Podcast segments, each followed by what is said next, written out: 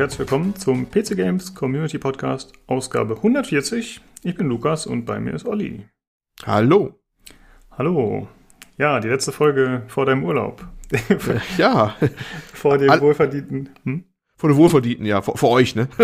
genau. Nee, äh, alle weg, alle ausgeflogen, ne? Wenn, wenn ich weg bin, dann ist irgendwie ähm, alles hier wüstenmäßig verlassen. Äh, so Sträuche rollen über die Wüste oder so Bilder im Kopf. Ja, du weißt schon, was ich meine. Genau. Ja, muss man mal gucken. Ich habe es ja schon irgendwie seit drei Folgen angeteasert. Vor allem der Teaser darauf, dass wir nicht da sein werden. Aber jetzt. Ja, schaltet ein, keiner ist da. Schaltet ein. genau, genau. Ja, die nächsten zwei Wochen müssen wir mal schauen. Ja, das wird immer spannend, ja. Das ist ein bisschen alles eng, ja. Genau. Ja. Aber heute nochmal eine volle Folge. Letzte Woche war ja relativ wenig los. Da haben wir nur ein Thema eigentlich gehabt, äh, abseits von Hardware. Und dieses Mal haben wir ziemlich viel. Genau. Wir sprechen über die PlayStation 5. da wurde mhm. die Hardware näher vorgestellt und noch einige andere Infos wurden bekannt. Wir sprechen über Crucible, äh, Amazons äh, Battle Royale Game, sag ich mal. Ja, Amazons Erfolgsspiel, ja. Mhm. genau. Äh, wir sprechen über die beiden kleineren Spiele Manor und Prodeus und außerdem über Genshin Impact, das du angespielt hast. Das ist der Moment, wo alle ausschalten. Äh, ist eigentlich aber nicht nötig auszuschalten, sage ich nur mal so vorweg. Hm. nee, ja. Ah, okay, ja, machen wir. Das machen wir. Gut, äh, dann würde ich auch sagen, lass uns einfach mal drüber sprechen, was wir so gespielt haben. Hast du noch irgendwas gemacht, außer Genshin Impact zu spielen? Äh, ich will es kurz halten. Ich konzentriere mich nur auf eine Sache. Jetzt mit Spielen nicht so viel, aber ich wollte ein Buch hier mal vorstellen. Äh, auch mit direkten Spielebezug. Und zwar habe ich mir äh, The World of Cyberpunk 2077 gekauft. Also das schöne große Band hier. Ich habe es gerade in der Hand, deswegen muss ich einmal schwer das Ding hier hochheben. Von Dark Horse Books. Das ist ein schönes Hintergrundbuch zum Cyberpunk-Universum und direkt auch zum Spiel. Das bezieht sich genau auf das Spiel nämlich, wo die Hintergründe der Welt erklärt werden und sowas mit sehr, sehr vielen Artworks, den ganzen Companies da, also den Korps den Gangs und hast du nicht gesehen, Braindance, alles was dazu gehört, ne, und den Autos, oh, und hast du, und ja, tausend Sachen drin. Also, wer auf sowas steht, ne, Hintergrundinformationen verbunden mit so ein bisschen Artworks, viel gezeichnet, also weniger die Gütergrafik, sondern wirklich so gezeichnete Konzeptzeichnungen von den Leuten, äh, ist, das ist ein schönes Ding. Macht mir gerade sehr viel Spaß. Bin noch nicht durch, aber ich finde es schon sehr schön. Ist doch nicht ganz, ja. ich, ich habe ich hab's mir schenken lassen, ehrlich gesagt. Jetzt weiß ich im Kopf, aus dem Kopf gar nicht den Preis. 25 äh, Euro bei Amazon. Echt? Das geht ja mhm. fast noch. Ja. Das ist ein schöner großer Band. Das ist ein schönes so Coffee Table Book, weißt du? Wo man durchblättern kann mal und, und sehr viel Zeug sieht. Schon mal so ein bisschen, um, um äh, Stimmung reinzukriegen jetzt für, mhm. für äh, Cyberpunk. Und dafür ist es sehr, sehr schön. Im Englischen ist das jetzt allerdings. Aber ja, es ist schon ein schönes Ding. Sehr schön Ding. Sehr, sehr viel wirklich von diesen. Also, ich muss wirklich sagen, es ist weniger, eigentlich gar keine, glaube ich, Computergrafik so nicht drin. Obwohl doch, dass ich gerade an, eine Szene ist aus dem einen Trailer, glaube ich. Und überwiegend halt handgezeichnete Konzeptzeichnungen auch und sowas. Mhm. Ja, ja ziemlich cool. Aber ist, wenn man auf sowas steht, mag ja auch nicht jeder. Ich mag sowas immer sehr gerne, in so richtig großformatige Buch mal blättern. Und dazu ist das sehr, sehr schön, finde ich. Ja, und das ist so, was ich mir diese Woche vorstellen sollte. Du hast ja schon gesagt, ne, Amazon ne, unter anderem zu kriegen. Von Dark Horse Books, oder Comics, Dark Horse? Dark Horse Books. Dark Horse Books uh, The World of Cyberpunk 2077 oder 2077, ja. wie auch immer. Ähm, ja, schönes Ding, macht mir Spaß. Das wollte ist ich nur kurz vorstellen. Mhm. Sind das denn äh, hauptsächlich Bilder oder Texte oder ist es einfach ausgewogen? Weil wenn ich mir so durchschaue, dann sieht man ja beides. Beides. Also ich habe hier auch eine Seite, da sind so dreispaltiger Text drauf und ein kleines Bild mal, manchmal auch ein großes Bild und weniger Text. Das mischt sich. Ich habe jetzt nicht dann ausgewogen, wie, wie viel ne, der Text- und Bildanteil ist. Das wechselt mal von Seite zu Seite. Es gibt euch jetzt auch mal eine Doppelseite, ist fast nur ein Bild und links eine Spalte oder sowas, ne? Wenn das Bild mal so als solches wirken soll. Aber schön. Ich finde es hm. schön. Kann man natürlich im Podcast schwer beschreiben, ne? ja, klar. Aber immer hat, hat was, hat was, finde ich. Also ich finde, man muss äh, CD Projekt Red echt lassen, dass sie sehr viel Content drumherum um das Spiel bringen äh, mit dem Branding. Also seien es irgendwelche Mäuse, seien es diese Stühle, ja. ja. seien es äh, einfach T-Shirts, äh, Poster auf ihrer Seite da. Ich habe mir zum Beispiel bei display.com, das ist ja so eine Seite, die haben so Poster aus Metall sozusagen, da haben die auch offizielle Cyberpunk-Sachen und so. Also die wissen das äh, geschickt zu vermarkten und den Hype für sich zu nutzen. Ja. Aber als Fan ja. freut man sich natürlich auch, ne? weil man sich denkt, ja, man, ich kann mir den geilen Scheiß dazu kaufen. Ja, ja. Du hast Maus schon erwähnt, ne? Irgendwie kommt von Razer gerade eine Maus raus, habe ich gehört, mhm. ne? Ja, die wissen schon, wie das macht. Genau, und die, die äh, Xbox äh, One X gibt's ja auch. ja, das fand ich noch so kurios. Das ist, ist ja schon ein paar Monate her jetzt, ne? Da gab's eine One X mit im Cyberpunk-Design, ich glaube, relativ aufwendig gestaltet. Wir hatten damals besprochen mit einem äh, Etching drauf, also Laser-Etching. Mhm. Das war nicht einfach nur, einfach nur aufgeklebt oder so. Das war ziemlich aufwendig gemacht, das Gehäuse. Ist, glaube ich, auch schon vergriffen, glaube ich. Die ganze Xbox One X wird ja auch gar nicht mehr hergestellt. Also wenn man sie kriegen sollte oder wollte, dann ähm, müsste man da schon ein bisschen gucken. Wobei ich mir auch damals schon gefragt habe, würde jetzt noch die, die X unbedingt haben für den Preis, ne, zum Cyberpunk spielen.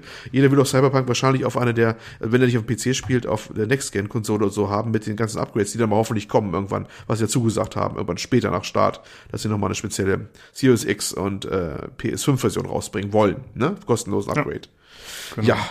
Mhm. Jo.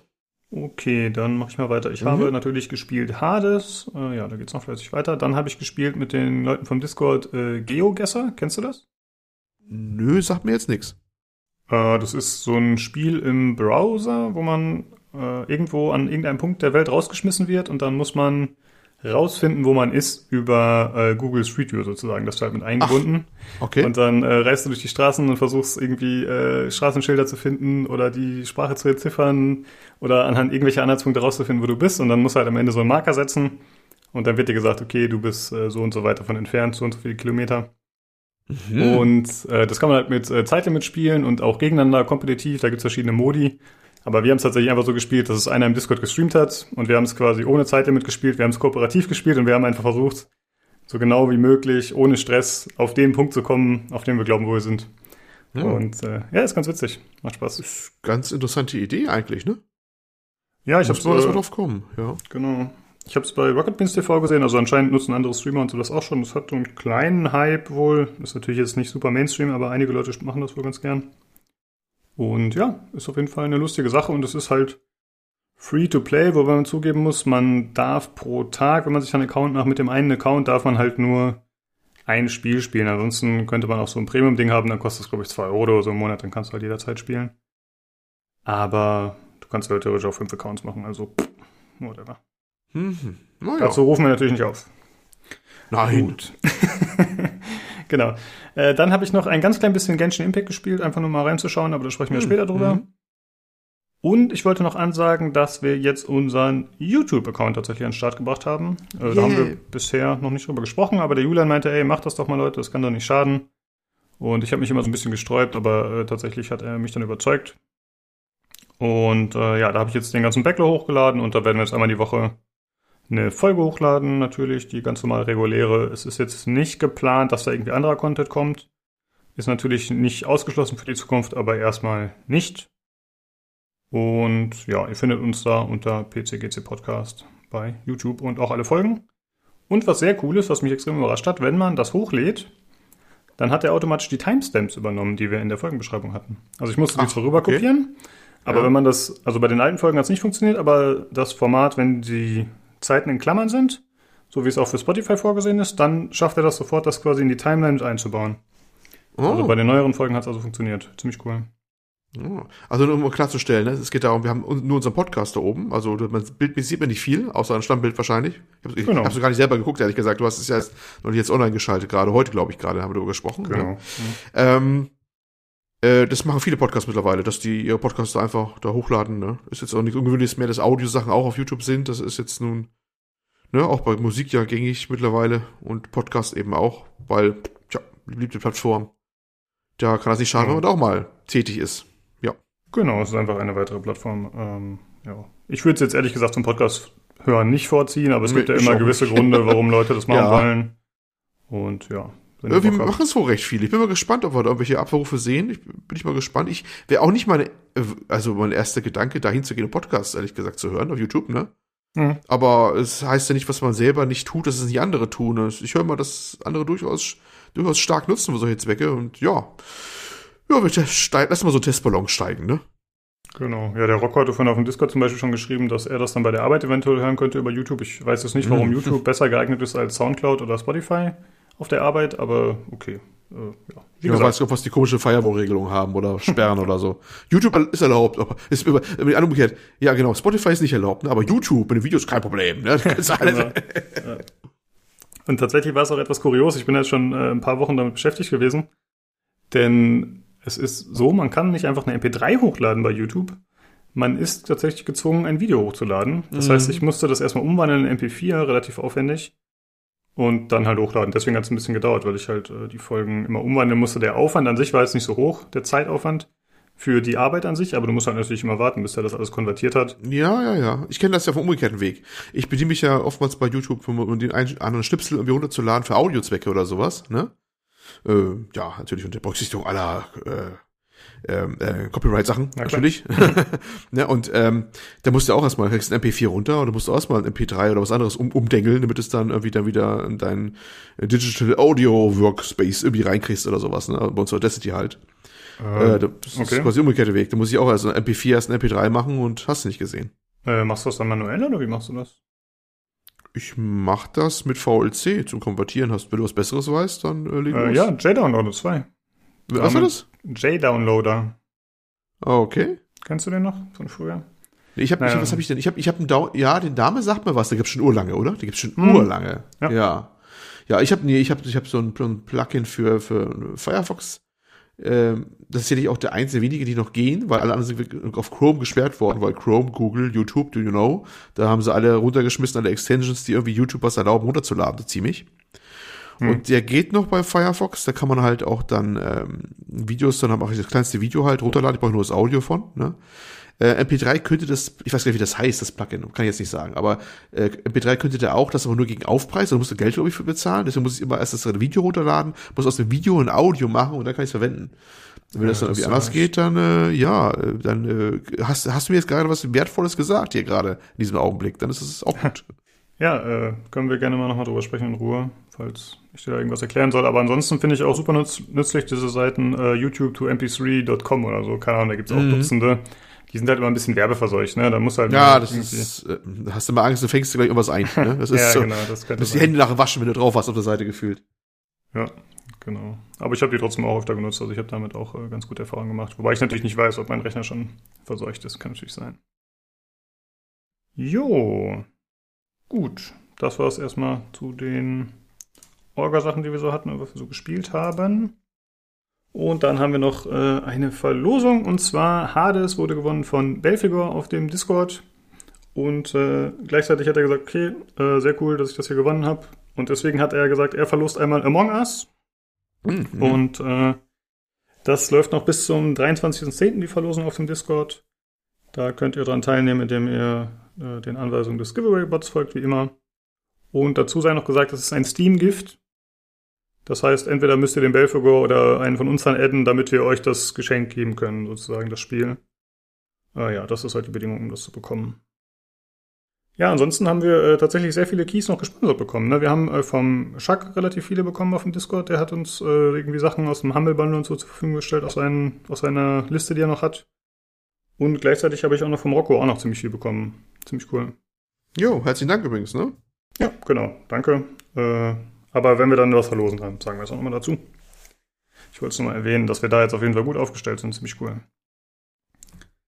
Gut, äh, dann zum Hörerfeedback. Wir hatten was von Sterling zur äh, Cyberpunk-Folge, wenn die dann kommt, letzten Endes, also zu, ne, zu Cyberpunk 2077. Aber da wollte ich gerne mit euch drüber sprechen, wenn Tobi auch da ist. Mhm. Dass wir das äh, zu dritt mal besprechen, wie wir das vielleicht machen können. Das heißt, es kann noch ein paar Wochen dauern, bis wir die Folge dann aufgreifen, äh, die, das Feedback aufgreifen oder den Vorschlag. Ja, äh, dann äh, kommen wir zum Hardware-Teil. Das ist äh, diesmal ein bisschen besonders, denn äh, tatsächlich haben die Nino und Julian ohne mich aufgenommen, denn ich habe heute einfach äh, verpennt. Ich habe es irgendwie total vercheckt. Ich bin ins Bett gegangen, ich habe mir keinen Wecker gestellt. Ich dachte, ich habe keinerlei Verpflichtungen, ich bin frei von allem. und dann bin ich irgendwann aufgestanden und ich hatte schon Anrufe und äh, ja, die Jungs haben schon ohne mich angefangen. Äh, ich weiß auch nicht, ich bin ein bisschen verplant zur Zeit. Gestern wollten wir auch aufnehmen, dachte ich. Und ich war gestern da und habe mich gewundert, wo bleibt Olli? Warum ist er nicht da? Was ist los? Dabei ist die Aufnahme heute. Ich weiß auch nicht. Ich glaube, du musst eng betreut werden. Also ja, Betreu betreutes Podcasten Projekt. Ja, und ihr lasst mich jetzt alleine. Ich, was soll da bei rumkommen? Das kann ja nur gut werden. Das wird bestimmt. Ja, äh, deswegen jetzt erstmal viel Spaß äh, mit Julian und Nino zu Zen 3 und zum Big Navi Teaser.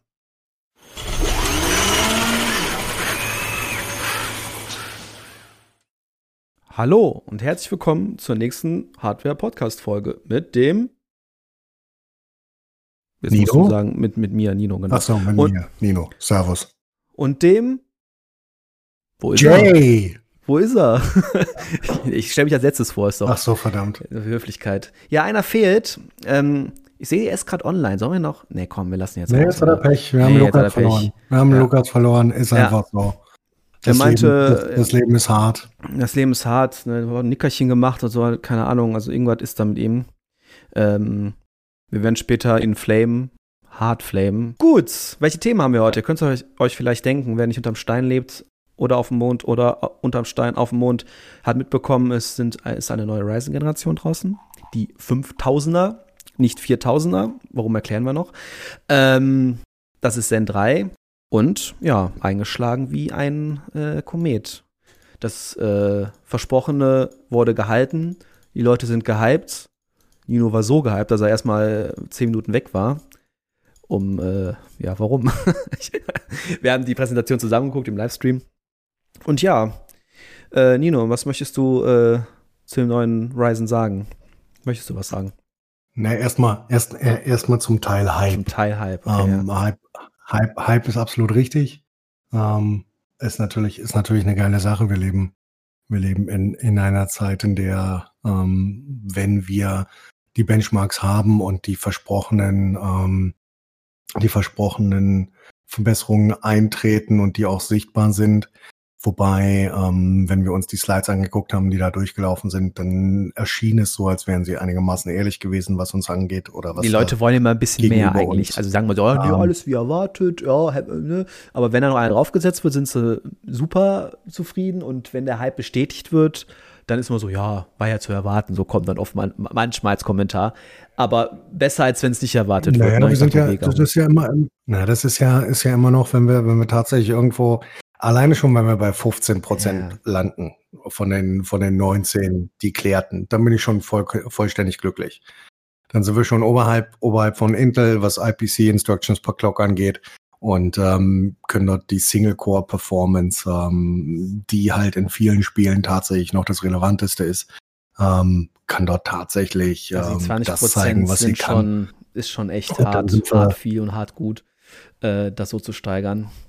Naja, das, das, das nicht mal, sondern eher darum, dass es auf derselben Plattform ist. Ähm, das bedeutet, wir sind immer, noch, äh, immer noch auf ARM4, können immer noch mit äh, X550, äh, mit X570 und X, äh, B und X, ähm, X sage ich schon, ähm, B550 arbeiten und wahrscheinlich geht's auch runter auf ein paar. Das hat aber bis jetzt nur, solche Unterbreche, nur MSI bestätigt, dass sie das machen. Leider noch die anderen Hersteller noch nicht. Ähm, das ist bis jetzt nur, wer ein MSI-Board hat, ein B-Board oder ein X-Board, der kann, ein 400er kann sich freuen.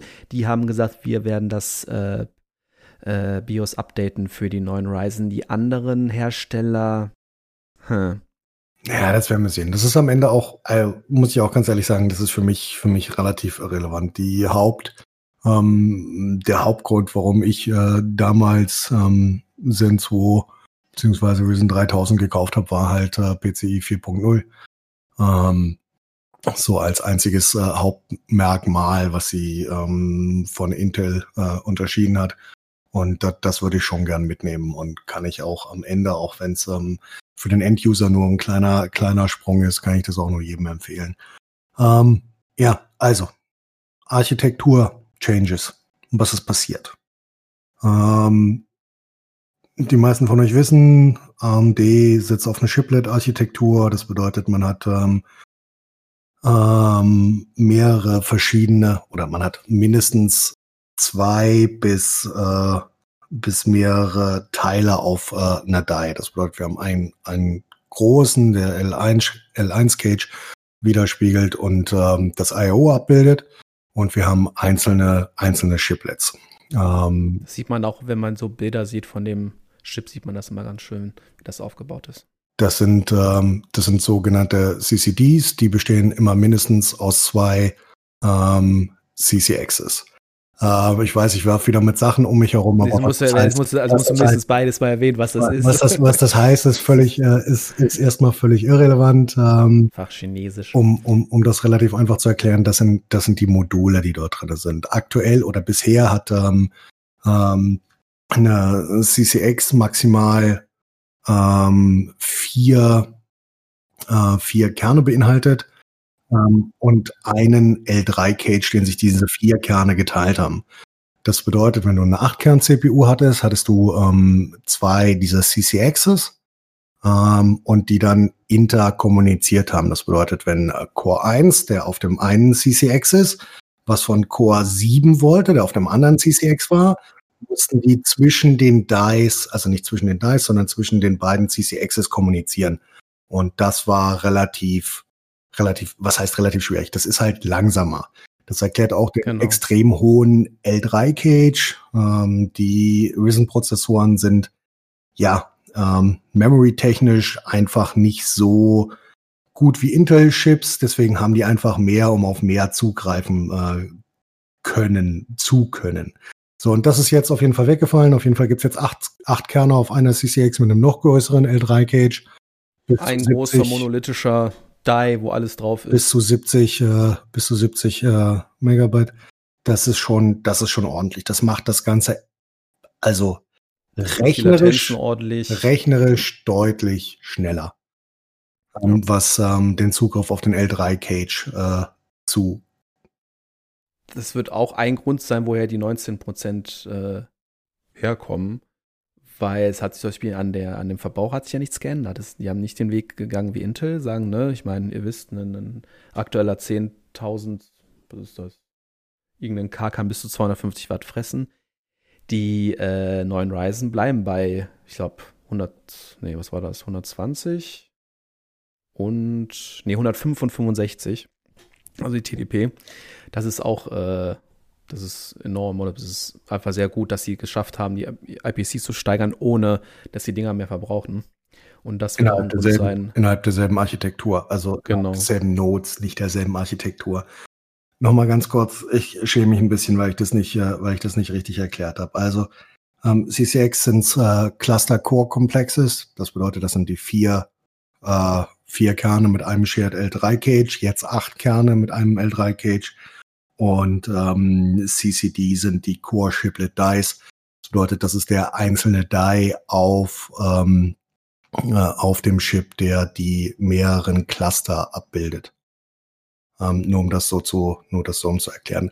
Summa summarum muss man eigentlich äh, als einziges kann man tiefenentspannt sagen, die Dinger sind von ihrer ähm, von ihrem Aufbau her schneller designt und geben mit großer Wahrscheinlichkeit tatsächlich die ähm, Leistungssteigerung wieder, die AMD hier claimt. Die Namensgebung, warum nicht 4000, sondern warum 5000? Ja. Das wurde gemacht, weil es gibt ja schon Ryzen 4000er, allerdings für den OEM-Markt und für professionelle. Ne? Oder genau. Und also ich habe gelesen in dem äh, in der News, dass sie wahrscheinlich vermeiden wollen, wenn man, ne, ja, ich will neuen Reisen und googelt das und gibt 4000 ein, ähm, dann filmen wir einfach die falschen, falschen Sachen. So haben die gesagt, alles klar, machen wir 5000 draus und dann werden sie Leute finden. Das sind halt einfach Zen-2-Modelle für den professionellen und für den OEM-Markt. Ähm, ich habe ja auch einen in meinem, in meinem Arbeitsrechner stecken. Ähm, und das, äh, das, das geht schon. Die haben halt ein bisschen mehr ähm, Security-Features und ein bisschen mehr äh, Garantieoptionen, aber viel mehr ist es dann am Ende auch nicht, was die mehr können als die äh, Risen 3000 beziehungsweise Zen 2 äh, CPUs. Ja, ja und äh, jetzt die wichtigste Frage, Jay, hast du vorbestellt? Vorbestellt. Ich habe nie im Leben was vorbestellt. Oder warte mal, nee, ich glaube nicht. Ähm, nee, aber ich, ich muss schon sagen, ich habe ja einen 3600X zu meinem Beschämen, habe ich letztes Mal schon gesagt. Ähm, also ohne X, der ist besser, wollte ich damit sagen. Ähm, und also wenn Asus sagt, hey, ne, wir bringen ein, Agesa-Update und ihr könnt jetzt auch die äh, 5000 auf die 4er-Bots schnallen, dann ist es halt, dann wird es schon interessant. Also dann muss ich ja wirklich einfach nur äh, Kühlung runter, Chip drauf, draufsetzen, fertig. Aber das ganze Mainboard zu wechseln. Kühlung richtig rum. Kühlung richtig rum, ja, ja, ja. Das ist, ich wollte das so. Ich möchte das mal erwähnen, das ist so gewollt. Und ich, ich bin doch zufrieden. Ich muss aber wieder mal sauber machen, egal. Ähm, dann wird es interessant, wenn ich ein neues Mailbox kaufen soll. Hm, weiß ich nicht. Ich meine, äh, die Steigerung ist schon nice. Ich meine, es ist jetzt, sagt AMD, und das wird, glaube ich, auch in den Tests bestätigt werden. Ich, ich weiß nicht, wann die Dinge ins Feld, wann die ersten Tests rauskommen dürfen. Es soll jetzt auch die schnellste Gaming-CPU sein. Ich meine, das werden äh, externe äh, Tests noch zeigen. Aber äh, dieses lange Brett, was einem Intel hatte, zu sagen, ja, aber wir haben immer noch und äh, ne, wenn ja das schnellste Gaming, die letzte FPS, das Argument, das ist jetzt auch nicht mehr verwendete Seite und das soll mit den nächsten Prozessoren auch wohl vielleicht sogar so bleiben, also mit den Elbern. Ähm, ich weiß gerade nicht, wie die, wie die Bezeichnung ist von den nächsten. Ich brauche was mit Lake oder so, ne? Keine Ahnung. Uh, Coffin Lake. Coffin Lake, genau. Ähm, Coffin Lake, ja, ist gut.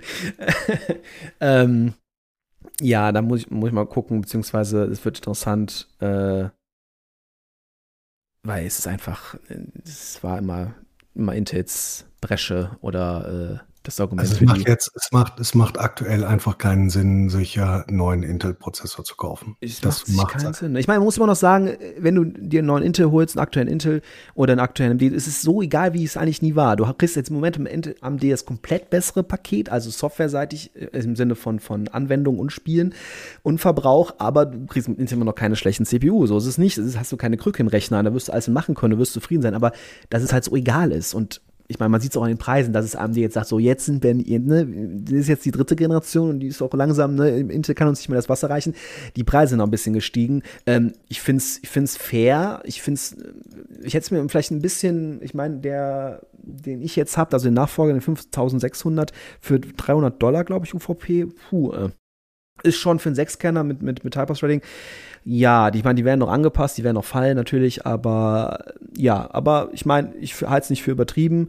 Ähm, dass sie jetzt nicht mehr Budget gehen müssen, ist klar, das haben wir auch immer alle gesagt, ne? wenn die Dinger mit der Leistung stimmen, ähm, dann werden die ja was kosten und ja, ansonsten, ich meine, gut, ne, der, der, der, der, das Flaggschiff schafft, glaube ich, 4,9 Gigahertz, ne? Natürlich hätte man gerne die 5 vorne gesehen, das ist so ein psychologisches Ding, ne? So, 5 Gigahertz. Ähm, aber äh, das Entscheidende ist ja die IPC. Und ja, mir sind, mir sind, mir sind Clocks sind mir völlig egal, weil es ja. ja. wie du gesagt hast, am Ende um IPC geht. Ja. Ähm, und wir konnten ja schon, wir hatten ja schon, das Witzige ist, wir hatten ja schon die Situation, dass wir das genau andersrum schon verglichen haben. Wo wir gesagt haben, ähm, ja, ähm, so ein AMD 6400 plus plus plus plus plus ähm, hat zwar 3,2, 3,4 Gigahertz, aber ähm, die Intel ähm, äh, Core-Reihe mit 2,6 Gigahertz nascht die tiefenentspannt weg. Ja. ja, wir hatten das alles schon schon umgedreht. Ähm, selbst 300, selbst äh, 300 Euro für einen 6Kerner ist zwischen ist zwischen ähm, 10 6K und äh, 10 7K. Das ist völlig in Ordnung. Das ist völlig in Ordnung. Da sind wir in einem in einem Bereich, der den, der den Markt widerspiegelt. Die 550 Dollar, die dann sicherlich irgendwo zwischen 500 und äh, 550 ähm, Euro widerspiegeln werden. Ähm, in Deutschland kommt darauf an, wie lange wir diese Mehrwertsteuersache halten. Mhm. Ähm, die, die sind völlig gerechtfertigt. Also der, der Einstiegspreis für den 10.900K mit zwei Kernen weniger, der ähm, eine etwas geringere Leistung, wenn wir jetzt die Daten von äh, AMD als gegeben ansehen, ähm, bietet und dazu zwei Kerne, vier Threads weniger, ist nicht so weit davon entfernt, als wenn es diese 550 äh, nicht rechtfertigen würde. Und ganz okay. ehrlich, 5950X für, für 800 äh, Dollar, was ähnliches in Europa sein wird, ähm, ist, ist völlig in Ordnung. Du hast keine was keine 16 Kern CPU mit 32 Threads, die die gleiche Leistungsfähigkeit bietet. Und ähm, das Einzige, was Intel dem entgegensetzen kann, sind halt die HEDT-Chips ähm, auf der X299-Plattform, also Sockel 2066 ähm, und da haben sie nicht mal mehr einen 16 Kerner, sondern haben den mit Absicht äh, rausgelassen, um sicherzustellen, dass es keine Vergleichbarkeit gibt. Das bedeutet, ja, ja, das den 18 Kerner Schritt, ne? oder den 14 Kerner. Ich vergleiche, also, ja. kann man, also ich bitte euch. Und der, der, ah, ist, der, ist, der ist im Regelfall bei locker über einem Tausender. Und ähm, äh, für, für, für mich heißt das im Endeffekt, wird ein, wird ein 5950X muss, muss sein. Ich habe jetzt ein 3059X drin. Na gut, Den, ich, wenn ich vom 3600 kommt, also ich, also jetzt wieder ein Sechskerner käme nicht in Frage, da müsste schon die 8 sein. Ähm, und der ist dann, glaube ich, das wäre der 5800X, sieht für mich am interessantesten aus. Ist natürlich mit, hier steht gerade 54 Dollar UVP. Und dann, dann für 400 Mal, die, die werden aber, glaube ich, also Preise werden lange so bleiben. Ich glaube, die Dinger werden auch sich sehr gut verkaufen. Ähm, ja, und ich glaube, ich will auch nicht mehr als ein 5800X auf meinen Mainboard knallen, wenn es der, wenn es das denn unterstützt. Da muss ich mal gucken. Ne? Ich bin, bin, bin auch aktuell mit der, mit der ähm, Zen 2-Reihe immer noch sehr zufrieden. Ähm, wer, wer jetzt gerade ein, ein, Schnäppchen schlagen will und nochmal upgraden will von äh, Zen oder Zen Plus, äh, der 3900er kostet gerade 360 Euro und es gibt noch äh, ein, einen AAA-Titel dazu. Äh, das bedeutet, du kriegst Assassin's Creed Valhalla noch hinterher geworfen, mhm. das normalerweise auch irgendwo zwischen, also im normalen Verkauf 60 Euro kosten wird, dann hast du einen 12 mhm. Mit äh, 4,6 Gigahertz Turbo ähm, für, für 300 Euro. Und das ist auch, auch lächerlich. Das ist für mich gerade der absolute Value King. Kann man auch machen. Und, ne? ähm, ja. So, wir haben noch eine, wir haben, wir haben noch zwei, zwei kurze Fragen, müssen wir uns ganz kurz noch angucken. Einmal hat ähm, Sterling äh, gefragt, nachdem äh, Lukas äh, nach Fragen gefragt hat. Ähm, ich lese kurz vor, außer ja. den offensichtlichen Sachen, auf die ja noch keiner eine Antwort hat, nur eins. Die Dollarpreise, die aufgeführt werden, wie werden die umgelagert? Ähm, ich hatte kurz recherchiert, wie es bei Zen2 war. Da war 499 Dollar gleich 529 Euro, 300, 3900X angesagt. Das gleiche gilt für die kleineren CPUs. Mit Milchmädchenrechnung würde jetzt der kleinste Octa-Core 476 Euro ergeben. Also kommt äh, ein 5700X für 370 Dollar Euro wieder schon eine andere Hausnummer. Schon seltsam, dass AMD den ausgelassen hat. Nee, so seltsam finde ich das nicht. Ähm, die, die anderen SKUs, die kommen. Also es wird hundertprozentig ähm, alles vom, vom Vierkerner vielleicht oder Minimum Sechskerner bis äh, äh, bis hoch geben und dazwischen wird es, wird es alle möglichen SKUs geben. auch, auch, äh, die Non, auch die Non-X-Varianten für die Leute, die weniger TDP brauchen.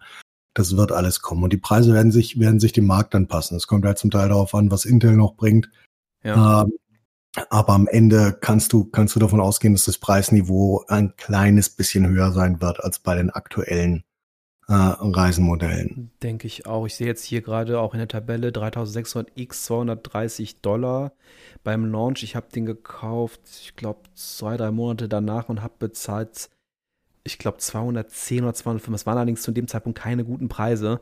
Ähm, ja, also da wird wahrscheinlich, je nach Modell, wird es ein bisschen fein, aber die beliebten Modelle, da war der, glaube ich, 3700 war so mit das beliebteste, weil acht Kerne.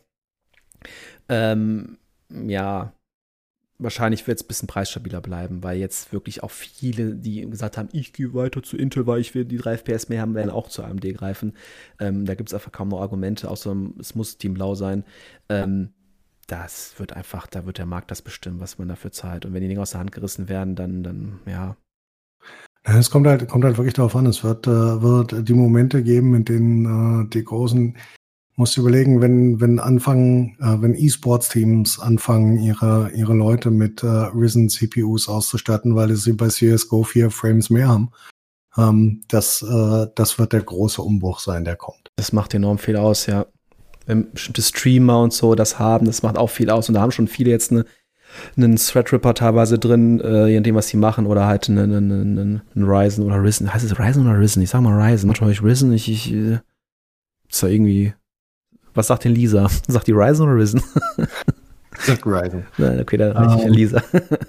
Dr. Lisa hat immer recht. Ähm, da du es gerade erwähnst, was haben sie denn weggelassen? Was haben wir denn nicht gesehen? Jay, was ist das Traurige für mich? Was ist das Traurige? Was haben sie weggelassen? Das äh, gab's nicht.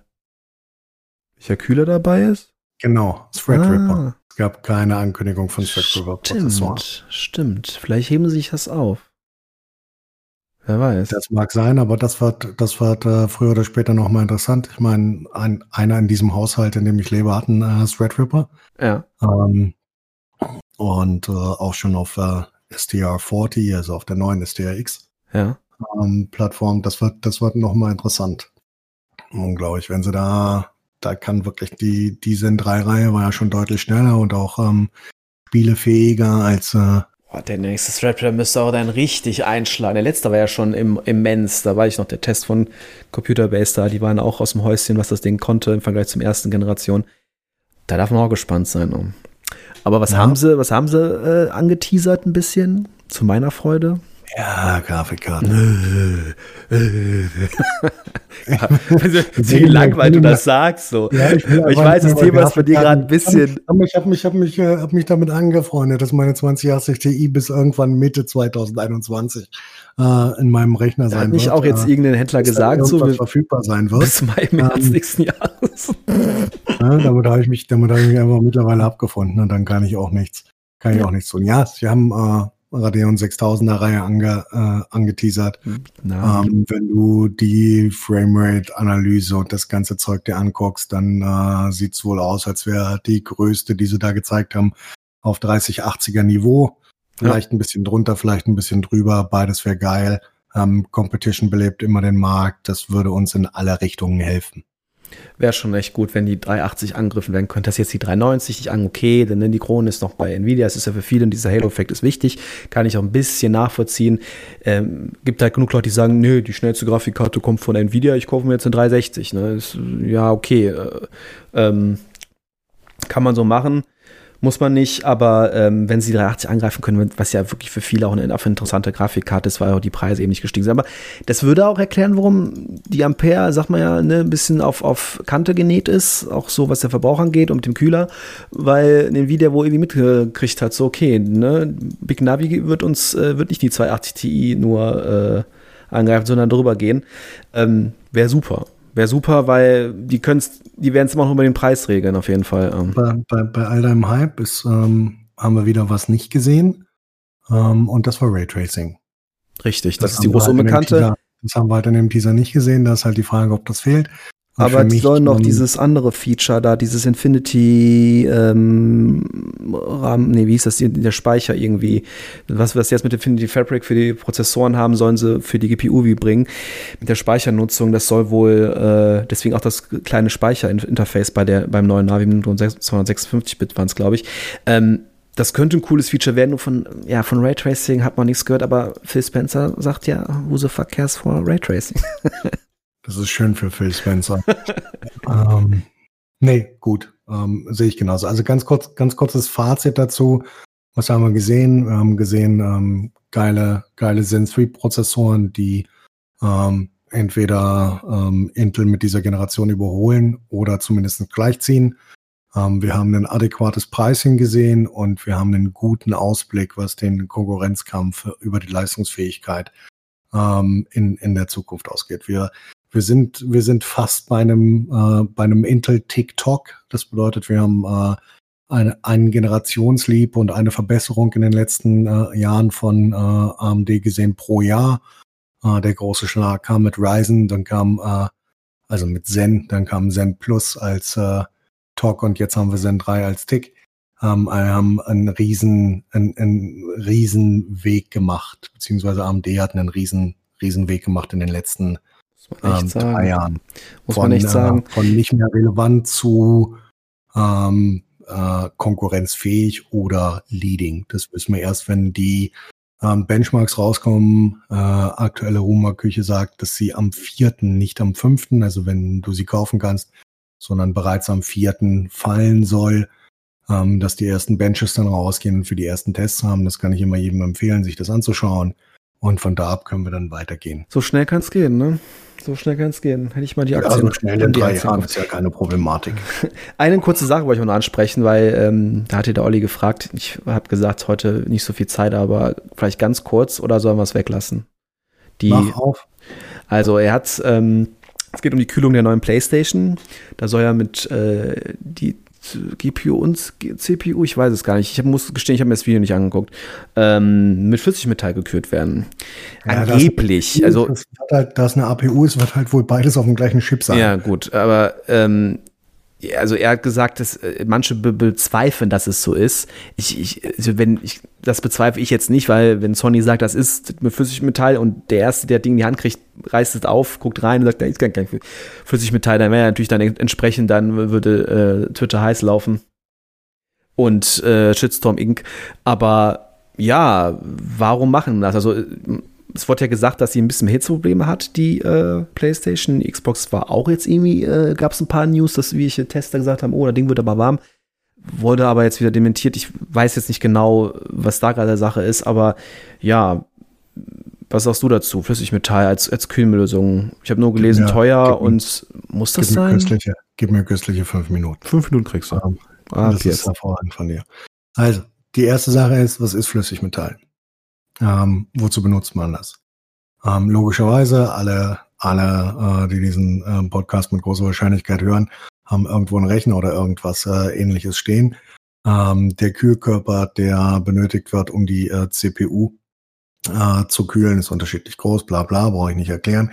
Und ähm, um Mikrounebenheiten ähm, auszugleichen und einen adäquaten Wärmeaustausch zwischen ähm, der CPU, also dem Heat Spreader, der da drauf ist.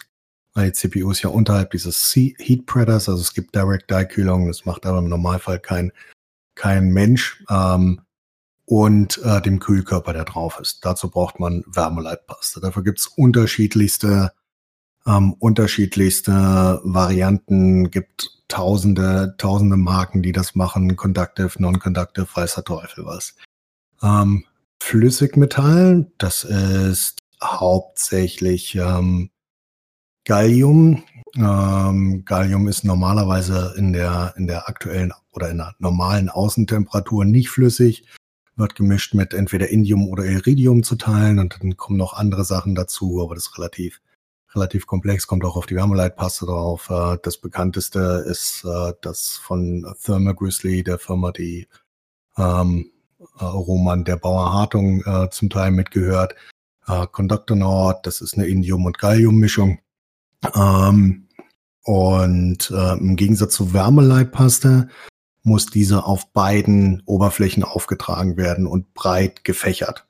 Das hat man ähm, sehr gut bei dem Tierdorn gesehen, oh, weil ähm, die ähm, Flüssigmetall ist ähm, conductive. Das bedeutet, ähm, du kannst damit wirklich was kaputt machen. Da war dann eine schöne Begrenzung außenrum und nochmal ein kleines Schwämmchen, was ich auch sehr geil fand, dass also nichts, okay. definitiv nichts irgendwo hinläuft. Hat man sehr gut gesehen in dem Teardown-Video. Ja. Ähm, was kann das Flüssigmetall? Das ist unter bestimmten Bedingungen besser als Wärmeleitpaste. Diese bestimmten Bedingungen sind einmal relativ hohe Temperaturen, das bedeutet die Leitfähigkeit, und das erkläre ich jetzt nicht an Detail, mhm. die Leitfähigkeit von Flüssigmetall steigt mit erhöhter Temperatur. Ähm, was kann sie nicht? Du kannst das Ding zum Beispiel nicht bei Minusgraden anmachen. Das geht zum Beispiel nicht mehr. Du kannst ähm, so Flüssigmetalle geben so an am Minimum fünf bis acht Grad. Das bedeutet, in deinem, wenn du über Nacht die Fenster auflässt im Winter und dann frühst deine Playstation äh, anmachst, dann wird das schon relativ schwierig. Ja, gut, die, geht ja, die Hitze kommt ja instant, ne? Ich meine, ja, nee, ja aber so funktioniert, so funktioniert das nicht. Du kannst das nicht, du kannst das nicht innen drinne warm machen. Du kriegst dann Cracks in dieser, okay, okay. in dieser Pass, also in, in dieser Flüssigkeit. Man muss darauf achten, was, was die, ob die Betriebstemperatur, die empfohlene sich geändert hat von dem letzten ja, Modell. Also, interessant. Das funktioniert so nicht. Du kannst auf jeden Fall jetzt nicht mehr am Nordpol, am Nordpol äh, PlayStation 5 spielen. Das wird nicht funktionieren. Ähm, Go Xbox. und je höher die Xbox, PlayStation ist das gleiche. ähm, Spaß. Ähm, und wie gesagt, die, ähm, die Leitfähigkeit steigt bei höherer Temperatur. Das bedeutet, wenn du jetzt im, im Gegensatz zu ähm, Wärmeleitpaste Liquid Metal nimmst, dann nimmst du dem Ganzen die Spitze. Das bedeutet, wenn du ähm, eine gute Wärmeleitpaste nimmst und das Ding wird so verdammt heiß, dass du 90 Grad hast, ja. was mit großer Wahrscheinlichkeit noch innerhalb der Spezifikation ja. des Chips sind. Völlig, völlig in Ordnung.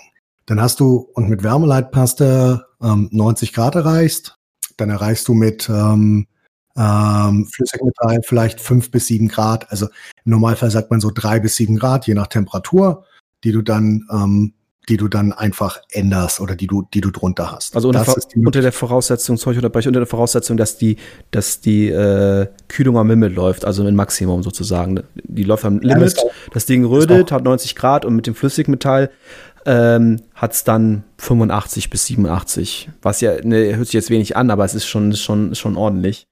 Äh, Richtig, aber was ich halt damit sagen will, ist, der, der Gap und der Vorteil der äh, von äh, Liquid Metal spielt sich halt aus, je höher die Temperaturen sind. Das lässt sich durch unterschiedliche Mischungen, lässt sich das anders darstellen. Es kann auch bei 60 Grad sein. Ich habe jetzt 90 Grad nur aus dem, aus dem Hut gezaubert. Was halt noch, was halt noch in die Fertigungskosten und ja, Liquid Metal ist ein bisschen, bisschen teurer. Also wenn du, wenn du das so siehst, kostet äh, Wärmeleitpaste pro Gramm einen Dollar und äh, äh, Liquid Metal Ähm, mhm. Aber du brauchst halt, du brauchst halt keinen Gramm dafür. Das äh, sieht, mhm. sieht viel aus. Äh, meinst du denn, dass Sony hat das gemacht, um, zu, um sicherzustellen, dass nicht, die haben ja auch getestet alles, dass da jeder hundertste Playstation dann wegen Hitzekollaps ausgeht oder kaputt geht? Oder die haben das gemacht, um zu sagen, das Ding darf nicht, darf kein, kein Düsenjet sein, also um die allgemeine Temperatur zu senken, oder ist es beides? Ja, sehen wir es realistisch. Ähm, wenn du dir den Radiallüfter an, anschaust, der da drinnen hängt, dann wird das Ding so oder so ein Düsenjet sein.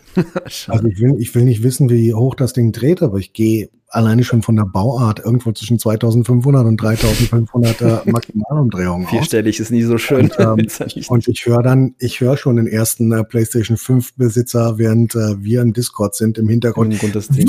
ja, das ist das Beste.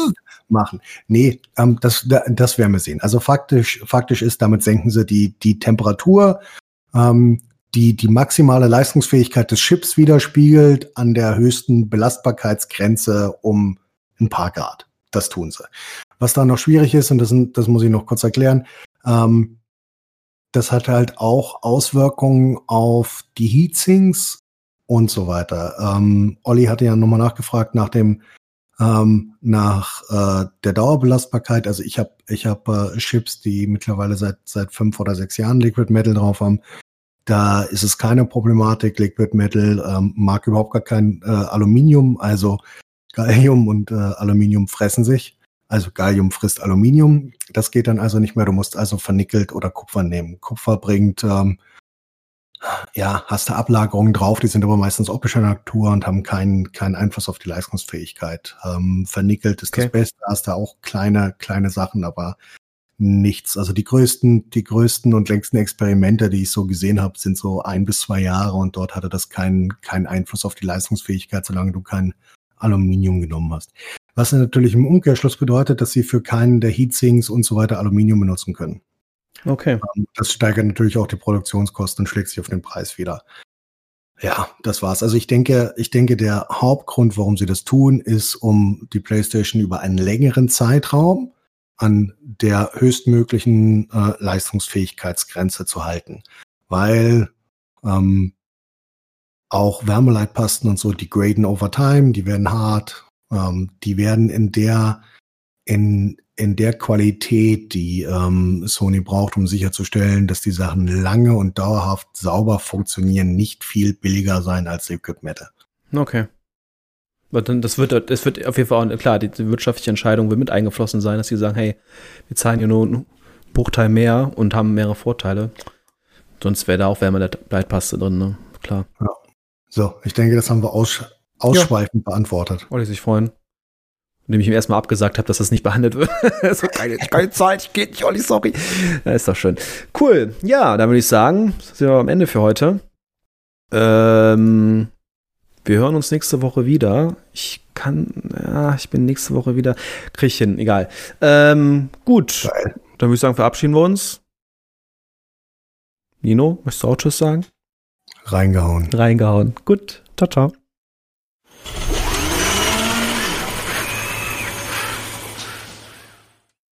Jo, äh, haben sie doch ganz gut auch äh, ohne mich geschaukelt. Haben sie, ja. Genau. Haben sie getan. Und sind sogar auf meine Frage übrigens eingegangen, äh, die wir gleich nochmal aufgreifen werden. An anderer Stelle. Ah ja, okay, ja. Genau, mhm. der Playsee. Genau. Ja, äh, ich finde, äh, der Julian hat äh, meinen Job gut übernommen auf jeden Fall und äh, ich hätte vielleicht noch ein, zwei dumme Fragen gestellt, aber so war es halt mal eine richtig schöne Nerd-Folge.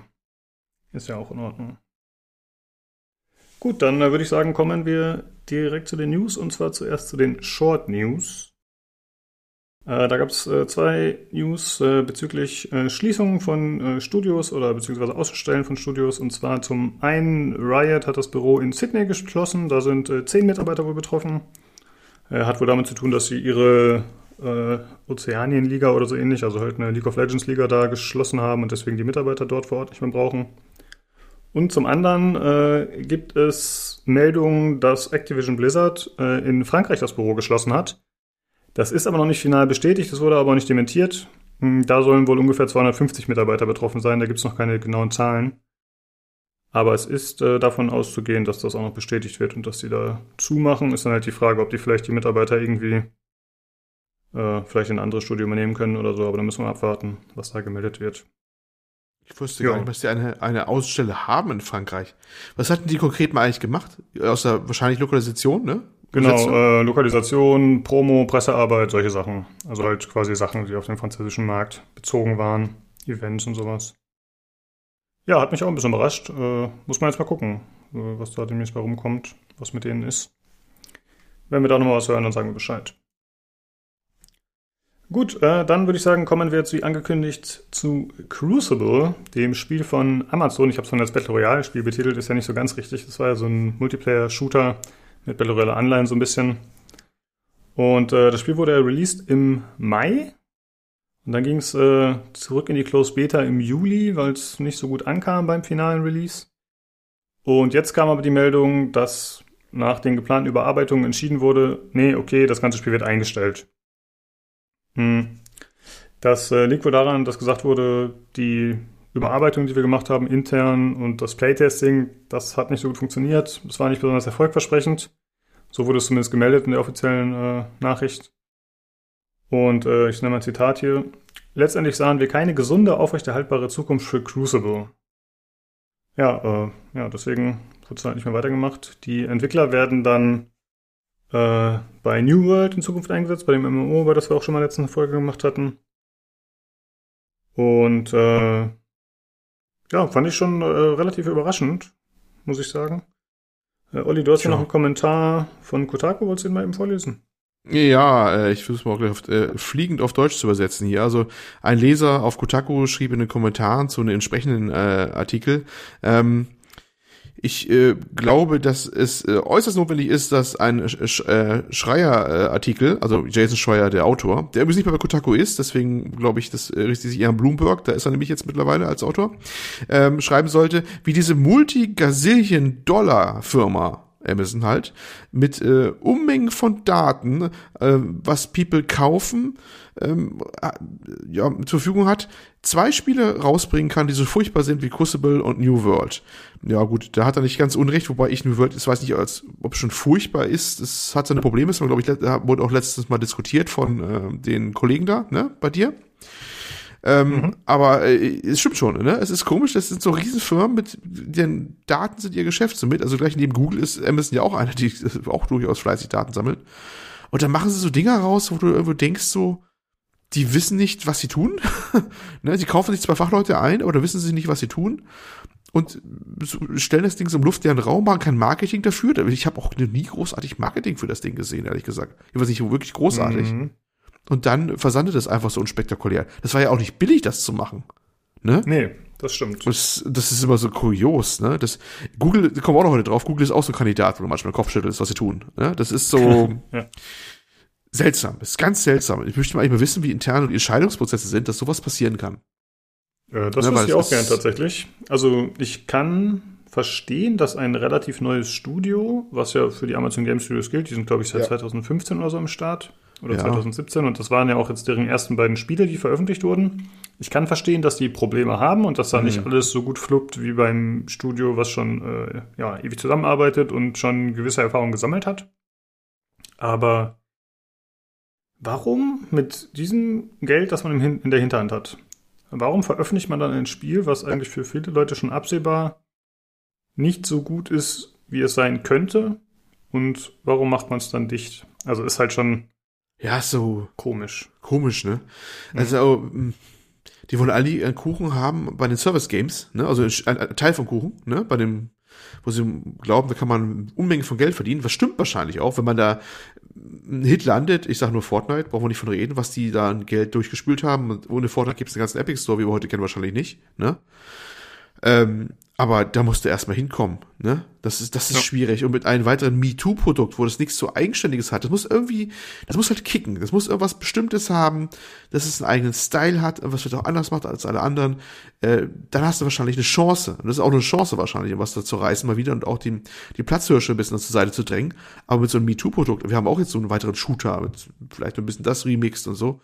Ich glaube, da brauchst du gar nicht mehr auflaufen mit. Ne? Und das wundert mhm. mich immer, dass immer weil Leute versuchen mit auch immer. Also entweder Polizisten so billig, dass du in der Nische ein bisschen überleben kannst mit ein paar Spielern. Und äh, da gibt's immer wieder welche, die da rauskommen.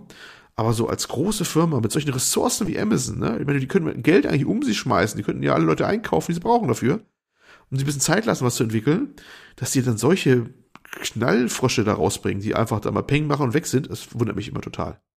Ja, vor allem wundert mich, dass das nicht irgendwie im Playtesting schon auffällt. Also ich meine, gut, man kann natürlich ja. sagen, ja, okay, wir bringen es jetzt raus mit dem Wissen, dass es nicht optimal ist und dann optimieren wir es und machen es optimal. Und das haben sie ja auch zumindest äh, augenscheinlich versucht, aber dann haben sie ja relativ schnell aufgegeben. Also dass das, ja, dass das dann so im Sande verläuft. Also es soll jetzt wohl erstmal so sein, dass die äh, Server noch ein paar Wochen, glaube ich, laufen oder so. Also wer da drin ist, kann das noch spielen. Aber ich meine, wie attraktiv ist das doch, das doch zu zocken jetzt, wo man eigentlich schon weiß, okay, das, ja, das ist, ist eigentlich vorbei vorbei, ja. Es ist dann meistens dann wirklich auch ganz schnell vorbei. Ja, ja, es ist kurios. Genau. Ja, ja. Ich habe ja, mhm. hab mit Nino heute noch drüber gesprochen und er hat ah, mir ja. gesagt, dass äh, tatsächlich die äh, Spieler alle ihr Geld zurückbekommen, was sie Ingame investiert haben. Also immerhin ah, das. Genau. Okay. Also ich meine, das Spiel war ja Free-to-Play, aber man konnte ja Ingame-Items zurückkaufen. Und äh, das kriegen sie zurück, aber ich habe auch schon gesagt, das ist wahrscheinlich auch besser so. Weil sonst könnte ja auch ein ziemlicher Shitstorm um die Ecke kommen, ne? wenn du irgendwie ein Spiel für sechs Monate rausbringst und das dann dicht machst und dann äh, schön das Geld behältst. Ich weiß nicht, ob Amazon sich das äh, leisten will. Und ich meine, ja. finanziell wird es ihnen jetzt auch nicht besonders wehtun, dass sie da irgendwie zusätzlich zu den Millionen oder Milliarden, die sie dafür rausgehauen haben, äh, dass sie dann da irgendwie noch ein paar Sachen zurückgeben müssen. So. Ja, jedenfalls Amazons Geschichte im Gaming bisher alles bestenfalls durchwachsen. Ja, leider. Aber ich glaube, New World hat da bessere Chancen. Und ich hoffe, ja, dass sie jetzt auch daraus lernen. Also, hm. weißt du, letzten Endes finde ich es auch gar nicht so schlimm, dass sie es einfach dicht machen. Also ist natürlich schade für die Leute, die es gefeiert haben oder die gehofft hm. haben, dass da noch was draus wird. Aber es ist zumindest nicht sowas wie Anthem, ja. Wir setzen da jetzt mal 30 Leute drauf an und dann äh, gucken wir mal. Sondern mhm. es ist halt einfach ein Clear Cut. Natürlich ist es scheiße für die Leute, die das Spiel mögen, aber es ist halt nicht so ein Dahin-Vegetieren. Da hast du auch was genannt. Was ist eigentlich aus dem Complete Overhaul geworden, den sie für Endfilm angekündigt haben? Ja, der läuft noch ein paar Jahre. Das ist halt die Sache. Meinst du? Weiß ich nicht. Eigentlich 2021 müssten wir ja spätestens mal was hören, weil die war ja eigentlich Ankündigung, dass sie es richtig, richtig überholen wollen mal, ne? Das war doch mhm. eigentlich mal Ansage. Genau, ja. Aber seitdem habe ich vom Monat nichts mehr von gehört. Naja, gut, andere, nee. andere Baustelle. Genau, habe ich ja. auch ewig nichts von gehört. Und äh, wir kommen jetzt in dem Kontext noch zu einem anderen Spiel, das tatsächlich ähnliche Probleme bekommen könnte wie Anthem. Und zwar, es geht um Marvels Avengers. Das äh, hatten wir ja auch schon mal besprochen, dass es eigentlich äh, recht seelenlos wirkt und halt wie so ein äh, Franchise-Spiel mit MMO-Anleihen erster Güte. Und es sieht jetzt so aus, dass ungefähr, ich glaube, zweieinhalb, äh, anderthalb Monate nach Release die Spielerzahlen auf Steam sehr niedrig sind. Also es ist so bei ungefähr 1000 bis 2000 Spielern pro Tag, also halt Peak, ne, 2000. Und äh, seit Release war die höchste Spielerzahl 15.000. Ähm, ja, und durch so geringe Zahlen gibt es natürlich äh, langsam Probleme, die halt Spiele ereilen, die sonst in der Regel deutlich älter sind. Dass einfach das Matchmaking nicht mehr gut funktioniert, einfach weil zu wenig Spieler äh, ja, spielen möchten. Das führt dann dazu, dass äh, Spieler in der Party durch KIs ersetzt werden, also dass man dann teilweise in so einer Vierergruppe nur zwei echte Menschen hat, also echte Spieler und dann äh, den Rest KI. Und äh, Crystal Dynamics hat auch schon einen Blogpost dazu gemacht, also der Entwickler. Und die haben natürlich ja ein Statement rausgehauen, dass sie zuversichtlich sind und dass sie äh, es weiter verbessern wollen und besser kommunizieren wollen. Und ich nenne da auch nochmal ein Zitat, äh, das sie am Ende gebracht haben. Danke, dass ihr uns auf dieser Reise begleitet, um das wahrhaftig Beste Mar aus Marvels Avengers zu machen. Hm. Ah, ich, ich seufze gerade so innerlich. Das ja. ist so direkt, es gibt, es gibt irgendwo auf deren Computer in einem Marketingbereich so einen Knopf, so ein Hotkey, da drückst du genau drauf, mit so einem Satz rausfällt. Also ja. diese Gelegenheit. Also das ist auch so wirklich das nichts sagen, was du sagen kannst immer. Mensch, äh, ähm, Crystal Dynamics, äh, das war, war das nicht auch die letzte, äh, das äh, Tomb Raider Reboot gemacht mhm, haben? Genau. Die sollen einfach was Neues machen. Das wäre schön. Ich, ich mochte die Reboots. Mhm. Ähm, da sollen sie was Neues von machen und nicht den Krams da. also ich, da bin ich ein bisschen, ja, es ist, ist nicht meins. Also, mhm. wir hatten ja gesprochen über die Problematiken, dass, da, viele haben sich darüber aufgeregt, dass halt die ähm, Marvel-Helden da nicht die Konterfeis haben der, der Schauspieler. Ne? Nach Motto, wenn ihr schon eine Million ausgebt, war da dann nicht da drin, die Rechte nochmal irgendwie zu erwerben von den Schauspielern, für die, dass sie ihre virtuellen Konterfeis dafür hergeben, ne? Das hätte wahrscheinlich nochmal vielleicht gesteigert, aber das wollten sie nicht oder konnten sie nicht, was auch immer. Ja, ich weiß nicht, das muss vielleicht nicht unbedingt sein. Ähm, aber ich fand auch, dass diese, diese Design hatten, anstelle von denen, fand ich unglaublich flach, die Figuren, die sie da gemacht hatten, mhm. irgendwie. Ich weiß nicht warum, aber die sprechen mich überhaupt nicht an. Das ist so ein bisschen, ich weiß nicht, mitbekommen hast, ist, das, das Spider-Man-Spiel auf der PlayStation. Das bekommt ja ein Reboot mhm. schon wieder. Also wir reden nicht von Miles Morales, nicht dieser, diesen Ableger, sondern es gibt wohl ein Upgrade, den müsste ich ja eigentlich auch kriegen. Ich habe Spider-Man hier rumliegen. Äh, das PS5 Next Upgrade, das, das wird ja auch geupgrade, also ne, gibt es ein Upgrade für. Und dann tauschen sie das Gesicht von dem aus. Vom Spider-Man, mhm. vom Peter Parker. Und das sieht genauso aus, so genauso nichts sagen wie diese ganzen Marvel-Helden von Square Enix da. Ich weiß nicht, was das gerade ein Trend ist, keine Ahnung. Wo, wo machen sie das? Der, gut, der war gut, der, der PS4-Version, weißt du? Der, ja, war, der war ein eigener Take. Der war zwar anders als der Tom Holland, total, ne? Aber der fand ich einen eigenen Take, der auch irgendwie einen Charme hatte. Den habe ich sofort angenommen als Spider. War gut, als, als Peter Parker. Voll angenommen, fand ich gut, passte rein, das Spiel. Auch wenn er anders aussah als der Film, aber kein Problem. Fand ich, fand ich genau passend, eigener Take, alles gut. Aber diese Marvel, äh, äh, jetzt hier bei äh, Avengers, äh, Square Enix hier, ähm, die waren so, so, so, weiß ich nicht. Das sah so nach nix aus irgendwie gefühlt. Weiß ich nicht. Ja, also die zumindest halt, mir. Ne? Ja, also total, nicht, ja. Äh, stachen nicht besonders hervor. Also ich finde es eigentlich gar nicht schlimm, wenn man nicht immer die Sachen aus dem äh, Filmuniversum mhm. oder aus der Vorlage oh. genau übernimmt. Und es ist halt schwierig, wenn du einerseits die ganzen Charaktere hast und das heißt Avengers, aber es ist dann, also es ist offensichtlich daran angelehnt, aber stilistisch schaffen sie es dann nicht ganz oder wollen es nicht ganz genau übernehmen. Das ist halt komisch. Ja. Und tatsächlich haben wir sowohl bei Crucible als auch Avengers ein bisschen das Problem, dass man sagt, Schon vor Release haben eigentlich alle gesagt, hm, weiß ich nicht. Irgendwie wirkt jetzt nicht so hammermäßig. Ja, und jetzt scheint es da das gleiche Problem zu sein. Mal gucken, ob sie da irgendwie ja, das wieder noch umreißen. Ist, ist natürlich auch schwierig. Ich meine, auf anderen Seite sagt man auch, die, die, äh, die Entwickler sollen ja nicht den Leuten immer nach dem Mund äh, quasi arbeiten, immer so, dass sie da alles gleich umreißen, weißt du? Weil dann bist du nur am, am Machen und am Tun. Das ist immer so eine Sache, aber äh, ein bisschen nach harten Daten vielleicht gehen. Ich meine, gibt es kein Playtesting, wo wirklich dann die Mehrheit sagt, das sieht aber langweilig aus oder sowas, weißt du? Dann hast du wahrscheinlich wirklich Probleme, wenn du eine ausgewählte Playtesting-Basis hast und sowas. Und die sagen alle das. Nach dem Gemeckere im Internet bin ich auch vorsichtig, da unbedingt immer zu, nachzugehen. Das ist hm. gefährlicher Fahrt, glaube ich, wenn du was Eigenes erschaffen willst. Da muss man manchmal auch sich was trauen und einen eigenen Take machen. Aber wenn natürlich dann das Feedback schon in, in einer Fokusgruppe oder sowas, das, so blöd das auch klingt, aber wenn man da was schon zurückbekommt, oh, sieht aber scheiße aus oder sowas, oder es spricht mich nicht an, dann hat man wahrscheinlich schon ein dickes Problem an der Backe, ne? Hm. Dass man da nicht rechtzeitig die Notbremse zieht, ja, gut, leicht gesagt hier von außen. Aber ist schon irgendwie erstaunlich, ne, wie man das so mit Ansage manchmal wirklich gegen die Wand laufen lässt, ne?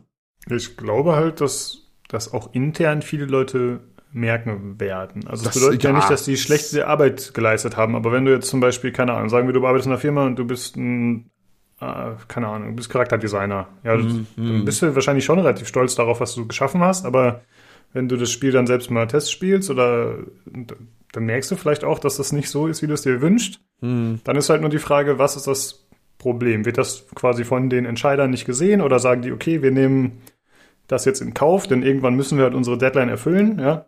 Mhm. Oder, oder man weiß halt echt nicht, was da die Ursache ist. Aber jetzt hat es dem Spieler auf jeden Fall nicht gut getan. Und jetzt erstmal aus so einem Loch wieder rauszukommen, das erfordert Schwer. auf jeden Fall sehr viel Arbeit, genau. Wenn der erste Hype einmal vorbei ist, schwierig. Das ist schwierig, ja. Selten ist nochmal gelingt, ne? Manche gelingt es, aber Riesenaufwand mhm. und auf alle Fälle mehr Kosten, als wenn man es gleich richtig macht. Ja, leicht also, gesagt von außen, wie gesagt, aber trotzdem war auch so ein Ding mit, fast mit Ansage. Hm. Ja, mir fällt als äh, prominentes Beispiel Rainbow Six ein, das Siege, was ja mm, öfter mal genannt mm. wird, dass die das halt geschafft haben, tatsächlich mit kontinuierlicher Arbeit trotz schlechter Userzahlen und so oder geringer Zahlen, das irgendwie wieder aus dem Loch zu holen. Ja. Aber das ist ja schon eher eine seltene Erfolgsgeschichte bei so einem Games as a Service-Ding. Ja, oh, For, Honor zum Beispiel läuft auch noch immer, ne? Das glaubt man gar nicht. Mhm. For Honor hier, das ist dieses Dings, das, äh, zumindest hat das so solide Zahlen, dass das, ich, jetzt auch nochmal ein Next-Gen-Upgrade mit 60 Frames und sowas, habe ich jetzt gelesen, gerade heute frisch. Ähm, also muss sich auch noch lohnen, ein bisschen zumindest mal anzupacken. In, insofern hat da Ubisoft, na, vielleicht ein gutes Endchen, würde ich jetzt ist so viel gesagt, aber den Willen, das auch noch nachzubessern. Äh, oder hier, wir haben uns auch neulich erst gestaunt, dass Steep Nachfolger bekommt, ne? Stimmt. Also äh, wie ja. ähm, kriegen das zumindest meistens hin. Ich weiß nicht, ob sie bei diesen neuen, wie heißt es, Hyperscape, ob sie da hinbekommen, weiß mhm. ich nicht. Da haben sie auch schon gesagt, dass sie Probleme haben, haben selber zugegeben, dass da die Spielerzahl zu gering ist und auch nicht so, ne, die Leute so hinterher sind. Das hebt irgendwie nicht so wirklich ab, habe ich den Eindruck. Aber auch da mal gucken, vielleicht reißen mhm. sie auch das Ruder rum. Also die sind zumindest gewohnt äh, bei Ubisoft, dass sie wissen, das ist schwierig und manchmal beißen sie sich auch durch, manchmal auch erfolgreich. Ja, das stimmt. Ich habe halt immer das Gefühl, also es ist natürlich äh, eher subjektiv, aber je höher der Hype bei Releases, hm desto schneller kommt halt auch der Drop, was wahrscheinlich mm, auch Sinn mhm. ergibt, weil halt mhm. viele mm, ne, spielen es halt am Anfang, sind gehypt und dann mm. nach zwei Wochen, welches Spiel auch immer, lässt es halt nach so und dann spielen sie es nicht mehr. Und das wirkt dann natürlich auch immer besonders schlimm, ne, wenn dann halt äh, von so ja, extremen Zahlen auf einmal dieses genau. krasse Abfallen kommt. Wenn du eher auf einem niedrigen Niveau erstmal anfängst und dann wird's besser und die Spielerzahlen steigen vielleicht dann dabei auch noch, ne? Das macht sich natürlich besser, ne? Im Rückblick auch und die Erfolgsgeschichte ist eine kontinuierliche, als einen Hype zu haben, wo du abstürzt erstmal. Genau, dann hast du halt auch nicht ja. die Presse, die sagt, oh, okay, ja, genau, so, so wie wir jetzt. äh, ja, die Spielerzahlen fallen. Ja, so muss es sein. ja. Das ist das Drama doch nicht. ist so. Ja, wir ist so. Leben von, Leben von Drama. Wir sind die, die Aasgeier der, der Industrie. Ja, herrlich. Ey, wenn Anthem wieder an Start ist, dann sind wir auch die Ersten, die berichten. ja, dann kommt der Tobi aus dem Urlaub und dann äh, zockt er das jetzt vor zwei Wochen und dann wird er auch äh, ja, der muss das ja. quasi zocken, ne? Urlaub übrigens nicht, der, der ist, der macht, der Crunch, glaube ich, ne? Der hat wieder harte Arbeit ja. wieder. Ich bin derjenige, der den Urlaub macht. Er ist, müssen wir mal klarsetzen. Ich bin die faule Socke, die jetzt urlaubmäßig weg ist und der Tobi kann hier nur nicht teilnehmen, weil er vorbildlich und mit typisch deutscher Disziplin da am fern Amiländle ähm, vor sich hinschuftet. So ist doch die Wahrheit. Ja. Stimmt, ja, er hat keinen Urlaub, ja. Ich habe das, Nein. Ja. Ich hab das als Podcast-Urlaub tituliert, aber es ist tatsächlich nicht wahr. Das ist, weißt du, wenn man hier nicht antreten muss, ist alles Urlaub. Ja. jo, ja. äh, das würde ich sagen, was äh, mhm. zu den beiden Spielen. Und äh, dann kommen wir jetzt zur PlayStation 5. Da gab es, wie gesagt, mhm. diesen sogenannten Teardown und da wirst ja. du uns mal berichten, Olli. PlayStation 5です。サイズは幅104ミリ、高さ390ミリ、奥行き260ミリと PS4 より一回り大きくすることにより、処理能力や静音性の面で飛躍的な 性能向上を実現しました。Den Teardown, ja, das ist auch so ein Begriff, der jetzt irgendwie, ne, äh, Denglisch ähm, oder das im Englischen jetzt, wo es auch äh, irgendwie äh, en vogue äh, geworden ist, also schlicht und ergreifend ein Zerlegeprozess, ein gezeigter Zerlegeprozess der, der Hardware, ja, Teardown, abreißen. Ja, auf dem offiziellen PS5 oder PS5 YouTube-Account zeigte ähm, Sony ein höchst, höchst offizielles Video, wo äh, Yasuhiro Otori, Vice President of Mechanical Design, Department of Sony Interactive Entertainment, WOF, das war jetzt ein Satz, ähm, die PS5 wirklich fein säuberlich zerlegt, ne, von Anfang an. Also ähm, mhm. ne, in, in dem, äh, ich weiß gar nicht, wie viele Minuten das waren. So lang war es nicht. Aber die haben Acht ein bisschen Minuten oder so, ja, glaube ich. Ja. Ein bisschen geschnitten, also die haben das schon ein bisschen verkürzt, dass du nicht jede Schraubendreher dann so siehst unbedingt, ne. Aber hat wirklich das in seine Komponenten zerlegt, ne. Und äh, mal kurz zugucken und das Ding war im, auf YouTube der Hit ohne Scheiß jetzt. Das Ding war ein Hit, es war ein viraler Hit. Es hatte, glaube ich, innerhalb von, kam es raus? Donnerstag, Mittwoch, Donnerstag? Ich weiß nicht mehr. Ähm, 5 Millionen Aufrufe. Und vorhin habe ich mal geguckt, was glaube ich, 7,1 mittlerweile. Das ist äh, ordentlich, ne? Für ein mhm. Video, wo ein Mensch eine Spielkonsole zerlegt. Vor allen Dingen, der Kommentar war ja auch nur auf Japanisch, ne? Ja, der originale Kommentar, es gibt ein paar, ich habe andere gesehen, da war auch eine Übersetzung dabei oder Untertitel oder sowas. Ähm, wenn man ein bisschen rumguckt, dann kann man das da auch kriegen. Was empfehlenswert ist, wenn man auch versteht, was er da erzählt, weil das Original war wirklich nur japanisch, bis auf ich glaube, ein, zwei Sachen wurden dann, wenn die, die Platine gezeigt wurde, dann kam so Beschriftung rein, die waren auf Englisch dann, glaube ich. Aber sonst äh, nichts, äh, rein japanisch. Und trotzdem, das Ding ging durch die Decke. Ja, und er zerlegte halt da die äh, PS5, äh, wie sie da steht, groß, weiß, wie wir sie kennen, äh, ja, mittlerweile kennt.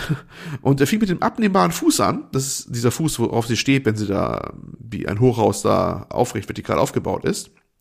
Und da gab es die erste Überraschung in diesem Fuß, wenn man den abschraubt, äh, da ist ein Fach drin, da kann man die Schraube reintun. Das fand ich nice. durch, durchdacht, ne?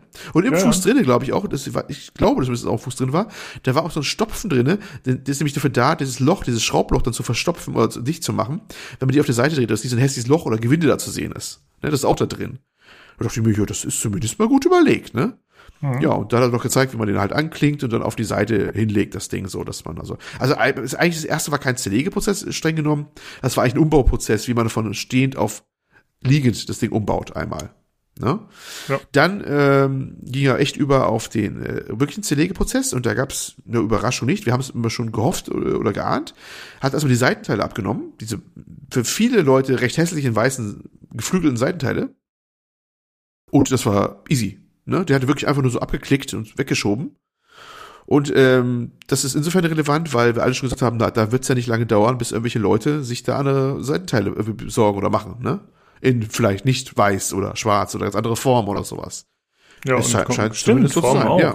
Hm, Ja, ich habe ich hab nur an Designs gedacht, halt an irgendwelche, keine Ahnung, was weiß ich. Nee, oder, Zelda, was auch immer. Ich meine, gute, falsche Konsole, aber das ist den Fans ja egal. Die machen ja, was ja, sie wollen. ja, Aber klar, man kann ja komplett andere Formen nehmen. du kannst das, in andere Form cool. nehmen. Ja klar, also müsste ja nicht so gehen, wenn nicht Sony irgendwas dagegen machen kann, aber glaube ich nicht. Warum sollten sie? Ne?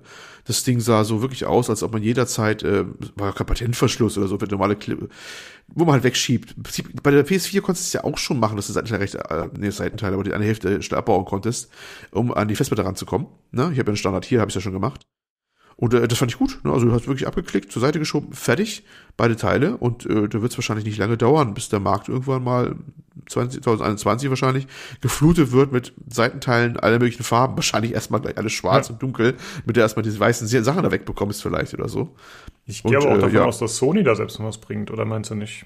Also ich Kann gut komisch, sein, dass sie es vorgestellt haben, Ja. aber Ja, das wollen sie wahrscheinlich, ähm, alle, Aufmerksamkeit ist erstmal auf die Konsole jetzt, wie sie aussieht und soll wahrscheinlich auch nichts von ablenken, vermute ich mal, dass so ein Marketing-Ding ist. Hm. Und die haben andere Sorgen wahrscheinlich gerade. Ich meine, das, die kommen der Produktion von der Konsole an sich nicht nach, was sollen die noch andere Sachen auf den Markt schmeißen? Die müssen erstmal ihre Sachen rausbringen, die sie schon haben, ne? Ja. Ja, äh, okay, das war das eine. Dann, wenn man die abbaut, die, das ist auch anscheinend wirklich nur Deko. Also die Seitenteile haben keine Funktion in irgendeiner Geschichte, auch nicht mit Luftführung oder sowas. Da hat man halt diese relativ, ähm, das heißt hässliche, aber dann doch deutlich nüchterne Schwa äh, schwarze Zentralheit da stehen. Ähm, Luftansaugung vorne, glaube ich, so mit dem Bogen hinweg und hinten dann raus. Also wird einmal mit so einer Radiallüfter, den er danach auch gleich ausbaut im, im nächsten Schritt dann, ähm, so einmal durchgezogen, die Luft, ne? Und äh, ja, hat sich dann weitergemacht ans Zerlegen, hat dafür auch dann fein säuberlich die äh, Garantiekleber äh, abgenommen, ne, über den Schraublöchern. Und hat, glaube ich, aber vorher noch, hat er, glaube ich, den Lüfter noch ausgebaut. Aber ich muss nicht die Reihenfolge jetzt einzeln beschreiben. Also er hat einen Lüfter ausgebaut, ein ziemlich großer Radiallüfter. Da hat sich äh, der Nino, den habt ihr wahrscheinlich gerade im Cast gehört, äh, bei dem Lüfter noch ein bisschen so lustig gemacht oder kritisiert. Wahrscheinlich ziemlich laut ist das Ding. Ich weiß nicht, aber ich glaube, es ist so ziemlich der größte Lüfter, den ich je in der Konsole gesehen habe, das Ding. Es ist ein Oschi, ne? Es ist wirklich ein großer, großer Radiallüfter. Weiß nicht, ob er wirklich so laut wird. Ich könnte eher sein, dass sogar gerade deswegen relativ leise ist, aber müssen wir mal abwarten. Ich fand ihn sehr, sehr, sehr groß, das Ding, was da eingebaut war.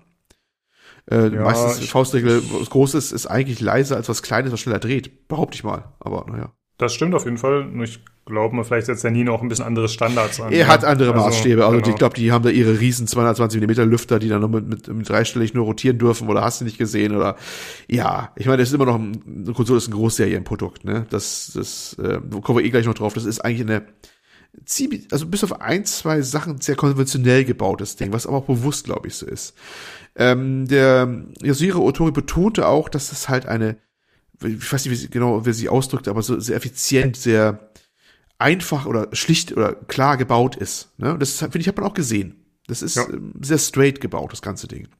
Ich Ja, finde das ähm, tatsächlich cool, dass, äh, also man sieht ja schon, wenn er es auseinanderbaut, das ist jetzt kein verbauter Kasten, Ja, ja, ja, also der komplett verschweißt und zugeklebt ist, Genau. sondern es scheint relativ einfach zu sein, tatsächlich Teile zu lokalisieren, auszubauen und dann theoretisch auch auszutauschen. Ob Ja. man da einen entsprechenden Ersatzteilmarkt haben wird, ob das für den Enduser dann gut möglich sein wird, ist nochmal eine andere Frage. Aber zumindest ist die theoretische Möglichkeit da. Ja. Und das finde ich ziemlich cool, ja, dass es halt entgegen solcher Sachen ist, wie man es von Apple kennt oder so, Mm, die sich genau. komplett gegen Reparaturen aussprechen und Ja. Leute verklagen, die das anbieten. Ja. Das hier sieht schon sehr, sehr anders aus. Das war auch bei der PS4 eigentlich auch so. Da hast du auch alle Ersatzteile, alle möglichen und unmöglichen ähm, in Shops bekommen. Ich habe ja selber mal nachgeforscht. Ne? Also gibt's. Ich habe mir sogar extra einen Satz äh, Sch- Schrauben geholt, ein passendes Schraubenset in unterschiedlichen Größen, die dann auf die PS4 abgestimmt sind. Es gab da alles mir für. Also ist wirklich so. Es gibt da wirklich, eine, es gibt Händler, die besorgen dir alles für die Konsole. Die kannst du aus Einzelteilen eigentlich wieder hochziehen, das ganze Ding. Und ähm, das ist äh, könnte bei der PS5 auch so werden. Die Grundlagen sind da. Aber ähm, bevor wir da wieder hingehen, erstmal äh, hat er halt weitergemacht, die, die Lüfter hat er ausgebaut gehabt. Ich glaube, das Bl- Blu-ray-Lauf oder das 4K-Laufwerk da hat er auch mal rausgebaut gehabt und gezeigt gehabt, dass das halt gummigelagert war, um keine Vibrationen zu übertragen. Nice, sah schon mal gut aus, ne? Und äh, beim den äh, Luftführung hat er noch gezeigt gehabt, das fand ich ein witziges Detail. Das Ding hat so Staubfallen drin. Also nicht Lüft, äh, nicht Filter im eigentlichen Sinne, wie man bei manchen PC-Gehäusen das kennt. Aber so Sachen wahrscheinlich, wo der Staub nach unten dann fällt, wenn er dann sich einmal angesammelt hat. Ne? Und da sind Absaugöffnungen drin. Du kannst mit dem Staubsauger rangehen und einmal abschnorcheln das ganze Zeug, was da drin ist. Und das fand ich auch so, wo ich dachte so, ja, nice, es war nur ein Loch an derjenigen, zwei Stellen oder sowas. Aber dass sich Gedanken drum gemacht haben, fand ich so nett, weißt du? Dass ich mir dachte, ja, nicht schlecht. Hätte nicht machen brauchen. Hätte ich einfach sagen können, es geht aber voll und dann ist das Ding halt voll. Und wenn du es dann rausgehen willst, musst du halt den Scheiß zerlegen bis zum Anschlag, weißt du? Nee, die haben Absaugöffnung eingebaut. Das dachte ich mir auch so, oh, nicht schlecht, der Specht, ne? Ja, das kann eigentlich nur noch mit einem Staubsaugerbeutel getappt werden, der da drin ist, den man dann Ja, austauschen kann. Also sie wollten wohl keine Filter einbauen. Ich habe das jetzt eher nicht von Stefan Sony gehört, aber ja aus den Kommentaren. Äh, Filter, wie im PC-Bereich üblich, das setzt ja ein bisschen voraus, dass die Leute schon ein bisschen so Ahnung haben, ne? dass die auch mal den, regelmäßig den Filter rausholen und sauber machen und sowas. Und das ist natürlich auch aufwendiger. Das wollten sie alles nicht. Das ist wahrscheinlich so gedacht, ja, wenn du nicht sauber machst und im normalen Budo lebst, dann hält das auch wahrscheinlich auch Jahre, bis er mal voll ist oder bis unten sich genug angesammelt hat. Aber wenn du willst, kannst du. Ne? Kannst du mal raussaugen, den gröbsten Dreck, so nach dem Motto. Was ja nett ist, ne? Ja. Ja.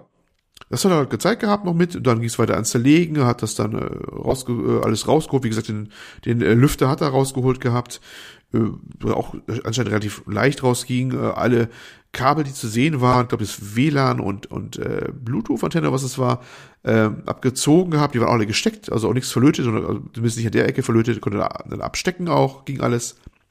Und dann hat er angefangen, die Kühlung zu demontieren.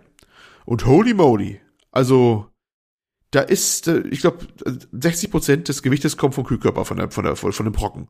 Hm. Ne? Das war ein großer, ein großer Kühlkörper mit vieler Mellen. Er hat auch gesagt gehabt, sie wollten keine Vapor Chamber oder sowas bauen, sondern sie wollten eher klassisch da vorgehen, so sinngemäß, grob, kann kann man so ein bisschen verstanden. Und sie haben da einfach quasi einen riesengroßen Kühlkörper mit Heatpipes und sowas dahin geklotzt. Ne? Der halt das Ganze dann halt aufnimmt über so eine Platte da und äh, von, von der APU, das ist ja wie bei Konsolen schon jetzt vor Generation ja auch schon üblich, äh, ist ja Grafikeinheit und CPU auf ein, Gehäuse, in dem Fall ein Ryzen, in Kombination mit einem, äh, wie heißt der jetzt der neue Chip, der jetzt alles noch vorgestellt wird für den PC, der Grafikchip RDNA 2? Ich weiß es gar nicht mehr. Uh, Muss jetzt nicht sagen. ich nicht, sorry. Ja, jedenfalls der kommt, der AMD Grafikchip. Ist ja auch alles mit drauf auf einer Einheit. Ja, da nimmt er halt die ganze Hitze auf und äh, führt die dann da ab und wahrscheinlich auch noch von der integrierten SSD. Äh, wahrscheinlich muss er wahrscheinlich auch noch Hitze abführen, denn das ist, das Ding wird wahrscheinlich auch ordentlich heiß. Äh, und die ist auch direkt auf dem Board übrigens, die SSD. Ne? Die ist so, ne, nicht irgendwie separat verbaut, sondern die ist wirklich da auf dem Board integriert, habe ich auch vermutet. Manche waren enttäuscht und gesagt, oh, wenn das kaputt geht, kannst du nichts mehr machen. Aber ich habe mir eigentlich schon gedacht gehabt, eine SSD werden die direkt auf dem Board packen, 100 Pro. Und das haben sie auch getan. Ne?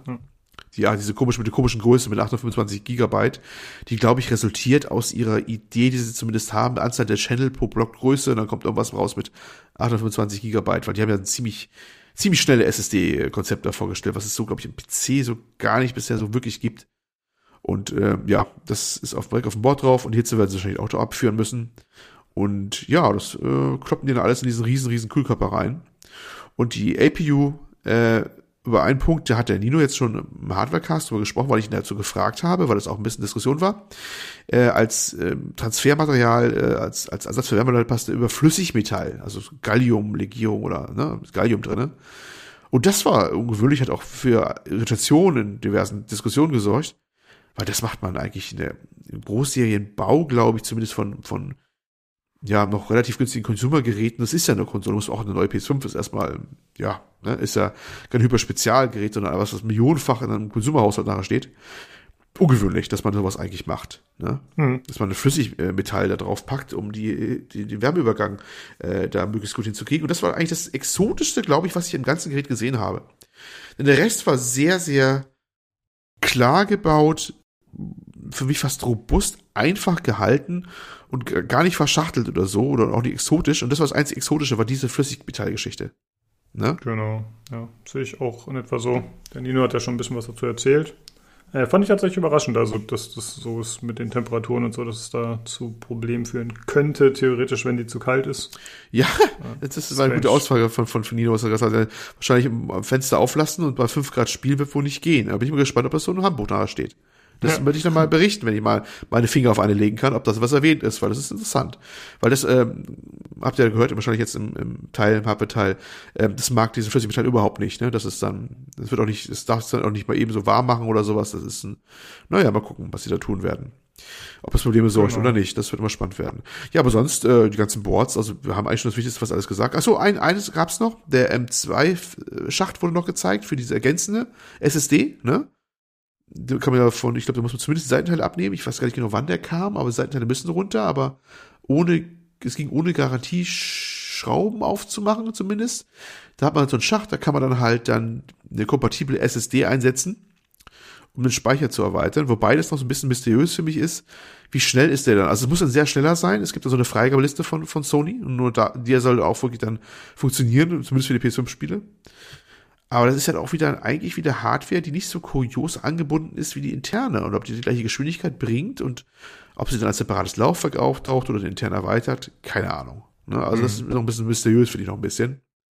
Und ja, das ist zumindest ein bisschen, was heißt formuliert, wahrscheinlich auch kein großer Akt, aber bei der, bei der Xbox Series X ist es wahrscheinlich einfacher, weil du diese Module da hast, die du einfach reinstecken kannst von hinten ins Gerät.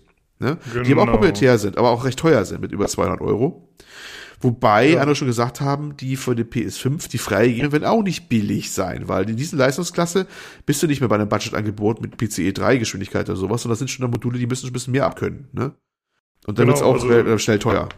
Bei der Xbox war ich auch erst so, boah, das ist aber ganz schön Mhm. teuer, dieses Modul, was man da dazu kaufen kann. Ja. Aber dann meinte irgendwer, nee, ist gar nicht so schlimm. Und dann habe ich das mal verglichen mit der M2 äh, SSD, die ich mir gekauft hatte. Ja. Ein Terabyte, das ist tatsächlich recht ähnlich vom Preis. Ja. Also das ist gar nicht so extrem. Ne?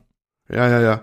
Das äh, man darf halt nicht mit dem günstigsten Angebot auch vergleichen, weil du musst, muss schon eine sein, die auch diese Geschwindigkeit bringt, ne? Und das wird wahrscheinlich erstmal, zumindest zu Anfang, wenn da wahrscheinlich nur ein paar auf der Liste sein oder so.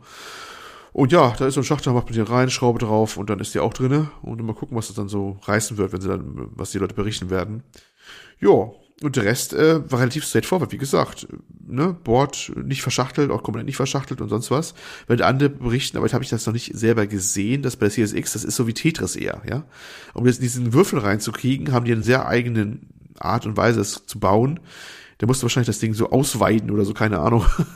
und während äh, die PS5 zwar breit, oder je nachdem, wie du es hinlegst oder stellst, breiter, höher, ne, baut und nicht so kompakt würfelig, aber dafür halt relativ schlicht und ja, er, er, er fand es elegant, der Otori, der Otori. Ich neigte auch dazu, aber hat halt den Nachteil, dass das Ding halt sehr in die eine Richtung halt geht. Ne? Es streckt sich halt ziemlich, das Gerät. Ne? Hm. Ist dafür aber relativ, ja, klar designt. Ja, das war eigentlich somit das Wichtigste, was man eigentlich beim Zerlegevideo sehen konnte. Jo, das war zum Zerlegeprozess erstmal als solchen. Genau, und dann war es ja noch so, dass noch was gesagt wurde zur Abwärtskompatibilität von Spielen. Ja, und zwar, die hat sich jetzt ähm, nur fast verbessert, gewaltig erweitert zumindest. Am Anfang war ja noch beim äh, Deep Dive damals von Mark Johnny, da hieß es ja noch irgendwas so, ja, wir haben die, äh, weiß nicht, die ersten 100 oder so oder 200 getestet und die, die meisten gehen oder 99% davon gehen. Und jetzt heißt es schon, äh, 99% der über 4000 PS4-Spiele sollen auf der PS5 ab Release spielbar sein. Also schon ganz andere Aussage, ne? Ja. Äh, das klingt schon deutlich besser. Ähm, wobei man vorweg sagen muss, übrigens, da gab es erstaunlicherweise ein bisschen Verwirrung, für mich überhaupt nicht. Wenn man ein Disk-Spiel hat auf der PS4, brauchen wir auch die Disk-Version der PS5, um das spielen zu können. Das alte Spiel, das alte. alte. da habe ich gedacht, ja klar, braucht man das. Aber alle so, ja, warum haben die kein Eintauschprogramm? Warum kann man das nicht irgendwo dann digital reingeben? Aber das habe ich eigentlich auch nicht erwartet. Also das war mir eigentlich klar, dass die da sagen, hier, wenn ihr äh, Disk-Spiele spielen wollt, dann kauft mal schön die Disk äh, PS5 auch, bitteschön, ne? Wenn wir einmal die Authentifizierung machen können von dem Ding, ne? Ja, so war es dann auch, das mal gleich mal aus dem Weg zu machen. Ähm, aber der Rest soll dann halt direkt in den Store gehen. Und äh, übertragen kann man die Spiele allerdings auch, glaube ich, über der Laufwerk haben sie auch schon beschrieben gehabt, ebenso wie die Spielstände. Ne? Man kann also die, die runterziehen von der PS4 und könnte sie auch wieder dann darüber ziehen über ein externes Laufwerk auf die PS5. Das habe ich, glaube ich, auch gelesen gehabt schon, dass das gehen soll. Also wie ich es auch vermutet habe, dass es so machen werden. Ja, und die meisten, meisten, meisten sollen gehen, bis auf halt ein paar, und die haben sie namentlich genannt, wobei diese Liste keine, keine Liste der Vollständigkeit ist. Also jetzt, das, das heißt nicht, dass nur die nicht gehen, die auf der Liste sind. Das können auch noch andere sein. Und es sind auch nur erstmal da die Spiele erwähnt und nicht Software, also aus dem, zum Beispiel Netflix oder sowas du auch im Store hast. Ähm, das haben sie jetzt nicht auf die Liste gepackt, äh, ob die jetzt geprüft ist oder nicht. Es ging nur um die Spiele. Und äh, das waren so Sachen wie, ähm, Afro Samurai uh, 2 Revenge of Kuma Volume 1, sagt man nix. TT Isle of Man Ride on the Edge 2, das habe ich schon mal gehört. Shadow Complex Remastered. Robinson's Journey, das ist ein VR-Spiel von Crytek übrigens. Das habe ich mhm. gewundert, dass das, das, nicht geht. Das ist gar nicht so alt. Uh, We Sing und Hitman Go Definitive Edition, das ist dieses äh, isometrische Hitman Go, glaube ich, was es auch im Mobile-Bereich auch gibt. Äh, Shutman noch und irgendwie DWVR, Joe's Diner und jetzt kommt's, da habe ich extra, extra ganz zum Ende gepackt ein, ein, ein treffender Name, Just Deal With It. ne? Also die gehen schon mal definitiv nicht. Die gelten als inkompatibel oder wie Sony sich hervorragend positiv ausdrückt, als äh, PS4 exklusiv. da musste man Auftrag von bezahlen.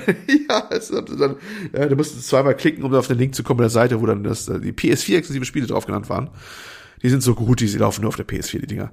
Ja, ein richtiges, richtige ähm, Linie war nicht rauszukriegen, warum jetzt diese Spiele nicht gehen. Also ich habe auch mal geguckt, aber einer meinte, ja, das ist, also die zumindest gehen nicht, die nur auf der Companion-App irgendwie gehen. Also es gibt so eine, die werden nicht mit dem Controller gespielt, sondern gehen nur über so eine App auf dem Smartphone oder sowas. Ich glaube, das, das war Justin Vivid oder sowas.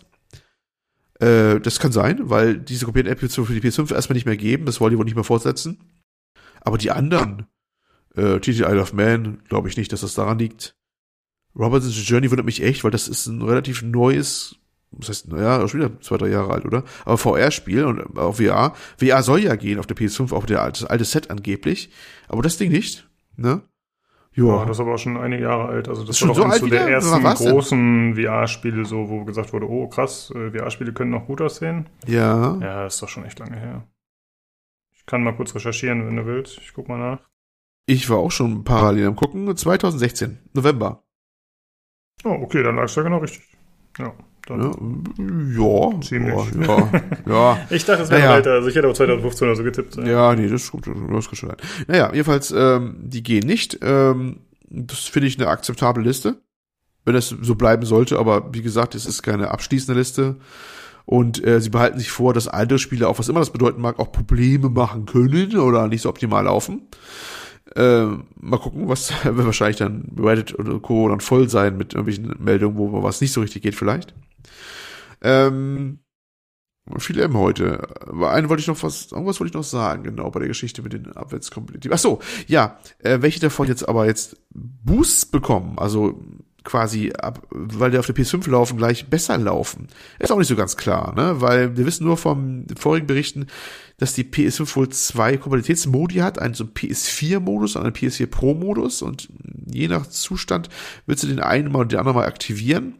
Ob sie darüber hinaus dann noch was drauf sattelt, das hängt so ein bisschen von verschiedenen Faktoren ab, die sich nie geäußert haben, ob da der Entwickler noch was tun muss oder die selbst so ein bisschen was dazu beisteuern können, dass es dann ein bisschen besser läuft oder die Framerate noch ein bisschen besser als auf der PS4 Pro. Man weiß es nicht. Also das ist alles noch ein bisschen offen, ne? Soll ja, wohl manchen Gears geben, ja. Also ich finde insgesamt ist das auch erstmal ein sehr positiver Ausblick, wenn man sagt, dass äh, ja irgendwie fast 4000 Spiele spielbar sein sollen. Ich meine, klar, vielleicht gibt es ein paar faule Eier dabei, bei denen man nicht damit rechnet. Aber die PlayStation 4 Spiele hat man ja eh wahrscheinlich schon zu Hause. Und wenn man davon ausgeht, dass ein Großteil funktioniert, dann ist es doch eine richtig coole Sache. Also ich fand es tatsächlich überraschend, dass das jetzt alles ja. schon zum Release gehen soll. Ja, ich habe mich auch gefreut, weil ich werde ja eigentlich ab schon vor, dass ich dann, äh, wenn ich die PS5 aufbaue, sollte meine kommen, ich habe immer noch eine Bestellung offen, die nicht gecancelt ist, ne? Äh, dass ich die auch direkt als Ersatz nehmen kann für die meine PS4, weißt du? Mhm. Und äh, manche haben ja auch gesagt, ja, warum lässt du die PS4 äh, nicht einfach stehen? Äh, Gruß und Fuck an dieser Stelle, der es gesagt hat. ähm, ja, aber weil Platz ist lang, doch schon ein bisschen so, so eine Sache und äh, ich hätte die dann schon gerne weg, die PS4 und dann stattdessen die PS5 dahin und so. Und das macht's, wenn es denn klappt, wenn es denn klappt, ist ein großes Wenn, äh, deutlich einfacher. Ne? Und wäre schon Mhm. ganz nett, ne? wenn das Dann- äh, so direkt laufen würde. Dann machst du den großen Hands-on-Test und testest alle PlayStation 4-Spiele auf der PlayStation 5 mindestens drei Stunden. Aber natürlich mache ich das alle. Wie viel, wie, wie, wie viel tausend waren's?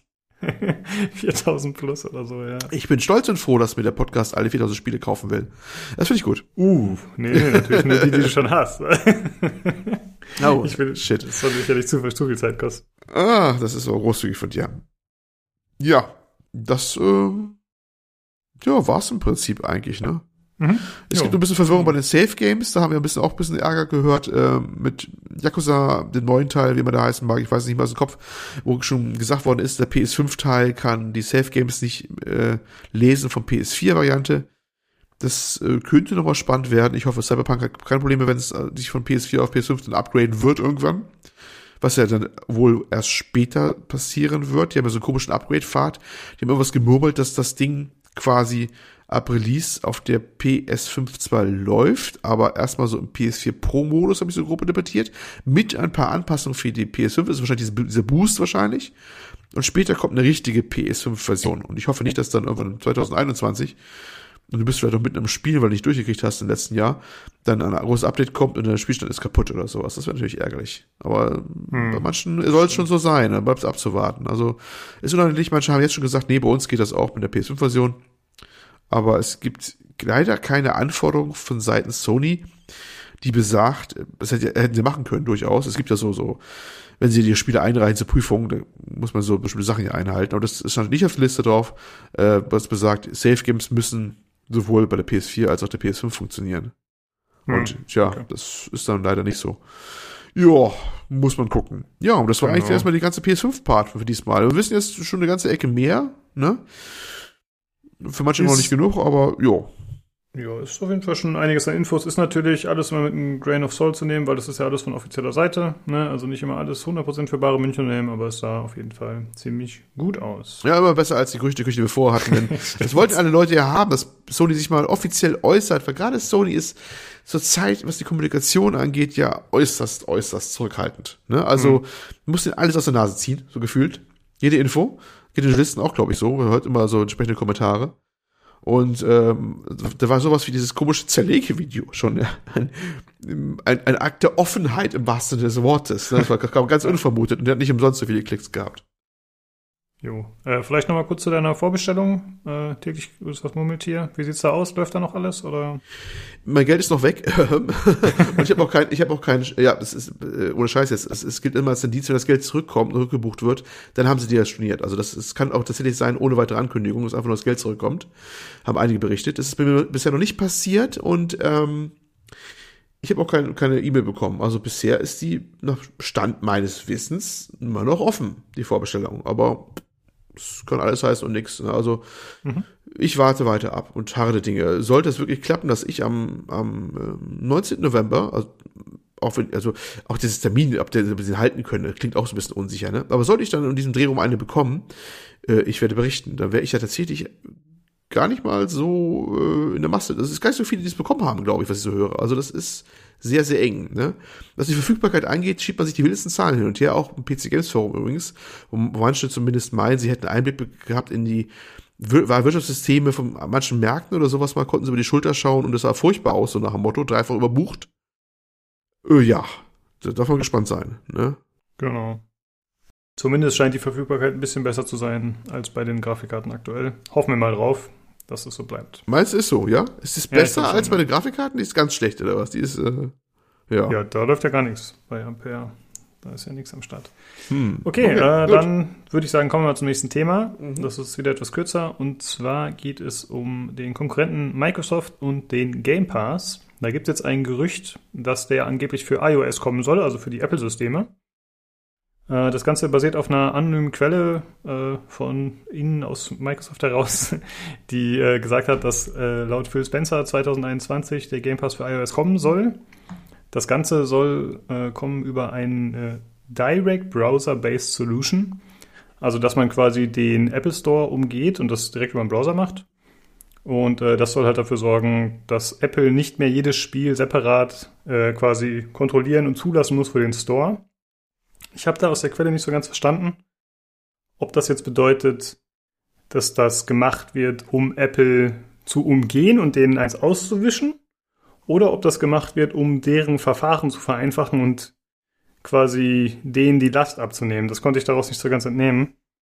Aber eigentlich hat sich Microsoft ja zuletzt noch eher negativ gegen Apple geäußert, als es eben um Apple gegen Epic ging. Und da meinte Microsoft halt, ja, ist äh, nicht gut, wie Apple da den Store kontrolliert und wie die da mit den Leuten umgehen, die da ihre Spiele veröffentlichen wollen. Also es ist aktuell noch etwas unklar, aber wenn sie jetzt irgendwie versuchen wollen, Apple da äh, quasi eins auszuwischen in ihrem eigenen Store, ich denke mal, da werden sie auch auf Probleme stoßen, wie es bei Epic auch war. Davon gehe ich aus. Also zur Erinnerung. Sie, es gab wohl so ein Friedensangebot oder eine Möglichkeit, das äh, den App Store doch zu machen, aber nur, wenn jedes einzelne Spiel einzeln im Store auftaucht, was bei Streaming-Lösungen bescheuert ist. Ja, also sprich, jedes einzelne Spiel, was potenziell streambar ist, hätte einzeln im App Store auftauchen müssen. Äh, was irgendwie wieder blöd ist, weil beim Streaming denkt man eigentlich eher an ein Frontend und man kann da direkt die einzelnen zu streamenden Spiele starten. Ähm, Okay, und jetzt wollen sie es umgehen mit dieser browserbasierten Lösung. Ich glaube, jemand anders auch noch. Ich hätte im Hinterkopf, dass jemand auch vorgesprochen hat, eine andere Firma. Wer könnte es noch gewesen sein? Ich weiß es nicht mehr. Ja, aber, nicht. aber diese, diese, Browser, diese Browser-Based Solution habe ich jetzt schon ein zweites Mal gehört, zusammen mit iOS. Aber ich bin echt skeptisch, wenn Apple das nicht will, da werden die schon was machen da. Das, ich, so leicht lassen sie nicht austricksen, einfach deswegen. Hm, die kennen doch die Möglichkeit selber. Und man muss eins wissen, was den Browser angeht, auf iOS-Geräten, da gibt es eigentlich nur den Safari. Ja, es kann auch andere Browser runtergeladen werden, wie ähm, Opera und äh, andere. Aber, und das wissen wiederum viele wieder nicht, die Engine dahinter ist dann immer letztendlich die Safari Engine. Das ist nämlich gar nicht erlaubt, im App Store einen Browser rauszubringen, der nicht auf Safari basiert. Da sind quasi alles nur Scans und andere UIs drauf auf dem Safari. Auch wenn Opera draufsteht und sowas. okay. Das muss man wissen. Ähm, wissen. Viele wissen das nicht. Deswegen wundern sich, warum sie überall auf Webseite die gleichen Fehler haben, weil letztlich immer der Safari raufgeht. Ähm, ja, und wenn die da irgendwas machen wollen, dass sie sowas unterbinden, also Apple hat alle Möglichkeiten, ne, wenn sie eh schon machen könnten. Sie können es klar auch mit DNS oder sonst was Kram machen, aber sie könnten natürlich auch einfach den Browser so ein bisschen anpassen und die Browser Engine ein bisschen anpassen und äh, jeden verknacken, der einen alternativen Browser oder nicht diese Safari-Version nimmt. Ähm, das, das unterbinden, dass jemand sowas macht oder auf die auf Index irgendwo setzen. Also man darf gespannt sein, was das äh, auslösen wird. Mhm. Gut, dass du da bist, Olli. Du hattest da auf jeden Fall deutlich mehr Hintergrundwissen, als ich hätte liefern können. Ausgezeichnet. Äh, ja. äh, wir kommen noch zu einem anderen Thema, was wir eigentlich letzte Woche schon kurz mit drin hatten, aber dann haben wir diese kurze Folge gemacht und da du nicht da warst als unser Stadia-Experte, haben wir das Thema dann kurzerhand rausgeschmissen aber jetzt darfst du das übernehmen. Ja, ähm, wir haben vorhin von einer, einer Fehlleistung eines großen Unternehmens gesprochen, das war bei Amazon, ne? mit ihren Cubicle-Kram. Und jetzt kommen wir zur nächsten Fehlleistung eines großen Unternehmens, das eigentlich besser wissen müsste. Ähm, Stadia. Wir wissen, läuft es ja alles auch nicht so äh, hypermäßig gut äh, für Google. Äh, sie schießen sich auch mit schöner Regelmäßigkeit selbst so ein bisschen ins Knie, Bein, Fuß, äh, alles drei auf einmal gekonnt, vielleicht auch mit einer Maschinenpistole. Ähm, und zwar, sie bringen ein neues Chromecast raus. Soweit so gut. Das haben sie jetzt neulich vorgestellt. In richtig schönen, so, so einer großen Veranstaltung auch, also zumindest virtuell.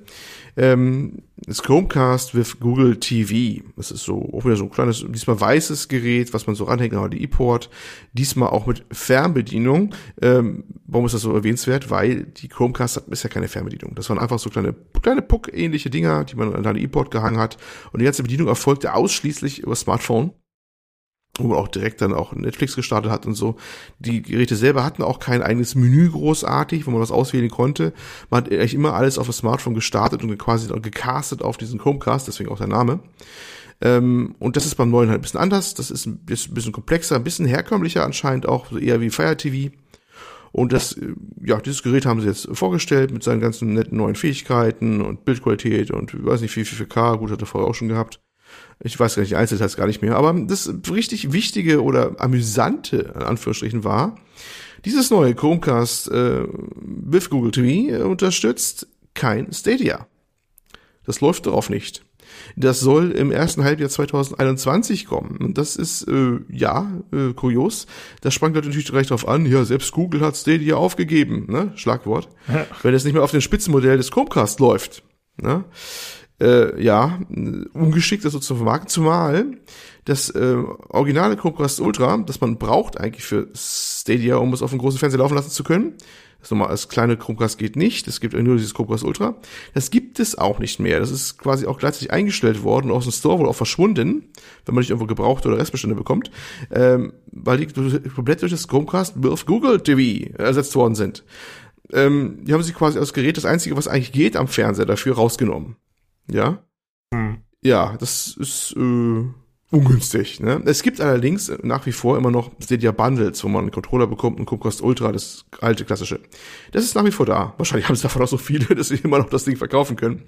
Ähm, äh, Was ja, für eine das, hm? eigenartige Entscheidung. Also das ist ja wirklich überhaupt nicht nachvollziehbar, ja, dass man quasi den Leuten, die Stadia unterstützen, dass man denen dann aber die neuen Produkte nicht ermöglicht zu nutzen. Ja. Und das sind ja wahrscheinlich die Die Hard Fans, würde ich mal sagen, und Unterstützer, die Stadia haben.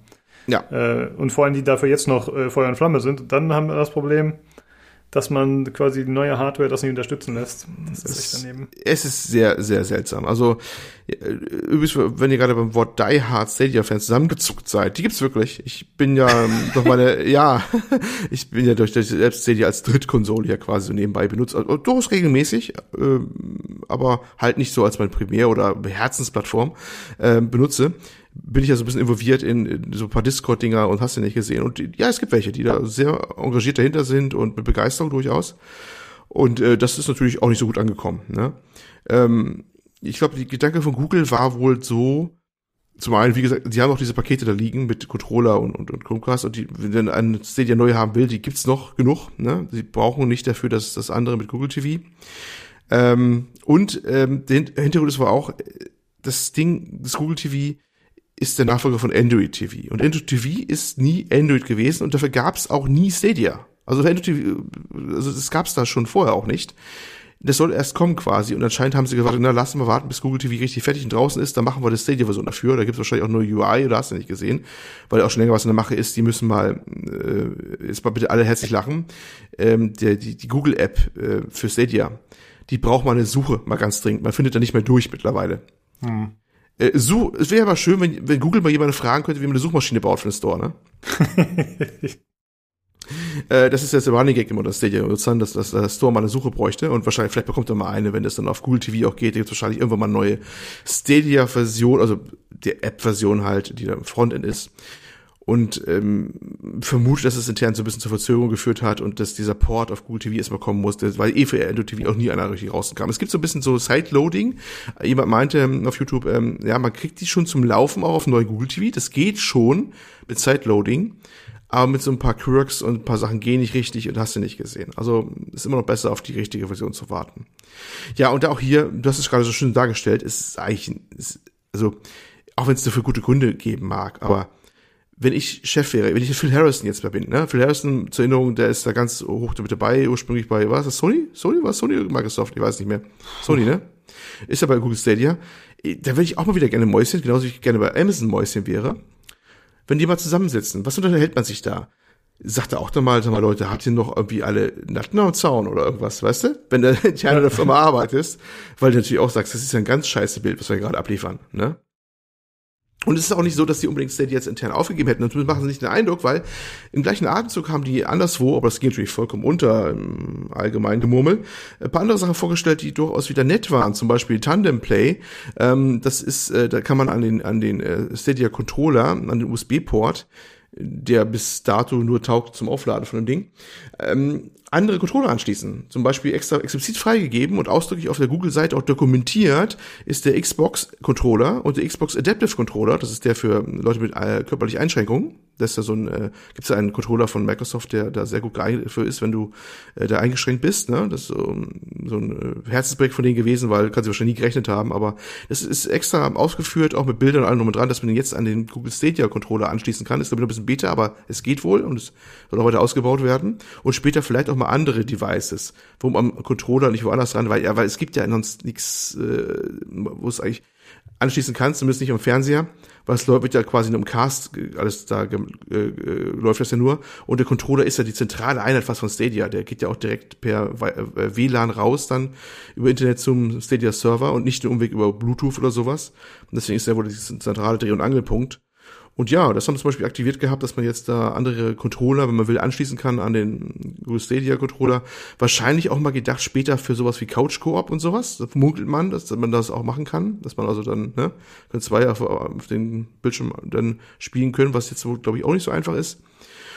Und was haben sie noch gemacht? Sie haben, glaube ich, dieses äh, Community Share Feature reingemacht, dass man jetzt während des Streamings, sollte jemand über Stadia streamen wollen, ähm, jetzt so Voting machen kann oder gibt es so einen Backfeed-Channel, wo man dann halt äh, Wahlen beeinflussen kann, wer einen welchen Charakter nimmt und so ein Kram.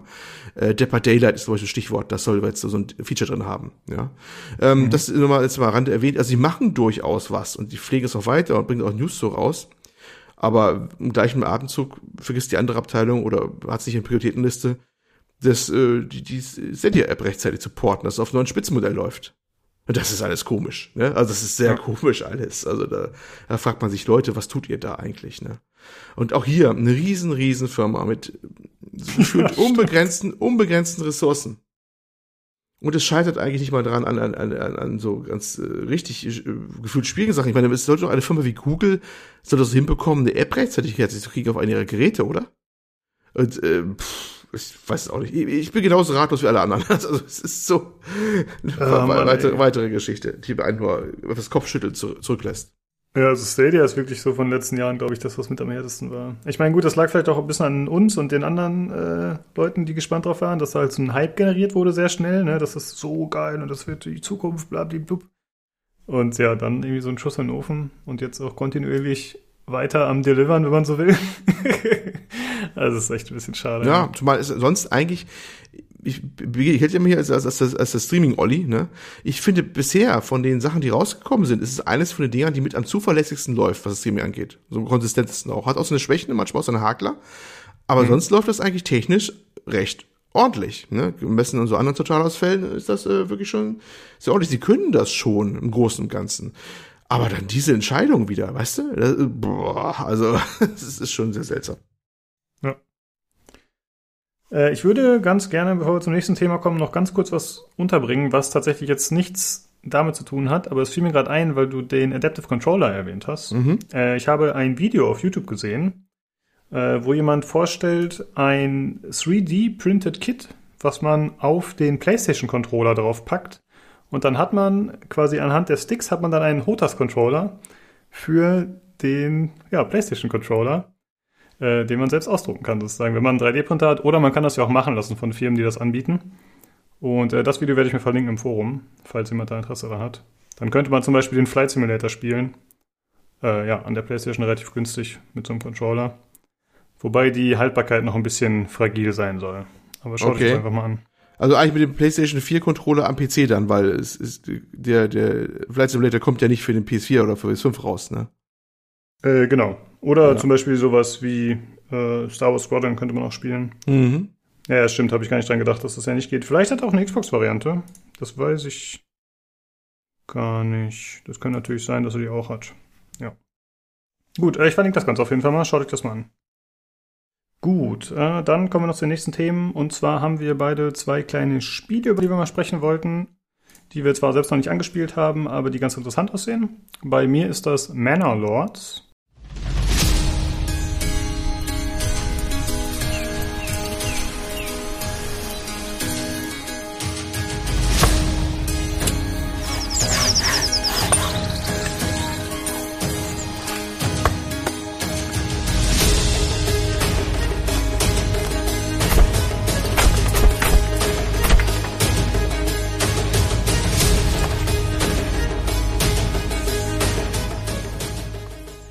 Irgendwie über YouTube drüber gestolpert. Da gibt es so zwei, drei Videos von dem Entwickler.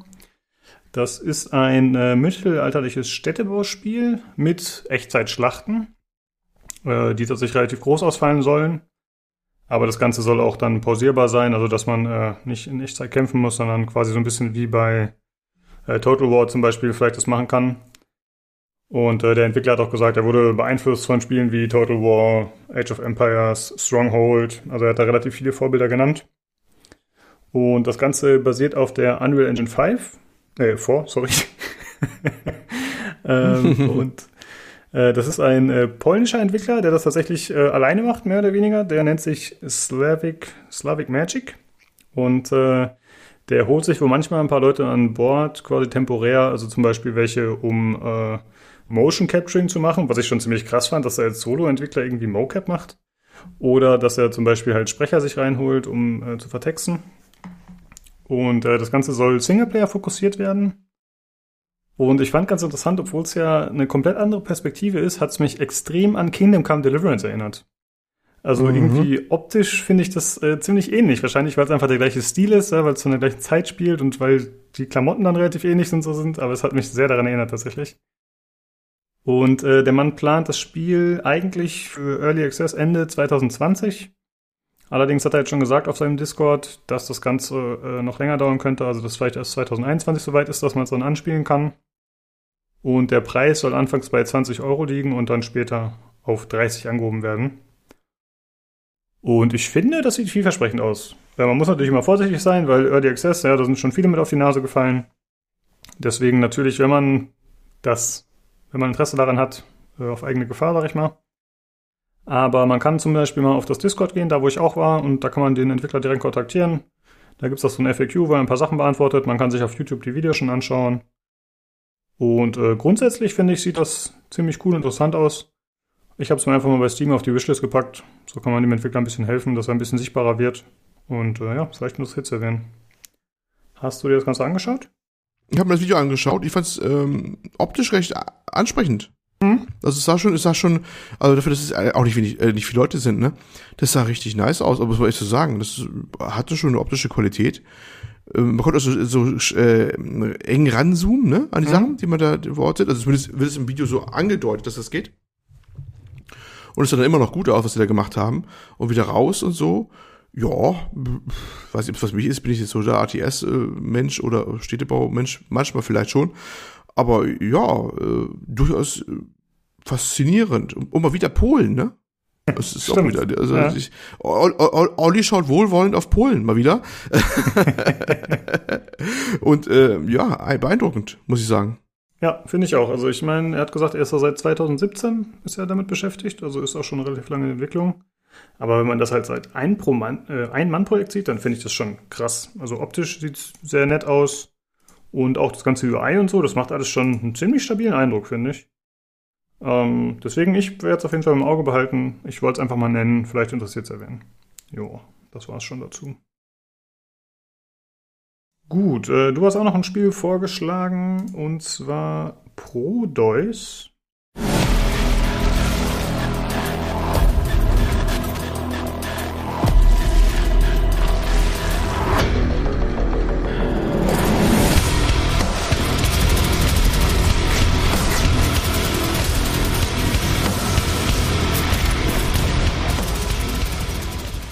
Ja, Prodeus oder Prodeus. Ich bin mir nicht sicher, wie das ausgesprochen wird. Ich habe noch nie keine Aussprache von gesehen. Ähm, das, ich bin über die PC Games da drüber gestolpert, weil äh, ich glaube, der Felix Schütz was, glaube ich, das vorgestellt hatte. Mhm. Und ähm, das ist ein äh, Retro-First-Person-Shooter im Style von äh, Oldschool Doom oder, oder Quake so ein bisschen. Ja, da gab es schon ähnliche Projekte wie Dusk oder Iron Fury, so ein Pixel-Retro-Look. Aber das stach so ein bisschen raus, fand ich. Ähm, ja, hat typisch viel Gore, also die Blutfontäne spritzen mal wieder bis sonst wohin, ne?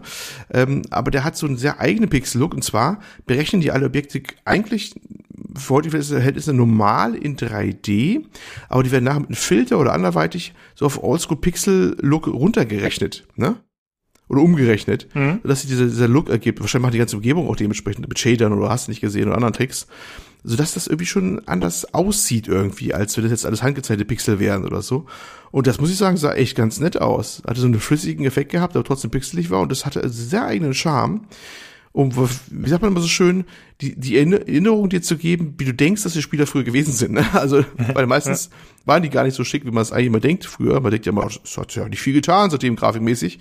Bis du mal das im Original siehst und denkst, oh Gott, oh Gott, oh Gott. Ne? Ähm, ja, und das äh, hat so einen Look, der, der war wirklich interessant. Ne? Gameplay-technisch sehr oldschool wohl, ne? schießen, Waffen, Munition aufsammeln. Es gibt wohl noch Herausforderungen, wie irgendein Level in bestimmter Zeit abschließen, habe ich glaube ich gesehen oder irgendwie sowas, so, so äh, Sachen.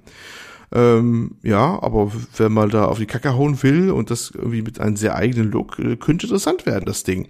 Die Entwickler übrigens ähm, sind nicht ganz unbekannt. Äh, Box Software, die bestehen aus primär auch nur zwei Entwicklern, da war sie wieder, ne, diese kleinen, überkleinen Teams.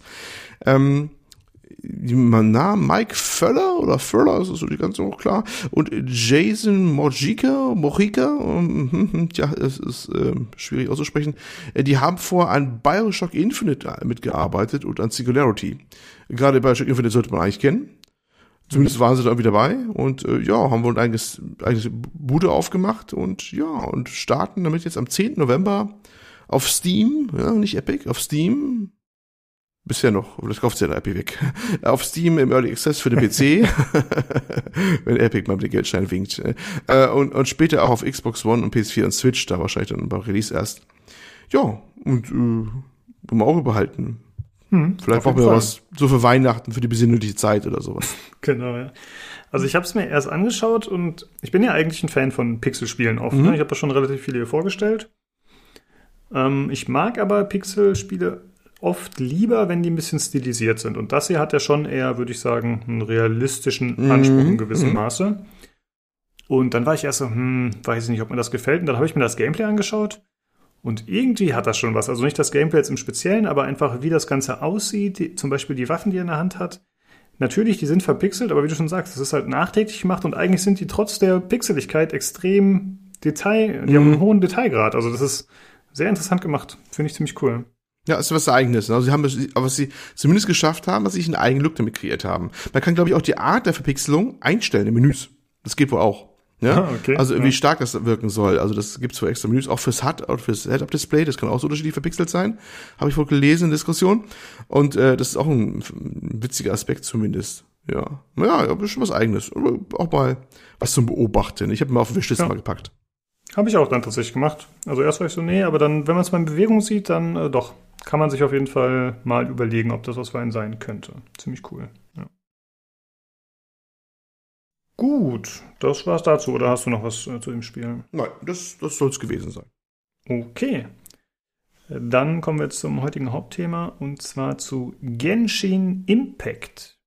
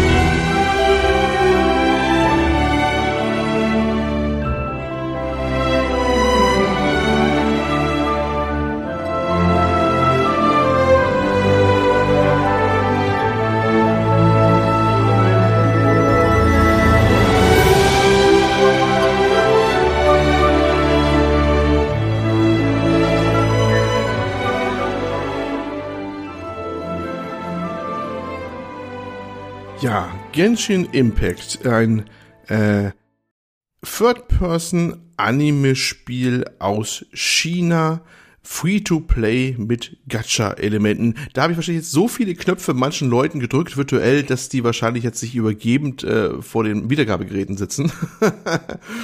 ähm, ja, das, das Ding ähm, kommt aus China, ging da äußerst steil ab hatte mehr Downloads in den Mobile Stores als TikTok. Man glaubt es kaum. Mhm. Ja, ist ein riesen, riesen Hit. Und auch bei uns schlug es ziemlich stark ein, ist, wo Mobile Stores, weil das erscheint für mehrere Plattformen, für iOS, für Android, für äh, PS4, für PC, äh, für die Konsolen. Äh, ja, also äh, es ist wirklich, wirklich im wahrsten Sinne des Multiplattform. Und die Mobildinger haben auch den gleichen Spielinhalt wie die Konsolenversion. Ja. Ich habe es äh, das erste Mal auf Twitch gesehen Mhm. und ich habe gesehen, boah, das spielen aber ganz schön viele Leute. Krass, irgendwie 70.000 Zuschauer oder so waren da. Mhm. Und äh, ich habe nur einmal ganz kurz reingeschaut, aber ich bin relativ schnell zum Schluss gekommen, okay, interessiert mich jetzt nicht. Mhm. Aber ich fand gut, ich habe ihm nicht angesehen, dass das Free-to-Play ist. Und das Jo. ist schon mal ein gutes Zeichen. finde Ja, genau. Das ist, äh, ja. Ähm, es schwappte dann auch zu uns rüber, ne? Ähm, so dass sich mehrere Publikationen genötigt sahen, da mal was drüber zu schreiben und mal zu testen und äh, zwei, drei Artikel durchaus zu verfassen. Nicht nur hier GameStar, so auch Übersee, auch Kotaku und Co. Alle mussten es einmal quasi mal durchnehmen. Und äh, ja, dann eine erkleckliche Anzahl von Artikeln zu schreiben, was ja schon ja, bedeutet, dass es irgendwie einen Widerhall gefunden hat wenn man belegt, dass andere Sachen ja völlig unbeobachtet äh, vor sich äh, her vegetieren, untergehen. Äh, ne? ne? und, und dieses Ding aus, aus China mit ihren äh, seinem eigenen Style und kam, schlägt so wahnsinnig ein. Ähm, ja, mag vielleicht am Genre auch liegen, aber ja, ich habe mal nachgeguckt, auf Steam ist tatsächlich der Begriff Anime unter den Top 10 oder 12, glaube ich sogar, wenn man so begriffen. Mhm. Nur so nebenbei. Also das ist schon ein, ein, ein, ein Genre, das durchaus gesucht wird. Oder ein Style, der gesucht wird. Ja, aber vielleicht nochmal zurück. Was ist es eigentlich? Also ich hatte ja schon gesagt, Third Person, Action-Adventure mit RPG-Elementen in einen sehr prägnanten Anime-Cell-Shading-Look. Ja, wer so ein bisschen Breath of the Wild denkt, ist nicht ganz weit weg. Allerdings ist Breath of the Wild nicht wirklich so Anime. Das ist hier deutlich mehr Anime. Es hat die, die, die Anime-Figuren, ich kann jetzt die Untersorten oder Unterstilarten jetzt nicht genau, aber Anime, da bin ich kein Fachmann für. Da, wo die Augen relativ groß sind, ähm, ja, ähm, wo kleine Feen manchmal rumfliegen, wo alle mit hohen Stimmen sprechen, sowas in der Art halt. Oh Mann, ja, ich weiß, es klingt schlimm. Ähm, ja, ich habe das jetzt mal ähm, angespielt und mehrere Tage weg. Ich sage bewusst angespielt, denn um wirklich alles zu sehen, das Ding ist groß, es hat recht viel Inhalt. Es hat auch ein Endgame. So bin ich bei weit nicht gekommen. Ich kann gar nicht mal sagen, wie viele Stunden genau. Ich habe es über die PS4 nämlich gespielt. Weil ich äh, dachte mir, ich weiß nicht, ob ich meinen Rechner mit äh, irgendeiner Software aus China zumülle. Ich war ein bisschen skeptisch und habe es einfach auf die PS4 gepackt und habe mir das äh, da quasi äh, gegönnt und dachte mir, so, das mit dieser Grafik könnte auch auf einem guten großen Fernseher eh ein bisschen vorteilhafter sein. Und äh, kannst mal gucken, wie es da läuft. Und ja, das hat eigentlich so ein paar Nachteile, weil ähm, der Cross-Save, der sonst vorhanden ist, geht auf der PS4 nicht. Normalerweise kann man tatsächlich nämlich auf dem PC spielen zum Beispiel und parallel auch auf sein Smartphone, iOS oder Android und könnte dann den Spielstand weitertreiben. Also es würde dann sich wohl, ich habe es nicht ausprobiert, aber so soll es sein, äh, da immer passend speichern. Das geht aber nicht auf der PS4-Version, die PS4-Version ist abgekoppelt vom Rest, was den Spielstand angeht. Schade. Ja, ähm, ja, aber einige Stunden kamen zusammen. Wie viel werde ich haben? Knapp zehn jetzt oder so, ich weiß es nicht. Was hast du? Hey, also ich habe es nur angespielt und ich habe wahrscheinlich so 45 Minuten oder so nur gespielt Mhm. Ach so. und dann schon keinen Bock mehr gehabt, aber ich habe zumindest mal kurz reingeguckt. Okay, na, wird interessant, warum du keinen Bock mehr hattest. Bin mal gespannt. Ja, äh, ich habe es euch länger ausgehalten. Ich halte es nur raus. Ich, ja, ich will es nicht vorwegnehmen, aber es hat durchaus, finde ich, seine Aspekte. Ähm, ja, Genshin Impact, äh, wie gesagt, das äh, Third-Person-Action-RPG in einer äh, Welt. Was geht es eigentlich erstmal vielleicht, bevor wir jetzt um die Eigenheiten kommen? Äh, ja, das ist äh, etwas seltsame Story, die nicht ganz durchgängig oder ausgiebig erzählt wird. Es wird einfach nur gesagt, man ist ein, ein Geschwisterpärchen als Reisen unterwegs, wie, wie zwei Sterne quasi am Himmel, die so die Gegend fliegen. Und äh, warum überhaupt, weiß keiner. Man wird aber von einer Gottheit gestoppt über einer Welt, ähm, die einen auffällt und das Geschwister- Geschwisterpaar trennt mit der Begründung, die Arroganz der Menschen muss ein Ende haben und äh, ja, und da trennt sie ein und der eine verschwindet und der andere landet auf diesem Planeten, wo man gestoppt worden ist und von da an geht das Spiel eigentlich los. Die Welt heißt Te- äh, das ist so eine Art ähm, ja, Mittelalter-Anime-Universum da, wo man sich dann wiederfindet. Und da steht man dann da als Männlein oder Weiblein, das kann man in dieser Szene, wo die Gottheit einen auffällt, dann auswählen, was man dann sein möchte. Kann sich noch seinen Charakter eigene, eigenen Namen benennen. Ja, oder ist man dann, dann da gestrandet quasi. Und von da aus erforscht man dann die Welt und wird natürlich gleich in die vorliegenden Konflikte quasi reingezogen beim ähm, Erforschen dieser, dieser Cell-Shading-Anime-Welt. Hm. Bei der Charakterauswahl Mhm. hatte ich das Gefühl, ich hätte zwei Frauen zur Auswahl, was schon mal ungefähr was über den Stil sagt. Also Ja. der, ich weiß nicht, wahrscheinlich ist das ein kleiner Junge dann und äh, kein Erwachsener. Wirkt auf jeden Fall sehr androgyn, der Charakter, den ich Mm. Die gewählt habe. Männer wirken alle recht an, also zumindest die Hauptcharaktere wirken, glaube ich, durchweg fast alle androgyn. Das Mhm. ist auch normal. Das ist ein typischer Stil übrigens auch. Ja, das hast du ja später bei anderen äh, auch, wie, äh, die du wahrscheinlich nie gesehen hast, weil du hast ja kurz gespielt, wie D-Look und wie sie alle heißen. Die sehen fast alle so aus, manchmal ein bisschen, ein bisschen anders, aber das sind alles sehr schlanke, zierliche Männer, sagen wir mal, ne? Du dann auch mal rätselst, was sie eigentlich sein sollen. aber das ist typisch für den Stil. Aber das ist aber an dem Bereich, genau bei diesem Anime-Stil ja auch durchaus der Fall. Ich habe dazu noch eine Frage, und zwar hast du vorhin diesen Begriff Gacha genannt. Mhm. Mir sagt das nichts. Was, was bedeutet das? Wofür steht das? Ja, da greifen wir ein bisschen vor, ähm, die Gacha-Elemente vom Spiel. Eigentlich Gachapon. Gachapon sind ähm, Kapselautomaten in Japan, wo man Geld reinschmeißt, man drückt einen Hebel und dann kommt eine, eine Kapsel raus, eine Plastikkapsel und dann ist was, entweder ist nur ein Lolly drin oder es ist eine Sammelfigur drin. Hm, okay. Ja, und es geht halt darum, dass du halt mit, mit Geld reinschmeißt und du weißt nicht, wo was daraus bekommst. Also Lootbox äh, Physical Game. Ne? ja. Und äh, genau das ist auch äh, Genshin Impact, den wir noch gleich sehen werden. Ähm, ja, aber erstmal sind wir noch dabei. Wir sind an dieser Welt gestrandet und das erste, was man auch noch äh, findet, ist äh, Paimon. Paimon ist so eine Art Fee, eine kleine, die einem äh, umherschwirrt links und rechts und dann mehr oder minder gute Tipps gibt mit einer hohen kieksigen Stimme. also noch so ein Klischee. Ne? Äh, die wird auch nur so nebenbei erklärt, dass man die irgendwie beim Angeln aus einem Teich gezogen hätte, zufällig, so ein Stammbild mal kurz. Ja, die wird ein bisschen reingeworfen und dann hat man sie dabei und das ist halt ein Personal Assistant sozusagen, mehr oder minder die ist dann dabei und dann tat man dann los, bis man auf die nächsten Figuren halt dann so äh, trifft und die Irrung und Wirrung dieser Welt dann halt erkundet. Ne? Und diese, diese Welt, die lädt dann wirklich auch zum Erkunden ein. Und die muss man auch erkunden, denn ähm, viele Sachen, die man an Ressourcen braucht und an Währung auch zum Progress quasi machen, um Charaktere so weiter zu entwickeln oder, oder Waffen abzugraden, die gibt's halt nur irgendwo in der Welt und ähm, vielleicht ruiniere ich mir jetzt gerade meine eigene Reihenfolge noch erzählen, die ich mir eigentlich so sorgfältig hier ausgedacht habe.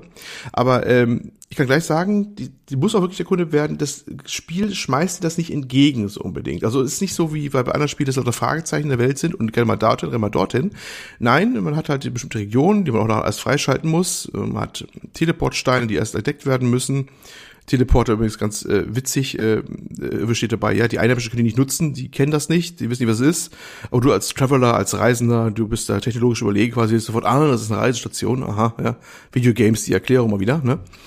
Ähm, ja, man muss alles erkunden, wirklich, weil man nicht mit der Nase unbedingt drauf gestoßen wird, so, so einfach. Und äh, ja, und schließlich dann so die Welt quasi, die ganze, so man da rumrennt auch und ja, und äh, hat natürlich auch Feinde da unterwegs, da sind äh, die, die Gegend durchstreifen und auch die kann man dann besiegen. Äh, Jo, das ist so erstmal so das Grobe erstmal vielleicht. Äh, mhm. Äh, ja, willst du da schon mal was zu sagen? Ich habe noch nicht viele Gegner gesehen. Ich habe nur so ein paar Blobs gesehen. Ja, ach so, so, das war, ja. so Feuerbälle mhm. und ja, die ja, rumgehüpft sind. Und äh, zusätzlich noch, ach so ein paar, weiß was ich, so Stammesbewohner. Äh, es wird die Hillichurls oder Hitchichurls, wie heißt Ich kann den Namen auch nicht merken, ist ein komischer Zungenbrechername. Aber ich weiß genau, wie du meinst, ja. Mhm. Die, ja, die sehr. Feuer. Genau, die haben, ja, die haben äh, selber manchmal so ein Holzschild, ja, mit dem sie sich dann decken können. Manchmal gibt es ein paar größere von denen, die übrigens wunderbar nach Zelda aussehen, nach Breath of the Wild. Da gibt es fast sehr ähnliche Figuren. Also überhaupt, ähm, meinen manche, die, äh, die Verneigung Richtung äh, Zelda ist mehr als nur dezent, ne? Ja. Auch was dieses Design von den Wesen angeht, so ein bisschen. Ja? Also extrem, finde ich. Nicht nur, also sowohl optisch kommt der Vergleich, also ich habe es halt hier im Discord Mhm. gespielt und einfach gestreamt ein bisschen, da waren gerade ein paar Leute da. Und äh, da ist mehrfach direkt der Zelda-Vergleich gefallen bei der Optik, aber auch bei den Features, bei den Mhm. Gameplay-Sachen, aber da kommen wir später zu, denke ich mal, ne? Ja, ja, ja. Übrigens, Entwickler, hatte ich vorhin ganz kurz zu erwähnen, ist Mihio äh, mit dem äh, Firmenclaim Tech Otakus Save the World. Ja? Das ist ein Statement. Okay. Ne, ja, haben äh, übrigens vorher mal Ho- Honkai Impact the Third gemacht, was äh, ist auch wohl so ein Actionspiel rein im Mobile-Bereich und haben wohl damit ihre Millionen verdient, die sie dann brauchten, auch um Genshin Impact zu machen, äh, wie, als ihr großes, großes Ding, was es durchaus ist übrigens auch. Das billig war das Ding bestimmt nicht. Ja, ähm, weil du schon so erwähnt hast, dass es so ähnlich wie Breath of the Wild ist, äh, holen wir doch mal gleich die Aspekte raus, die da wirklich sehr, sehr ähnlich sind. Abgesehen vom Look natürlich, mit diesem Cell-Shading-Look, wobei der Stil ein bisschen anderer ist, aber grundsätzlich ja, gerade mit der Umgebung, mit dem Gras und so, wie das so gerendert wird, sehr, sehr ähnlich und die Gebäude und so.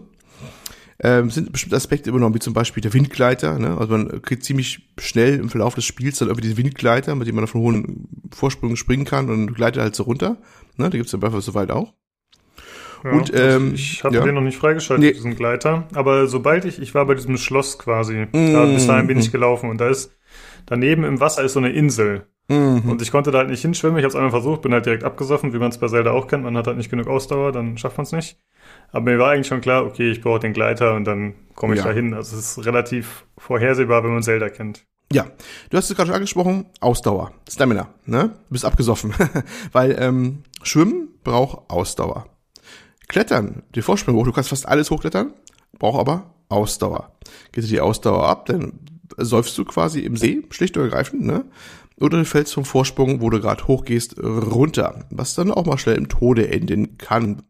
Wobei es beim äh, Fallen übrigens, ich mal hier an dieser Stelle ein kleiner Tipp, ähm, das kann man verhindern, Scha- Fallschaden zu nehmen, in dem richtigen Moment die Sturzattacke auslöst, dann ähm, macht er so einen Angriff aus der Luft und dann hat er keine Fallschaden. Mal so als kleiner Tipp nebenbei.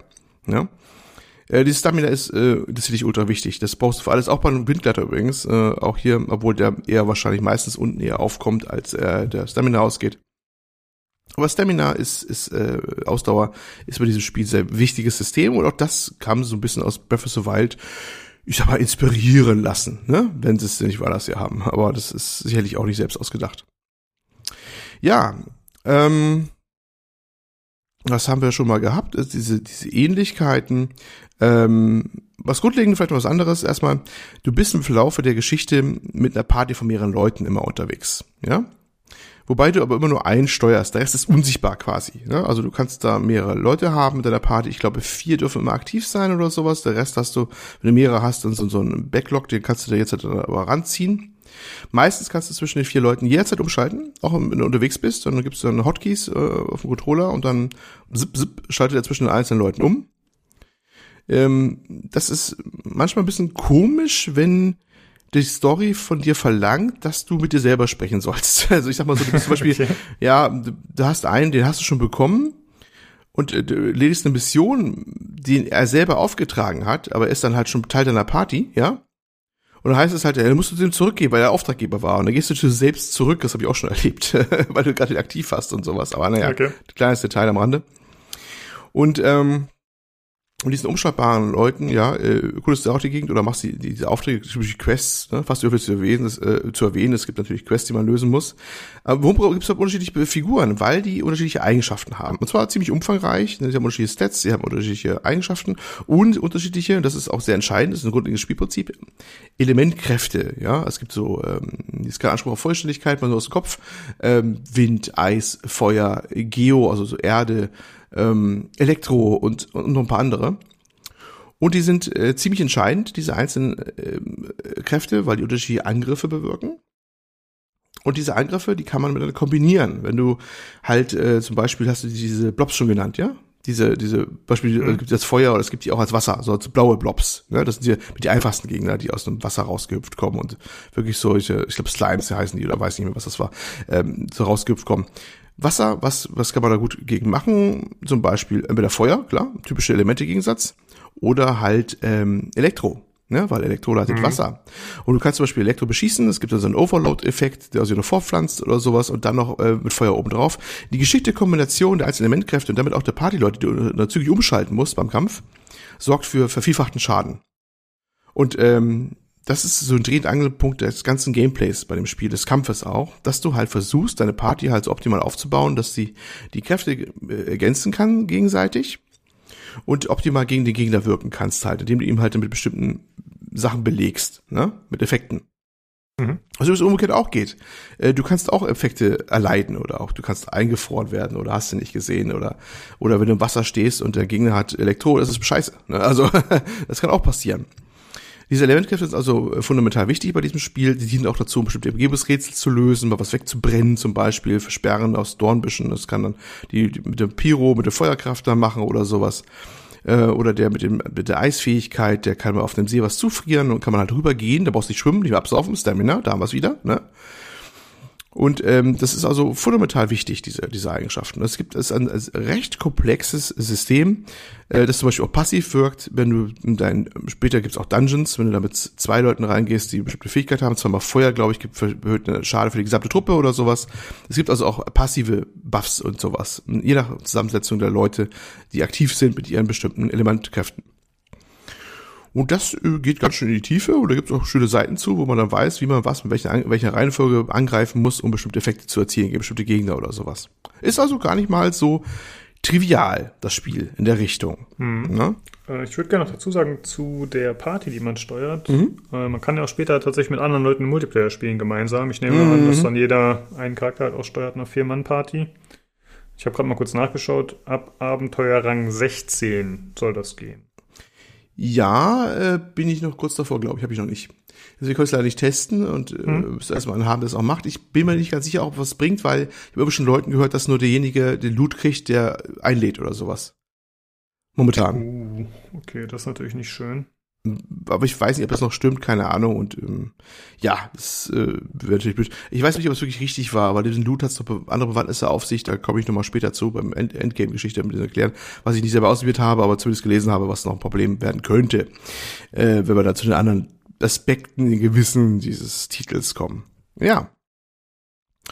Gut, äh, so viel zum, zum, zum, zum Grundlegenden. Was gibt's eigentlich noch zu sagen? Dann mal eine coole die Gegend, macht seine Quests halt, klar. Die Story als solche äh, ist erst vordergründig klar, dann wird sie ein bisschen komplexer und äh, ist ganz, ziemlich ganz nett geschrieben, wie ich finde. Und es gibt auch ein paar sehr schön geschriebene Dialoge. Ich finde, die Dialoge haben mich teilweise sehr amüsiert, die da ge geschrieben werden. Zum Beispiel hast du deine, deine äh, du hast ja diese Fluglizenz erwähnt, die du noch gar nicht hast, ne? Mhm. Diese Fluglizenz bekommst du von einem der ersten Charaktere, denen du, glaube ich, auch bestimmt begegnet bist. Das ist diese mit der Feuerkraft, die äh, Amber. Ist das die, die auch in der Party mit drin ist? Ja, die mit der roten Kla- Klamotten. Mhm. Mhm. Ja, die ist, glaube ich, die erste Charakter, der außer dir in der Party gleich mitkommt, ne? Gleich zu Anfang, die ihr begegnet ist ja ziemlich bald. Die Outrider da, Ja, diese, diese, genau. denkst ja, genau. Die Bogenschützin, ne? Und die wird später deine Fluglehrerin, da musst du halt so eine Prüfung absolvieren und äh, ja, es gibt ganz äh, Dialoge und das entwickelt sich auch noch ein bisschen anders mit der Flugprüfung, wird auch Teil einer anderen Quest und sowas. Und dann äh, sagt sie, ja, ich, ich, ich kann das ziemlich gut, weil ich habe die Flugprüfung schon mal 15 Mal machen müssen. Und ich so, was, wieso 15 Mal? ne? Ja, es gibt in dieser Stadt ziemlich viele Flugverbotszonen. Ne? Also ich äh, viele laufen meine Lizenz, ich muss die laufend neu machen. Das, also solche, solche, solche Dialoge halt, die da manchmal ganz, ganz witzig auch geschrieben sind. Oder eine Köchin, die du später begegnest, ähm, Siang Ling, die dann äh, mit der anderen Köchin streitet, da geht's dann ungelogen, ich glaube, ich weiß nicht, wie lange im Dialog, erstmal ein paar fünf, naja, wenn man alles zusammenschreibt, bestimmt in der vier Seite hin und her an Dialogen, wo sich über den optimalen Fett- und Fleischgehalt von, von Steak unterhalten oder sowas. Oder das ist abstrus. Solche Sachen halt. Also es hat, die Dialoge sind teilweise echt ungewöhnlich, manchmal auch witzig geschrieben. Das ist schon ganz nett. Die steuert auch ihre Wendung. Alles nicht ganz übel. Oder ziemlich gut sogar, muss man sagen. Ne? Hm. Ja. Ich finde, du hast gerade noch was Interessantes erwähnt, und zwar, dass die eine eine Bogenschützin ist aus der Party. Mhm. Ja, ja, ja. Ähm, sind die dann gebunden an ihre Waffen sozusagen, also an eine bestimmte Klasse, Ja. oder kann man die später? Also meines Wissens ja, also die, die wirklich nur Fernwaffen haben, ist eine Fernkämpferin quasi, ne? das ist auch ein Unterschied. Wie die Magier im Prinzip auch Fernkämpfer sind. Es gibt ja auch diese magische Klassen, die dann mit Elektro eher arbeiten oder sowas. Die haben dann so als Waffe immer nur Orbs oder also Bücher oder sowas, die du dann äh, nehmen kannst. Du kannst natürlich alle Charaktere upgraden ähm, in ihren Werten und weiterentwickeln. Genauso kannst du ihre Waffen auch weiterentwickeln. Ich werde im Zuge dessen hier nicht auf alle Details eingehen können, was man mit welchen Sachen upgraden kann und welcher Währung. Das wird hier viel zu komplex. Aber es geht einfach davon aus, man kann ziemlich alles upgraden, ne? Also mit, auf diverse Art und Weise, ne? Und dann von seinen Werten her und natürlich auch andere Sachen zerlegen und es gibt einen Schmied, wo man Waffen rein oder erstmal Rohstoffe umwandeln kann, dann kann man die wieder in andere Sachen investieren. Ähm, da kann man Seiten mitfüllen, wie das dann funktioniert. Denn wenn wirst diese Free-to-Play-Spiele machen, dann vor allem eins, die haben fast alle ja immer ein äußerst komplexes System mit Währung, Zweitwährung, Währungen, die auf bestimmten Leveln erst wichtig sind, äh, was man da wieder dann täglich bekommt, dann mal wieder so bekommt, dann irgendwo findet, dann nur gegen Echtgeld oder hast du nicht gesehen. Ne? Das ist ja meistens bei diesen, diesen Spielen äh, die große Kunst, da überhaupt durchzusteigen erstmal, wo der Rest eigentlich relativ durchschaubar ist, wie er eigentlich abläuft, aber die, die große Kunst ist ja im, im, im Organisieren von den ganzen Währungssystemen teilweise was man wo reinsteckt. Ja. Ähm, das vielleicht mal zum großen Ganzen, wie das Ganze abläuft. Kampfsystem hatte ich schon erwähnt gehabt. Ähm, da wird auch, also das Kämpfen selber, ja, mit den Elementen wird halt viel gearbeitet. Ich habe schon gesagt, man muss auch häufig umschalten oder sollte umschalten zwischen den einzelnen Leuten. Äh, ausweichen gibt es so, einen Dash, den man halt im Controller, so glaube ich R2 auf PS4-Controller macht, der wieder Stamina verbraucht. Da ist es wieder, Ausdauer, ne, immer entscheidend. Ähm, Die Kämpfe sind durchaus recht spaßig, gerade durch dieses Elementsystem. Es schält sich erst raus, wenn du ein bisschen länger spielst, weil die ersten kriegst du so klein. Hast du selber gemerkt, ne? Das ist jetzt nicht so der Akt unbedingt. Ja. Es gibt da schon, merkst schon beim Anfang so ein paar Aspekte, wenn man die nutzt, zum Beispiel, wenn man den diesen Hilly-Shirts, wie die heißen, mit der Ember mit ihrem Feuerbogen auf das Schild schießt, dann brennt das Schild so weg und sowas. Also das hat ja schon den ersten Anflug von, von leichter Komplexität, dass man was machen kann. Und so geht's dann auch weiter. Na klar, man kann auch wie sagen, so explodieren bringen. Man kann, wie gesagt, die überladen mit Elektrizität und sowas oder anderweitig äh, bekämpfen. Ähm, Dashen halt zum Ausweichen, die Angriffe von größeren Gegnern werden gekennzeichnet auf dem Boden, Area of Effect und sowas. Und ja, man hat auch unterschiedliche äh, Stärken von Angriffen, kurzen Schlag, einen langen Schlag, so einen Aufgeladeschlag quasi, so eine Spezialattacke und dann nochmal so eine super Spezialattacke, die sie erst aufladen muss. Und ja, all das ist drinne, äh, was zumindest solide ist. Ne? Und ob nochmal dann extra Pfiff halt bekommt durch dieses wirklich starke, starke Betonung auf dieses Elemente-System. Es ist nichts Ungewöhnliches, dass man Elemente hat und dass man Buffs und Debuffs hat mit Elementen und so. Aber die haben es wirklich ziemlich ausgiebig da getrieben und äh, da hat man einiges zum Forschen und zum Minmaxen und zum Optimieren, wenn man da seine Party optimal einsetzen will bei mhm. der Geschichte. Ich muss sagen, ich mag das eigentlich immer ganz gerne, wenn solche Sachen dann ineinander greifen, weil das ja doch eine gewisse Komplexität mhm. ergibt. Also ob man sie dann letzten Endes braucht oder nicht, ist vielleicht mhm, eine andere genau, Frage, ja. aber dass man mhm. die Möglichkeit hat. Ja, das ja. finde ich schon mal cool. Ich habe es bei einem Zwischenboss sogar schon jetzt gebraucht, aber hat mir das Leben einfacher gemacht. Ähm, das war jetzt eigentlich nichts Dramatisches, aber man begegnet einen anderen menschlichen Gegner in dem Fall, also kein großer Boss oder sowas. Und der konnte sich unsichtbar machen und hat so Feuerschaden verteilt, ja, und ist mal so geworbt, teleportiert. Also quasi nur so einen Schatten seiner selbst da gelassen und du weißt nicht, wann er wieder zuschlug. Und äh, ich hätte wahrscheinlich auch so geschafft, wäre ein bisschen zäh. Und dachte ich mir aber, hey, ich habe doch hier, wie hieß er, Kea oder wie er hieß? Ich müsste jetzt schon wieder gucken, ich habe es mir irgendwo aufgeschrieben hier, aber da mal wieder, ähm, doch hier ist er, Kea, genau, Kea. Ähm, und er hat Eisattacken. Da dachte ich mir, hey, der worbt sich immer weg und ist schnell und macht Feuer. Nimmst du aber Kea und machst dir mal seine Eisattacke mal ran. Und so war es dann auch, den einmal kurz an, angefroren oder eingefroren und schon war er sichtbar, war nicht mehr unsichtbar. Ne? Das war ein Punkt und er war langsamer. Ne? Und das war natürlich der, der, die, die Killer-Attacke gegen den, diese Art Gegner. Ne? Das wäre jetzt so ein einfacher Fall, ein wenig komplexer mhm. Fall, der aber schon Spaß machte, weil ich mir schon bedachte, was machst du gegen den? Der, der haut halt ganz schön aus da hier. Ach Mensch, nimm doch den, zufälligerweise, den auch gerade hast. Das war jetzt wirklich auch eher Glück, dass ich ihn dabei hatte, weil es so, so von Dungeon oder so ein, meistens läuft so eine Art Dungeon hinaus, wenn du so, so eine Quest-Höhepunkt nach hast, ne? Äh, musst du dich ja auf vier Leute entscheiden, wenn du reingehst dann auch, ne? Also auf eine bestimmte Truppe. Und da musst du dann ähm, gucken, dass natürlich die Truppe so passt. Das weißt du manchmal ja vorher auch nicht. Und da hatte ich die Glück gehabt, dass ich ihn dabei hatte mit seiner Eisfähigkeit. Und das war schon ein bisschen also, befriedigend. Das war schon gut. Hm?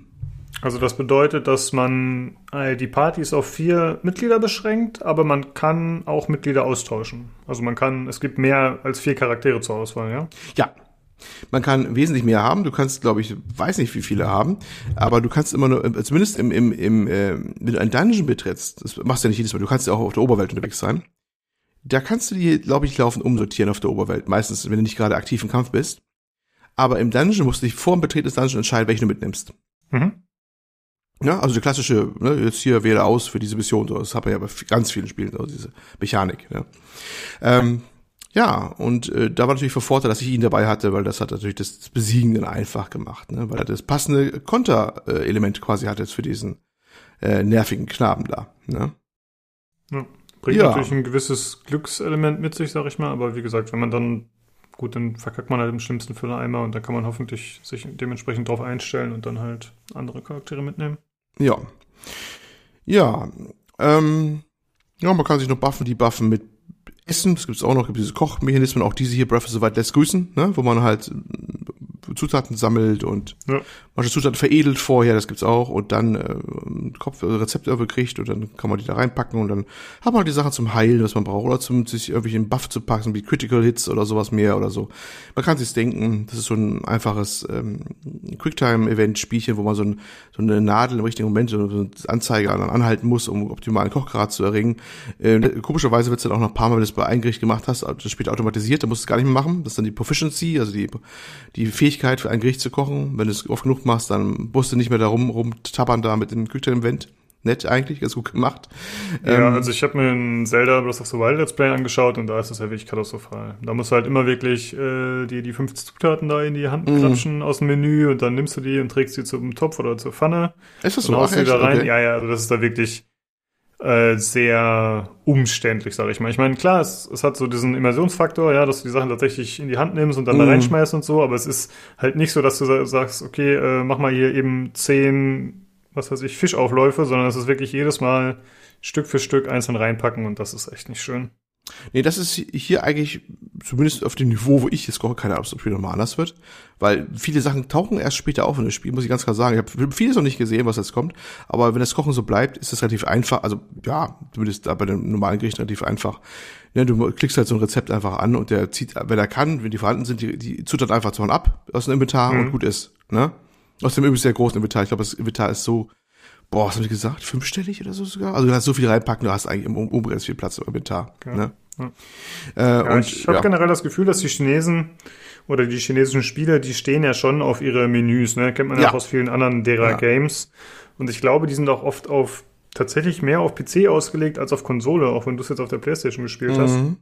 Aber ich glaube, die sind dann in der Regel vielleicht manchmal ein bisschen verschachtelt, aber trotzdem am PC trotzdem noch ganz komfortabel bedienbar dafür.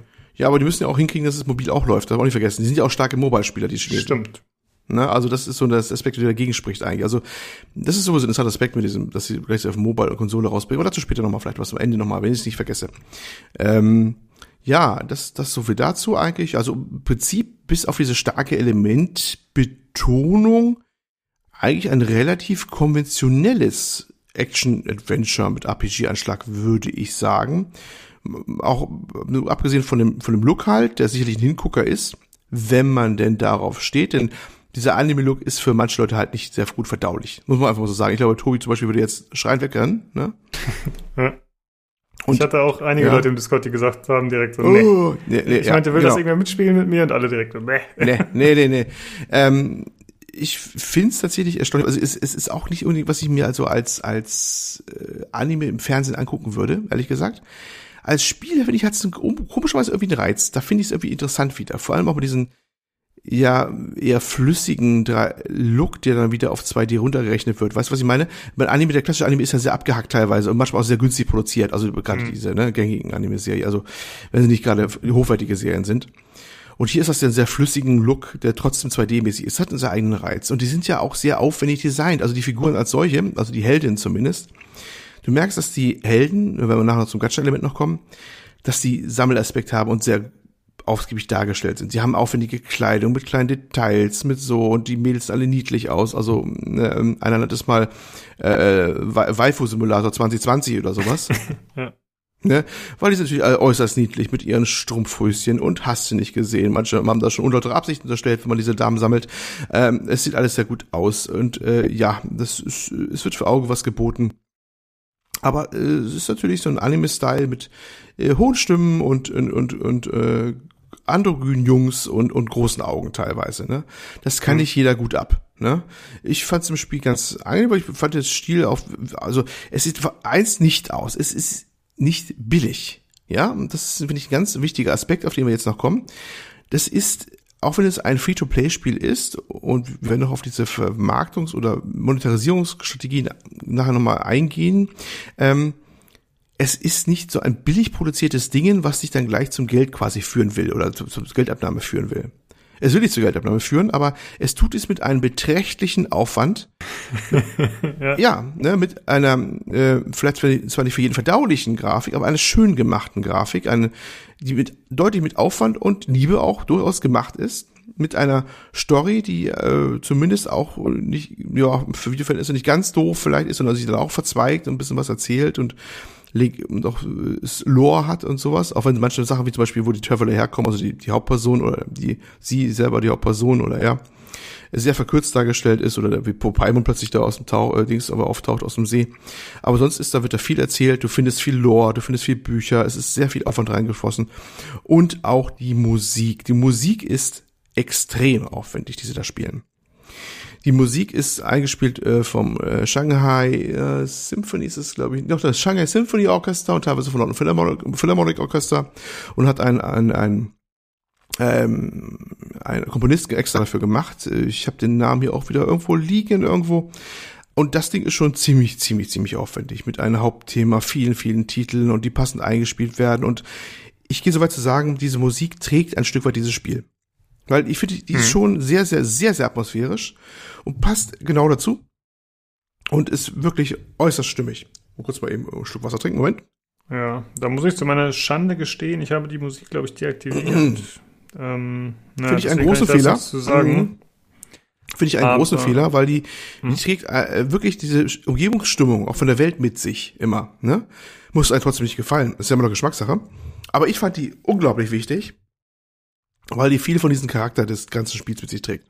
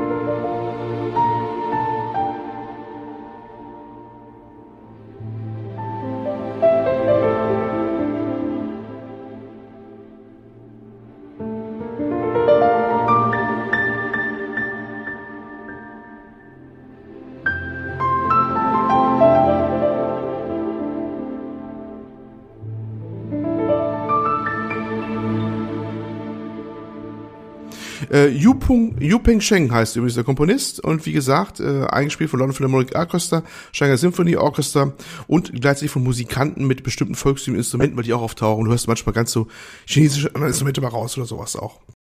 Ähm, ich habe es ja vorhin schon ein bisschen gesagt. Also ich finde diesen dieser Breath of the Wild Vergleich, ja, der drängt sich so krass auf in dem Game. Ähm, du hast vorhin schon gesagt, dass du findest, es ist tatsächlich eher so ein klassisches RPG oder Action-RPG, aber ich finde, also ich würde da nicht so ganz zustimmen, weil ich finde diese Breath of the Wild Sache, das ist ja eigentlich schon relativ einzigartig. Ja, also als Breath of the Wild rauskam, war das ja komplett neu und alle waren super geflasht davon, was man da so machen kann. Eben diese Explorationsgeschichte, dass man diese Ausbau leistet, dass man einfach mal irgendwie so einen Berg hochklettert, mal guckt, was man da findet. Und äh, generell, dass doch die Spielerfahrung eine andere war, als das bei anderen Games war. Und ich habe schon das Gefühl, dass das hier zumindest von dem Bewegungssystem ja doch stark davon kopiert ist. Und da stelle ich mir jetzt die Frage, wie sieht es denn aus mit solchen Sachen, ja, wie zum Beispiel Schreien? Ich meine, du hast gesagt, es gibt die Dungeons, wo man kämpfen kann. Aber gibt es auch solche Sachen, dass man zum Beispiel diese Challenge-Räume hat oder sowas? Das frage ich mich auch. Muss ich jetzt mal so einfach so sagen, bisher habe ich sie nicht gesehen. Also mhm. die, die, ersten Dungeons, die ich hatte, waren eher sehr einfach gehaltene Rätsel, wenn du welche da war. Das war du, siehst du irgendein Ding da, äh, äh, siehst schon, musst du Feuer drauf packen, machst du Feuer drauf, dann geht der Schalter an oder sowas. Also bisher war alles billig. Das kann aber noch anders werden. Aber das, ich traue dem Spiel durchaus zu, dass es noch ein bisschen anzieht im, Zuge der weiteren ähm, äh, Ränge, die man äh, spielt. Diese allgemeine Adventure Rank, den man hat, ist eine der ersten äh, Sachen, die man lernt eigentlich. Das ist quasi der Progress so ein bisschen, ne, von der, die man immer bekommt äh, im laufenden Band, wenn man die Welt erforscht und Missionen abschließt. Einer der unzähligen Sachen, die halt Progress vermitteln da in dem Spiel. Mhm. Und äh, das kann sein, dass es erst später dann deutlich dann wieder einfach äh, rauskommt, dieser Aspekt. Okay. Ich, ich glaube allerdings nicht so ganz, aber ich weiß es nicht. Ich habe jetzt noch, ich habe zwar auch natürlich bei Videos geguckt und andere Leute mal geguckt, aber da kam es nicht unter, dass die so eine Betonung auf diese diese Schreine und diese Rätsel haben, wie Zelda es hat. Das glaube ich irgendwie gefühlt nicht. Hm. Äh, vielleicht einmal kurz zu dem Abenteuerrang, da du ihn gerade erwähnt hast. Mhm.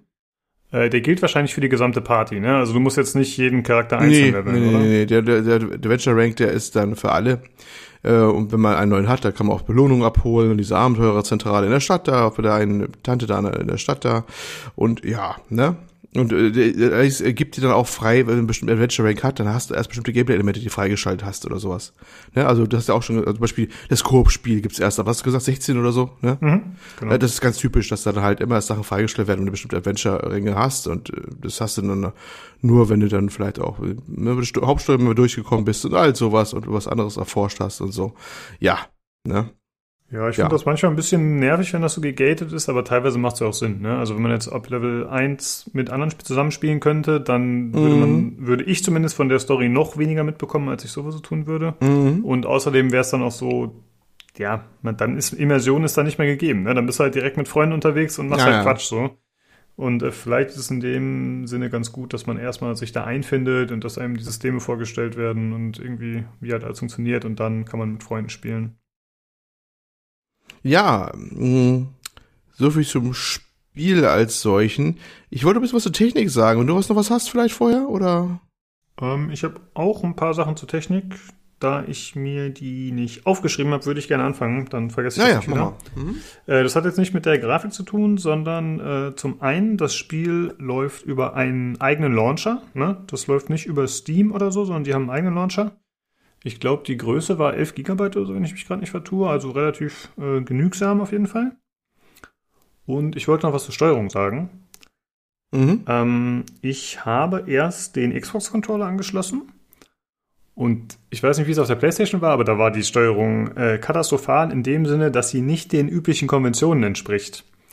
Denn es war zum Beispiel so, dass man Aktionen mit B gestartet hat. Normalerweise ist B immer die Taste, um Sachen abzubrechen, in der Regel. Und auch Menüs hat man geschlossen mit A, was auch irgendwie überhaupt nicht passt. Also es ist ein bisschen strange gewesen. Und ich habe dann tatsächlich, da ich zu faul war, alles umzustellen, dementsprechend, wie ich es vielleicht bräuchte, habe ich dann mit Maus und Tastatur äh, ja, stattdessen gespielt. Mhm. Das war's. Wie war denn bei dir die Steuerung auf der Playstation? War die eingängig oder? Boah, ich weiß nicht, ob ich so viel darauf reagiere. Ich habe vielleicht eine gute Frage. Also ich habe, äh, was ich am schwersten mitgetan habe, war das Ausweichen, weil das auf R2 liegt oder ja auf R2, diesen Dash. Und ich komme von Horizon Zero Dawn gerade rüber und da ist das quasi das Wegrollen auf, auf Kreistaste oder sowas, weißt du? Hm, das ja. ist so, wo ich auch gefühlt habe, das ist ungewöhnlich, dass es da oben darauf liegt, so, aber da mache ich mir, glaube ich, bin ich der Typ, der sich so viel Gedanken macht. Ich gucke mir halt einmal an, wie das dann läuft und dann merke ich mir das und fertig ist die Laube, ne? Ich fand es zwar hm. auch teilweise ein bisschen komisch, zum Beispiel auch das Sammeln ist, glaube ich, auf Kastentaste, das ist die linke im Viererblock da wo ich auch gesagt hätte, hätte ich eher so ein Kreuz vermutet, wäre unten gewesen. Also kann sein, dass es, dass ich eh nicht Problem hatte, dass ich gedacht habe immer, die, gefühlt passen die Tasten irgendwie nie so. Vielleicht so ganz logisch, weil irgendwie machen alle genau. anders. Das könnte sein. Ich leg mal Hand ins Feuer.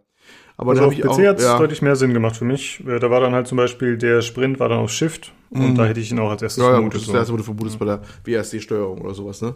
Ja, genau. ja, ja, genau. War denn die brauchbar, die, die, die Steuerung auf dem PC mit dem Maustastatur? Geht die?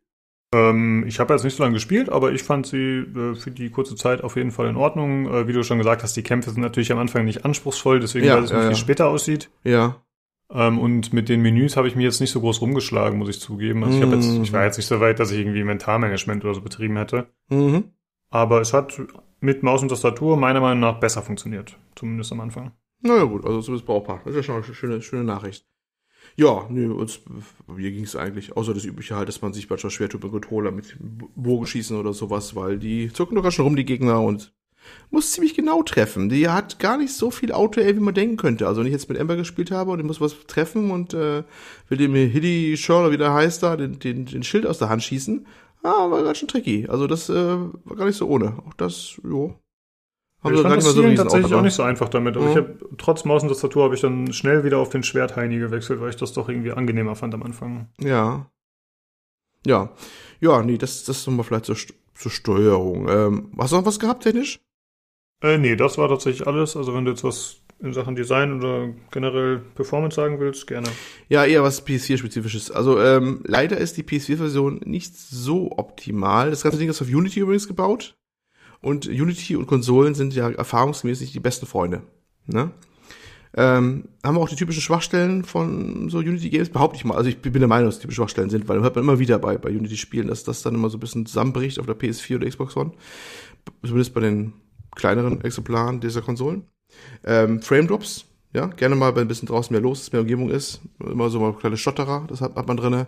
Manchmal, dass er auch lange bestimmte Sachen nachlädt. Zum Beispiel, du kommst mit einem Windgleiter irgendwo runter und ran direkt vor der Stand in der Stadt oder so. Du siehst erstmal keine Person, du siehst erstmal nur eine verschwammige Textur und dann lädt die erstmal nach oder sowas. Ne, das kam bei mir auch recht häufig vor.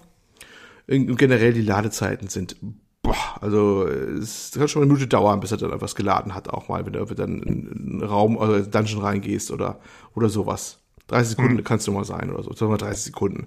Start des Spiels vielleicht schon mal eine Minute, aber dann die anderen Sachen 30 Sekunden. Das ist schon ein bisschen zäh alles. Angesichts der Tatsache, dass äh, andere Spiele, wie gesagt, Horizon Zero Dawn komme ich gerade her, ja. Das läuft auf der Standard P äh, PS4 heute noch gut, überwiegend, ja sicherlich keine 60 Frames, aber stabile 30 oder sowas und mit sehr, sehr schöner Grafik, ja, auch wie wir alle wissen.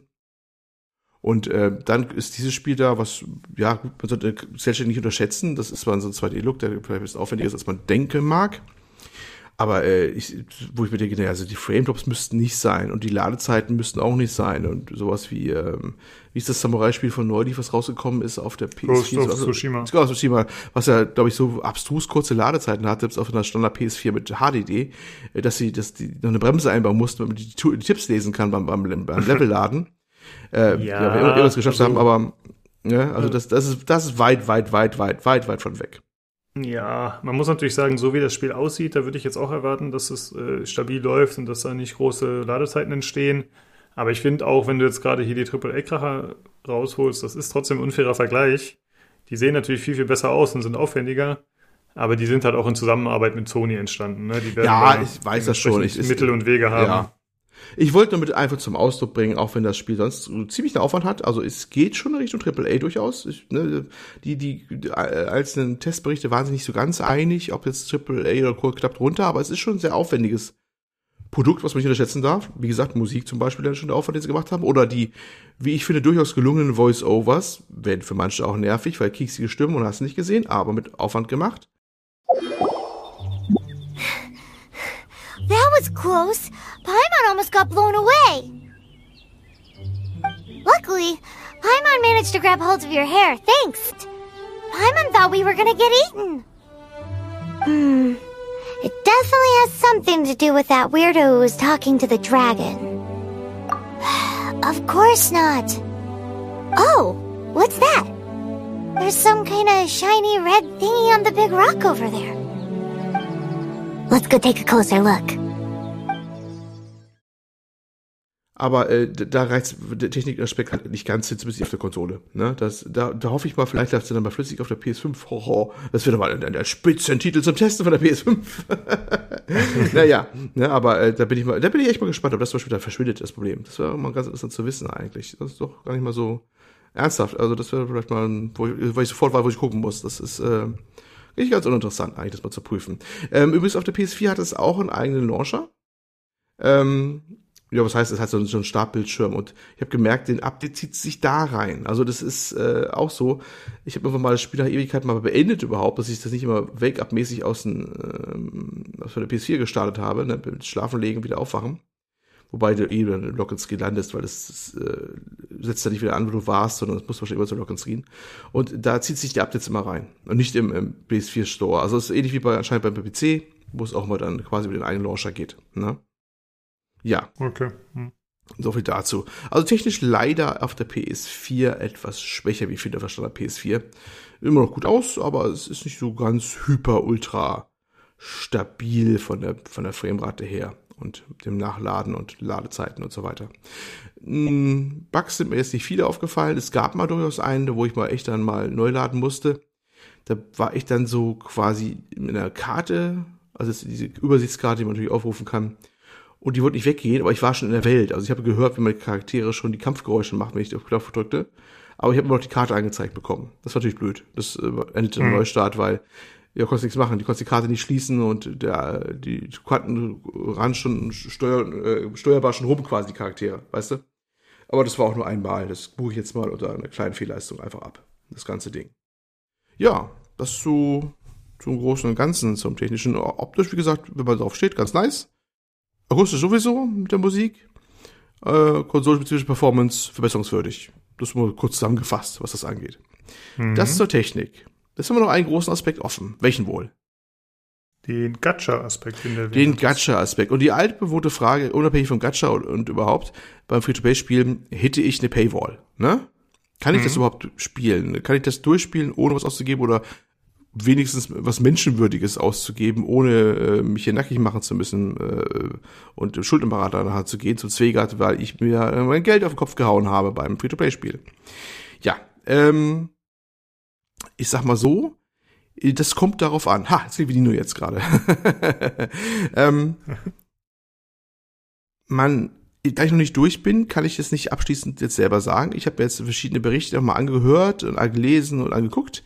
Äh, Konsens ist, und es fühlt sich für mich bisher auch so an, du kannst die Hauptstory durchspielen, ohne einen Cent auszugeben. Das geht schon, weil du alle Charaktere im Laufe der Story bekommst, die alle Elemente haben. Das heißt, du kannst auch alle Sachen irgendwie lösen, an Umgebungsrätseln und, und äh, Zwangsrätseln und, und kämpfen und so, weil du hast ja alle Elemente da. Du hast zumindest die Auswahl, dass du die Party packen kannst. Ne? Also es ist nicht so, dass du jetzt den, du brauchst den Charakter X unbedingt mit der Fähigkeit Y, du kriegst du aber nie, das passiert wohl nicht. Und da habe ich auch nicht den Eindruck. Ähm, das heißt, es ist alles lösbar und die Charaktere sind auch stark genug und hast du nicht gesehen. Das geht alles schon. Es soll zum Ende ein bisschen grindy werden, dass du relativ viel grinden musst, um irgendwie Sachen zu bekommen, sei es Währung oder Rohstoffe, damit du überhaupt eine Progress hast. Ne? Aber es ist machbar und noch durchaus gut machbar. Es ist keines dieser Free-to-Play-Spiele, die dich brutal gegen die Wand laufen lassen und dann gaten ganz hart und dann sagst du, musst jetzt das eine kaufen oder so. Das machen sie nicht, die sind eher so subtiler hintenrum, könnte man sagen. Ja, ähm, was ist das eigentlich der Aspekt, wo du Geld lassen sollst? Primär ist es der folgende, wenn auch nicht vielleicht ausschließlich der, aber primär äh, ist es natürlich das Verlangen, möglichst gute Ausrüstungsgegenstände zu bekommen und vor allem die Charaktere zu bekommen. Du willst ja so einen Charakter, hier bei der also Harem haben an Charakteren, aber natürlich bei der Geschlechts ist ja egal. Und ähm, du willst natürlich die coolsten haben und die stärksten, die mit richtig Spezialattacken und hast du nicht gesehen. Und die bekommt man, indem man sogenannte Wünsche dann äh, rausfeuert. Das ist so ein extra Menü. Und für diese Wünsche braucht man natürlich so, so äh, Rohstoffe, das ist die Primogens, die sind so, so kleine Sternchen da. Die kann man in der Welt überall zwar auch finden und anderweitig verdienen, aber äh, oder kurz oder lang musst du halt schon sehr viel von den Dingern wahrscheinlich farmen oder umwandeln von anderen in Primogens und so, damit du genug hast, um so einen Wunsch leisten zu können. Und äh, diese Wünsche haben natürlich gewisse Drop Rates, wo du dann bei deinem Wunsch machst, der hält X oder Y, der auf dem Wunsch auch steht, dass er da drin vorkommen könnte, auch kommt, nämlich irgendwie 0,6 Prozent oder sowas. Ja, bei einem Wunsch. Das ist nicht viel. Das ist, äh, mhm. wenn du es auslegst, du möchtest diesen Charakter haben, weil er halt so cool ist. Und der wird in der Regel auch cool präsentiert. Ja, der ist äh, dann auch einer, der wird auch nicht umsonst in, in irgendeiner Zwischenszene zu Anfang auch so gezeigt, den willst du haben, so nach dem Motto. Der ist noch nicht stark, der macht die da mit Leichtigkeit fertig, der hat gute Sprüche drauf, die Sprüche sind ein wichtiger Teil der ganzen, weil die gibt es ja Unterhaltung draus, hast nicht gesehen. Ähm, da willst du den unbedingt haben und dann kannst du da schon, weiß nicht, hundertmal irgendwie wünschen, bis du irgendwann den Charakter vielleicht kriegst oder sowas. Ne? Also viel zumindest, ne? Wenn du nicht sehr viel Glück hast. Und da ist es vielleicht, wo es dann wirklich gefährlich wird, weil da ist die Falle normalerweise die klassische Gacha- oder Gachapon-Falle, wo die Leute dann, was heißt ausrauben, aber ne, das Suchtverhalten auch dann anfängt oder sowas, dass die Leute da versuchen, immer wieder versuchen auch Echtgeld reinbuttern, weil sie Währung nachkaufen müssen, bis sie ihren Wunschcharakter haben. Oder halt die gewünschte Vier-Sterne-Waffe, ja, die Qualität ganz hoch halten, dann mal raustroppt oder sowas. Ne? Und da wird Geld ausgegeben, also es funktioniert, es wird Geld ausgegeben bei diesen Spielen dieser Art. Und zwar Beträge ausgegeben, als andere große Titel schaffen das an normalen Verkäufen nicht, was die da in, in Dings reinschmeißen. Ist so, ne? Diese Gacha-Spiele, und es ist ja nicht das erste Spiel dieser Art, war weitem nicht, ne? Und das ist auch nicht das letzte dieser Art. Ähm, die sind ein, ein äh, Quell höchster Umsätze da, gerade auch in Asien, aber wohl auch schon bei uns. Und das ist schon äh, richtig, richtig Kohle. Ja, da muss man sehr genau vorstellen. wissen. Ja. Mhm. Denn wie du ja schon gesagt hast, dieses äh, Anime-Theme, das interessiert schon relativ viele Leute. Mhm. Und es gibt ja dann in der Regel nur irgendwelche kleinen Spiele dazu, ja. Also seien es irgendwelche Visual Novels oder kleine Adventures, irgendwas Indie-mäßiges, aber so wirklich Triple-A-Games oder zumindest so große Spiele, die sich dann diesem Anime-Stil so krass verschrieben haben, findet man ja doch relativ selten. Zumindest in unserem Kreis hier, ne, unser, mhm. unserer Gegend. Und das könnte natürlich schon äh, Leute dann schon ja, triggern, ein bisschen da was zu tun. Ja? Also, wie gesagt, im, in, in der Kampagne oder in, in der Hauptquest kommst du so durch, wahrscheinlich. Mit den halt Charakteren, die halt gegeben werden und vielleicht, die du wohl Glück hast, mal auch mal so einziehst, ne? Das habe ich auch schon geschafft. Das sind ja nicht unbedingt so vier Sterne-Charaktere, aber auch mal so eine andere interessante. Äh, darüber hinaus im Endgame, wie das Endgame aussieht, das habe ich nicht ganz so gerafft bisher, aber da will man natürlich min minmaxen und wirklich besser werden und Daily Quests machen und sowas und immer besser werden. Da, da wird's dann vielleicht gefährlich, weil da brauchst du vielleicht wirklich mal Währung, um dann Sachen machen zu können. Achso, es gibt zum Beispiel einen Aspekt, der kommt aber auch später erst beim höheren Adventure Rank, wenn du gegen Bosse kämpfst. Dann kannst du die nur looten, wenn du eine bestimmte Währung einsetzt, die es zwar auch zum Farmen gibt, ja, aber äh, musst du erstmal haben. Das heißt, dass du eigentlich deine Hm. Obergrenze jetzt wird, wenn du so dass du willst drei Bosse legen am Tag, dann musst du gucken, ob du genug Währung hast dafür. Du kannst die auch so legen, aber dann hast du keinen Loot. Hm, Das sind okay. auch so, so Aspekte. Und das sind so alles Aspekte, die können dir natürlich dich in die, da in die Falle treiben, dass du dann Geld ausgibst oder, ja, ich sag mal so, ich hätte nichts dagegen, wenn man einmal Geld ausgibt. Du sollst verdienen was dran auch, ne? Das ist ja alles gut. Aber natürlich mehr Geld, äh, als in irgendeinem Verhältnis steht. Darum geht's immer immer, ne? Das ist, äh, ne? So ein völlig ausartet, dass die dann äh, wirklich da Haus und Hof versetzen, gefühlt schon oder sowas. Ja, ja, genau. Wenn dann halt Spielelemente, die über das Optische hinausgehen, dahinter gegatet sind, dann kann es halt problematisch werden. Ja. Je nachdem, wie anfällig Leute dafür sind. Genau, Ja. genau, genau, genau. Also dieses Wort der Warnung soll hier auch mit äh, ausdrücklich ausgesprochen sein. Ich halte mich persönlich, behaupte ich jetzt mal, für nicht so anfällig. Ich mache es also primär wegen der Story, dann mal durch und das reicht's auch und vielleicht ein bisschen drauf und dann, wenn es dann irgendwie gegatet wird und ich das Geld nicht ausgeben will, dann lasse ich es auch bleiben, so nach dem Motto. Aber bei anderen ist natürlich ein anderer Aspekt. Das muss man sich gewahr sein, dass es immer noch ein Gacha-Spiel ist. Wenn du daran äußerst, wie ich finde, durchaus charmant ist und sehr aufwendig produziert ist, aber es ist eins, ne? Hm. Und äh, das muss man sich einmal vor Augen halten. Das ist halt, ja, der Free-to-Play-Aspekt und in, der- später in der Gacha-Form kommt halt dann irgendwann stark vor. Ja. Ja. Also, nach dem, was du jetzt so erzählt hast und wie du berichtet hast, habe ich nicht den Eindruck, dass du es nochmal spielen wirst nach dem Podcast. Gehe ich davon richtig aus oder meinst du, du zockst es noch weiter? Doch, könnte schon sein. Ich finde es eigentlich sonst echt, äh, wie gesagt, es hat, es hatte für mich einen ein, ein Charme. Ich finde es sehr, sehr, teilweise sehr sympathisch gemacht und aufwendig gemacht. Ich, ich bin da gerne in der Welt unterwegs. Ich weiß nicht, wie lange. Ich glaube nicht, dass ich es über die Kampagne hinaus machen würde, wenn ich irgendwo durchkommt. Vielleicht wird es so ein Ding, es macht man so nebenbei. Es wird auch, es gab einen, einen relativ guten Artikel bei GameStar oder ein Video, wo die gesagt haben, wenn ihr nicht in eine Falle geraten wollt, dann spielt das so nebenbei weg. Wa? Das ist immer schön, in dieser Welt zu sein und mal so und Dings, bevor man da ins Geld ausgeben muss, dass man da so viele Stunden am Tag investiert, dass man auch Geld ausgeben muss, weil man nicht weiterkommt oder sowas. Dafür kann ich es mir gut vorstellen, dass man da immer weitermacht und vielleicht kommen neue Inhalte raus, vielleicht kommen neue Story-Elemente aus und wenn die auch dementsprechend wieder schön gemacht sind mit ihren ganzen Sachen und Vertonung und so, dann äh, mache ich da vielleicht durchaus weiter. Mal gucken. Ich kann nicht, ich kann nicht mal, äh, meine Hand ins Feuer legen, aber es hat ja seinen Charme und und äh, es ist äh, ich, ich hab, hatte mir aufgeschrieben hier, dass, die- das Ding, äh, also äh, die Chinesen kopieren ja alles und sie kopieren auch den ch- japanischen Anime ja fast perfekt. Ne? Zum, dass sie zum Beispiel selbst diese Eigenheiten, dass die Ja- Japaner ja sehr gern deutsche Namen für irgendwas nehmen. Kennen wir ja, ne? Wie, Mhm. äh, wie äh, Einhänder oder irgendwie so ein scheiß martialischer Namen. Zum Beispiel die Stadt, die heißt da Mo Mondstadt. Und heißt im Englischen dann auch, ne? We are traveling to Mondstadt oder sowas, ne? Oder äh, du musst einmal die The Holy Lyra of der Himmel musst du holen. Das heißt dann auch so. The Holy Hm. Lyra, die heilige Leier of der Himmel. Das ist wirklich der Himmel da hinten dran oder sowas. Ne? Diese, diese komische Kombination mit, mit deutschen Sachen. Auch das haben sie rauskopiert und das ist schon dann irgendwie, bisschen, ich finde das schon ein bisschen, ein bisschen Sinne sympathisch, dass sie das halt so, so komplett, also ich, es ist, ich glaube, ist das stärkste, am meisten Anime als alle japanischen Spiele, die ich gesehen habe vorher. Das ist auch aus China, das ist schon irgendwie kurios. Ne? Und ähm, ja, das ist, es hat einen gewissen Charme und ja. Also, du könntest natürlich auch sagen, was hast du gesagt? Was bin ich, ein Weep? Weep. Ja. Was ist, was ist ein Weep überhaupt? Äh, Ich bin mir nicht so ganz 100% sicher. Ich bezeichne einfach Leute so, die Anime-Spiele mögen, aber ich glaube, äh, mögen. Aber ich glaube, Weebos sind eben die Leute, ja, die so Anime-Zeugs abfeiern und dann äh, möglicherweise noch auf die kleinen Waifus stehen. Ich, wo- ich wollte gerade sagen, das war, Aber das ey, war doch der Aspekt, den da jetzt raushauen aus dem. Fenster. Ich bin da nicht so viel drin. Ja, der ist ja auch ganz niedlich alles. Okay, naja gut, aber mal gucken, ich weiß nicht, was ich mache, aber es ist schon, es hat, ich, ich erkenne durchaus den Charme und man muss einfach mal zusammenfassend sagen, es ist ein Gacha-Spiel, aber mit äh, durchaus äh, prägnanten Aufwand, den sie te- teilweise sehr gut umgesetzt haben und auch, äh, gefühlt hätten sie auch weniger machen müssen, weißt du? Das, sie haben ja nicht einfach gemacht, wo du einfach da 3000 Fragezeichen hast und dann da eben mal da durchgrindest oder sowas, sondern die haben eine offene Welt gemacht, die man erkunden kann. Auch ja, auch wenn sie teilweise manchmal ein bisschen leer ist, weil manchmal auch die Dungeons ein bisschen alle sehr ähnlich aussehen, aber sie haben schon einiges gemacht. Sie haben Lore, sie haben eine Geschichte, sie haben aufwendige Musik, sie haben aufwendige Vertonung. Es ist kein Billo-Produkt, was da nur ein bisschen, bisschen Tünche ist, um dahinter eine Gacha-Kram zu verkaufen. Das ist es nicht. Äh, Mhm. Sie verkaufen den Gacha-Kram zumindest, gibt es sich Mühe, die zu bescheißen. Ja, also ist, ja, muss man sagen. Ne? Und das ist äh, auf gewisse Art und Weise mir fast schon wieder sympathisch. Aber das muss jeder selbst entscheiden. Ne?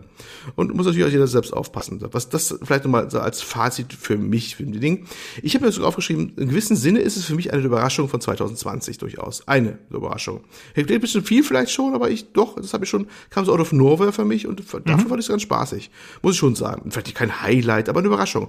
Eine Überraschung ist anderes als ein Highlight. Es ist eine Überraschung auf eine gewisse Art und Weise. Muss ich schon sagen. Ne? Ging mir auch so. Also ich habe damit überhaupt nicht gerechnet, noch nie davon gehört. Auf einmal war es da. Es war erfolgreich, zumindest auf Twitch. Die Leute haben darüber gesprochen. Es gab Artikel dazu. Also es, äh, ja, es kam aus dem Nichts.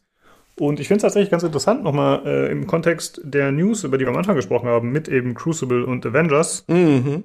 die ja dann doch einfach westlich Ja. geprägt sind. Ja. Und gut, das eine war, glaube ich, Free-to-Play Avengers, ne? Das, Ja. Nee, die sind beide Free-to-Play. nee, jetzt, Avengers, glaube ich, kostet doch Geld, oder? Kubikel, glaube ich nicht. Ah, Okay, bin ich mir gar nicht ganz sicher. Aber Crucible war auf jeden Fall Free-to-Play. Und hier sieht man halt ein Spiel, was einen anderen Ansatz verfolgt und wo man vielleicht auch sagen könnte, ja, das ist äh, gewisserweise predatory oder das äh, hat fragwürdige Mechaniken.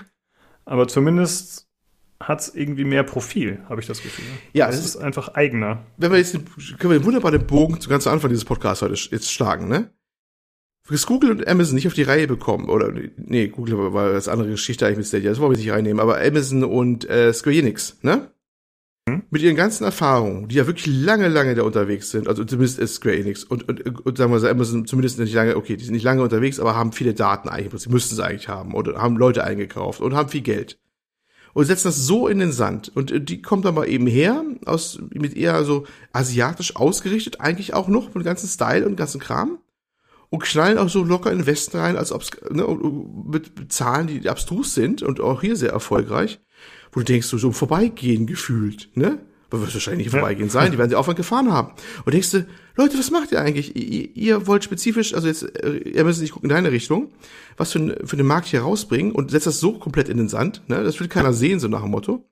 Und, äh, und da kommt die aus China an und macht das im Vorbeigehen quasi einmal so, dass sie so ein Ding mal lancieren und alle reden drüber, ne? Mit jeder Seite drei Artikel locker oder sowas und alle Twitcher da nur am machen und tun und ich habe auch auf YouTube all- alles rammelvoll an YouTube-Videos mit Erklärungsvideos und hast du nicht gesehen? Wie kann das sein? Ne? Das haben die euch voraus da äh, im Fernen Osten, dass ihr das da mittendrin sitzt und eure Datenlage habt, dass ihr es nicht hinbekommt oder nicht in so, einen Hit landen könnt. Das ist auch kurios irgendwie ein bisschen auch, ne? Ja, das Ja, stimmt. und, und das bin Äh, ich ich auch. hab- Hm? Ich hatte das im Forum schon gesehen, dass du mit einigen Leuten darüber schon ein bisschen diskutiert hast, geschrieben hast, Mhm. dass tatsächlich äh, China aktuell doch irgendwie auf dem Vormarsch ist, auch hier im westlichen Markt. Ja, ne? das wollte ich mir nochmal bringen zum Schluss nochmal. Das ist jetzt ein Aspekt, den haben jetzt viele, glaube ich, nicht unbedingt gebracht gehabt bei ihren Berichten über, über äh, Genshin Impact. Ich wollte das aber nochmal rausstellen, weil für mich ist das in mehrerer Hinsicht durchaus ein, ja, ein Zeichen an der Wand so ein bisschen oder, oder äh, Foreshadowing, sagen wir mal so. Ähm, in letzter Zeit hat man immer sehr viel gehört von irgendwelchen chinesischen Spielen, die zumindest nicht übersetzt sind, die aber mal auftauchen und die teilweise ziemlich gut aussahen. Ich habe leider, ich verliere, vergesse laufen die Namen, weil diese Namen sind für mich nichts, was hängen bleibt immer. Aber wir hatten auch eins berichtet, weißt du, dieser Affe mit Reisen ja, nach Westen und sowas. Wukong. Ja, was? genau, sowas zum Beispiel. Und noch zwei, drei andere, teilweise, teilweise sehr gut aussehen, also wirklich aufwendig aussehen, ne? Also Aufwand hat man sofort gesehen, ne? Äh, Und wo du denkst, ja, die kommen schon langsam so hier rüber, das merkst du schon. Also das, das kann, ne, die haben da vielleicht das Lokalisationsproblem teilweise. Sie konzentrieren manchmal noch ein bisschen auf ihren eigenen Markt. Genshin Impact jetzt nicht. Die haben ganz offensichtlich eine sehr aufwendige Lokalisation gefahren mit den ganzen äh, Voice-Over und hast du nicht gesehen. Ähm, Und da kommt was auf uns zu. Und was bedeutet, dass es auf uns zukommt? Wenn wir jetzt Genshin Impact ankommen, die ja das Spiel auch auf dem, vor allem auch auf, auf Mobile, auf ja, äh, Smartphones rausbringen. Wo sie ja ganz offensichtlich auch die Monetarisierung drauf anpassen, was sich ja wieder dann wieder auf die Konsole wieder niederschlägt und auf dem PC, ne? Das Ding ist ja vielleicht ein Gacha-Spiel, auch weil es halt da am besten läuft, weil es auch am besten so finanzierbar ist, ja? Wenn das jetzt so mehr von rauskommt, was bedeutet das für uns hier?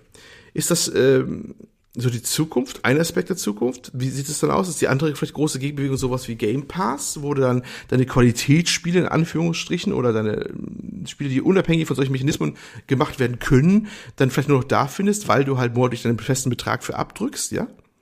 Ändert sich der Markt so mhm. massiv, weil wir erleben ja, dass, dass der Game Pass stärker wird. Wir sehen, dass die Chinesen da auf uns zukommen. Ne? Ich habe bei dir gesagt, die gelbe Gefahr. Oha, ne? wie damals. Ne? ja, ja, ja. Erst äh, äh, äh, schaut über Polen hinaus und sah die gelbe Gefahr auf uns zuschwappen. Ne?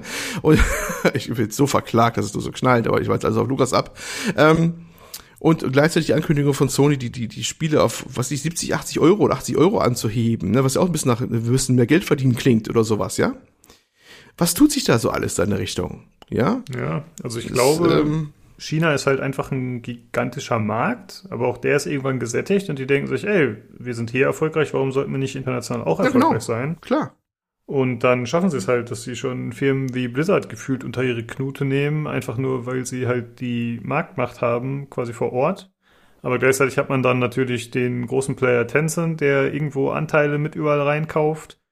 Und zusätzlich hast du dann halt auch noch kleinere oder unbekanntere Firmen hier, die auch noch dazu kommen. Und ich persönlich finde es spannend. Also ich meine, man muss natürlich immer ein bisschen äh, aufpassen, dass sie nicht die Praktiken alle rüberbringen, die wir eigentlich nicht haben wollen. Mhm, genau. Mhm aber zumindest sorgt sie erstmal für mehr Diversität.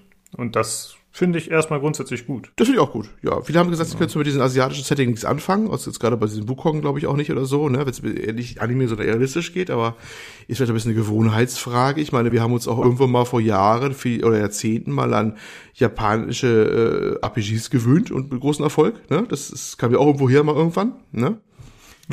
Warum das nicht auch äh, so kommt. Aber was bedeutet das für unsere, ja, unser zartes Fenster hier in Deutschland, diese Spieleentwickler? Weil, weißt du, die Chinesen kommen gefühlt aus dem, auch aus dem Nix und kommen mit Produktionen hier auch jetzt mal rauf, wo sie halt ganze Symphonieorchester mehrere gleich spielen lassen. Verstehst du? Dieser. Dieses Budget, was die da auch gleich wieder reinhauen. Der kommt da und bang, Schakalaka das ist, es war zumindest nicht billig. Ich weiß nicht, ob es wirklich voll Triple A war und äh, von Quadruple A, ne? Ubisoft lässt grüßen, kennen wir ja, ne? Ja. Wollen wir gar nicht reden. Aber es ist schon nicht ohne. Und wie oft hast du das in, in, in Deutschland, ja? Also das ist gut, aber Deutschland ist eh wahrscheinlich in der Richtung ziemlich arg abgehängt, befürchte ich, was das angeht. Jo, ne, also es wird nicht einfacher. Ne? Also die drücken alle von anderen Märkten hier rauf, mit offensichtlich, sie können es auch, sie wissen, was sie tun. Man sieht ja, dass es auch besser wird, dass sie auch was machen können. Und äh, ja, äh, aber wie sagst du schön so neutral, die Diversität, äh, die Diversität, die Unterschiede, die unterschiedlichen Angebote werden äh, immer mehr. genau. Äh, ich hatte gerade noch mal deinen Post rausgesucht aus dem Forum und zwar, du hattest noch die Spiele genannt The Wind Road ja, und Suan Yuan Sword. Mhm.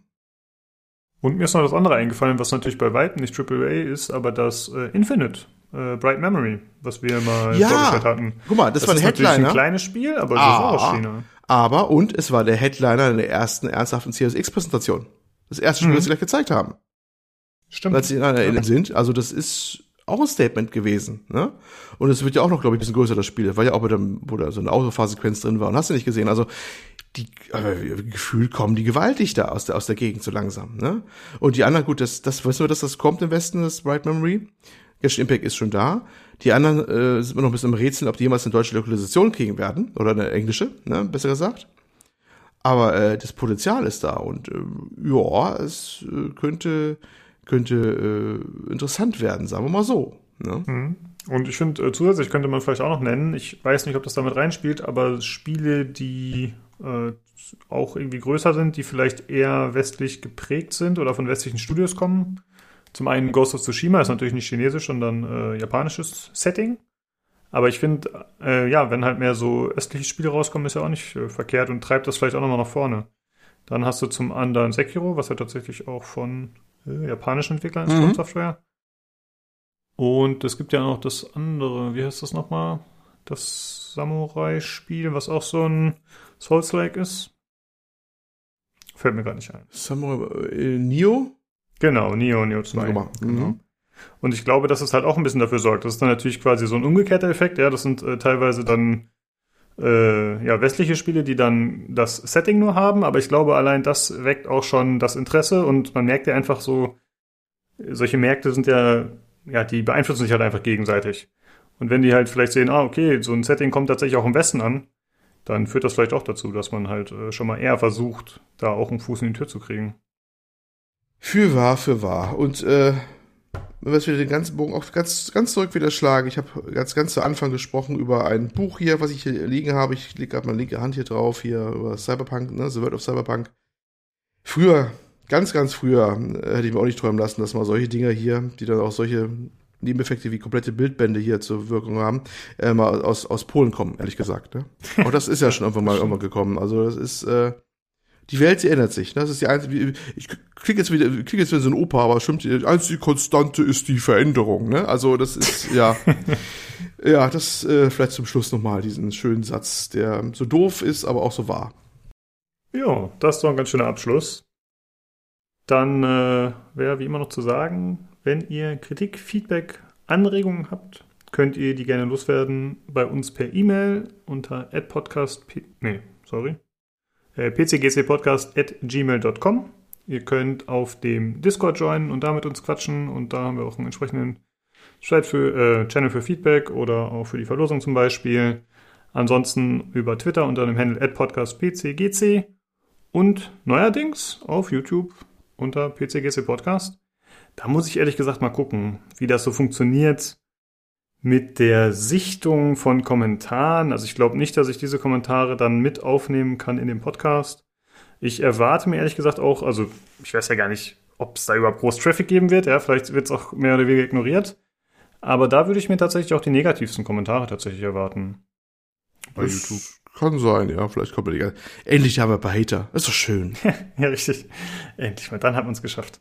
Da, da genau. bist du oben angekommen. Wenn du, wenn du deine Todesdrohung bekommst, dann weißt du, jetzt bist du an der Spitze angekommen. Genau, so ist es. Ja, ansonsten drückt unsere Glocke.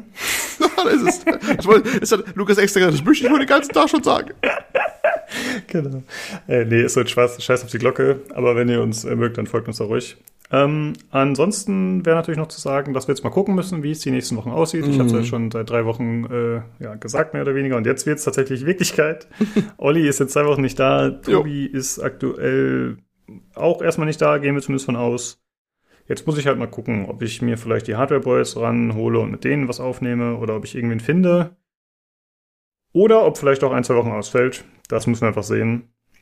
Äh, ja, das werdet ihr dann sehen, wenn Folge 141 erscheint. Und dann guckt ihr auf den Kalender und welche Woche ist und dann wisst ihr, ob wir ausgefallen sind oder nicht. Das ist ein schönes Statement. genau. Äh, ja, in dem Sinne, äh, vielen Dank fürs Zuhören. Olli, dir wünsche ich einen schönen Urlaub. Und Dankeschön. wir sprechen uns in ein paar Tagen bis Wochen. Bis dann. Tschüss.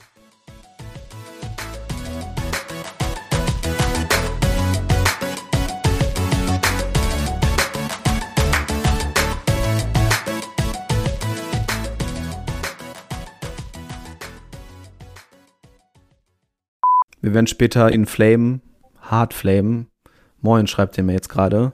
Ich schreibe mal kurz, halt deinen Mund, du dummer Wichser. Naja, schreibe ich natürlich nicht. Hab verpennt, sorry. Alter, das kannst du doch nicht sagen. Wieso kann ich das nicht sagen? Alle Dudes, wir nehmen gerade auf. Ähm, bis später. Gut, hätten wir das geklärt. Ähm, harte Worte. Harte Worte. Aber er hat einen Thumbs Up geschickt. Er weiß auch, dass ich, wenn, wenn er jetzt hier wäre, würde ich ihm das auch so sagen. Er kennt mich, das ist alles gut.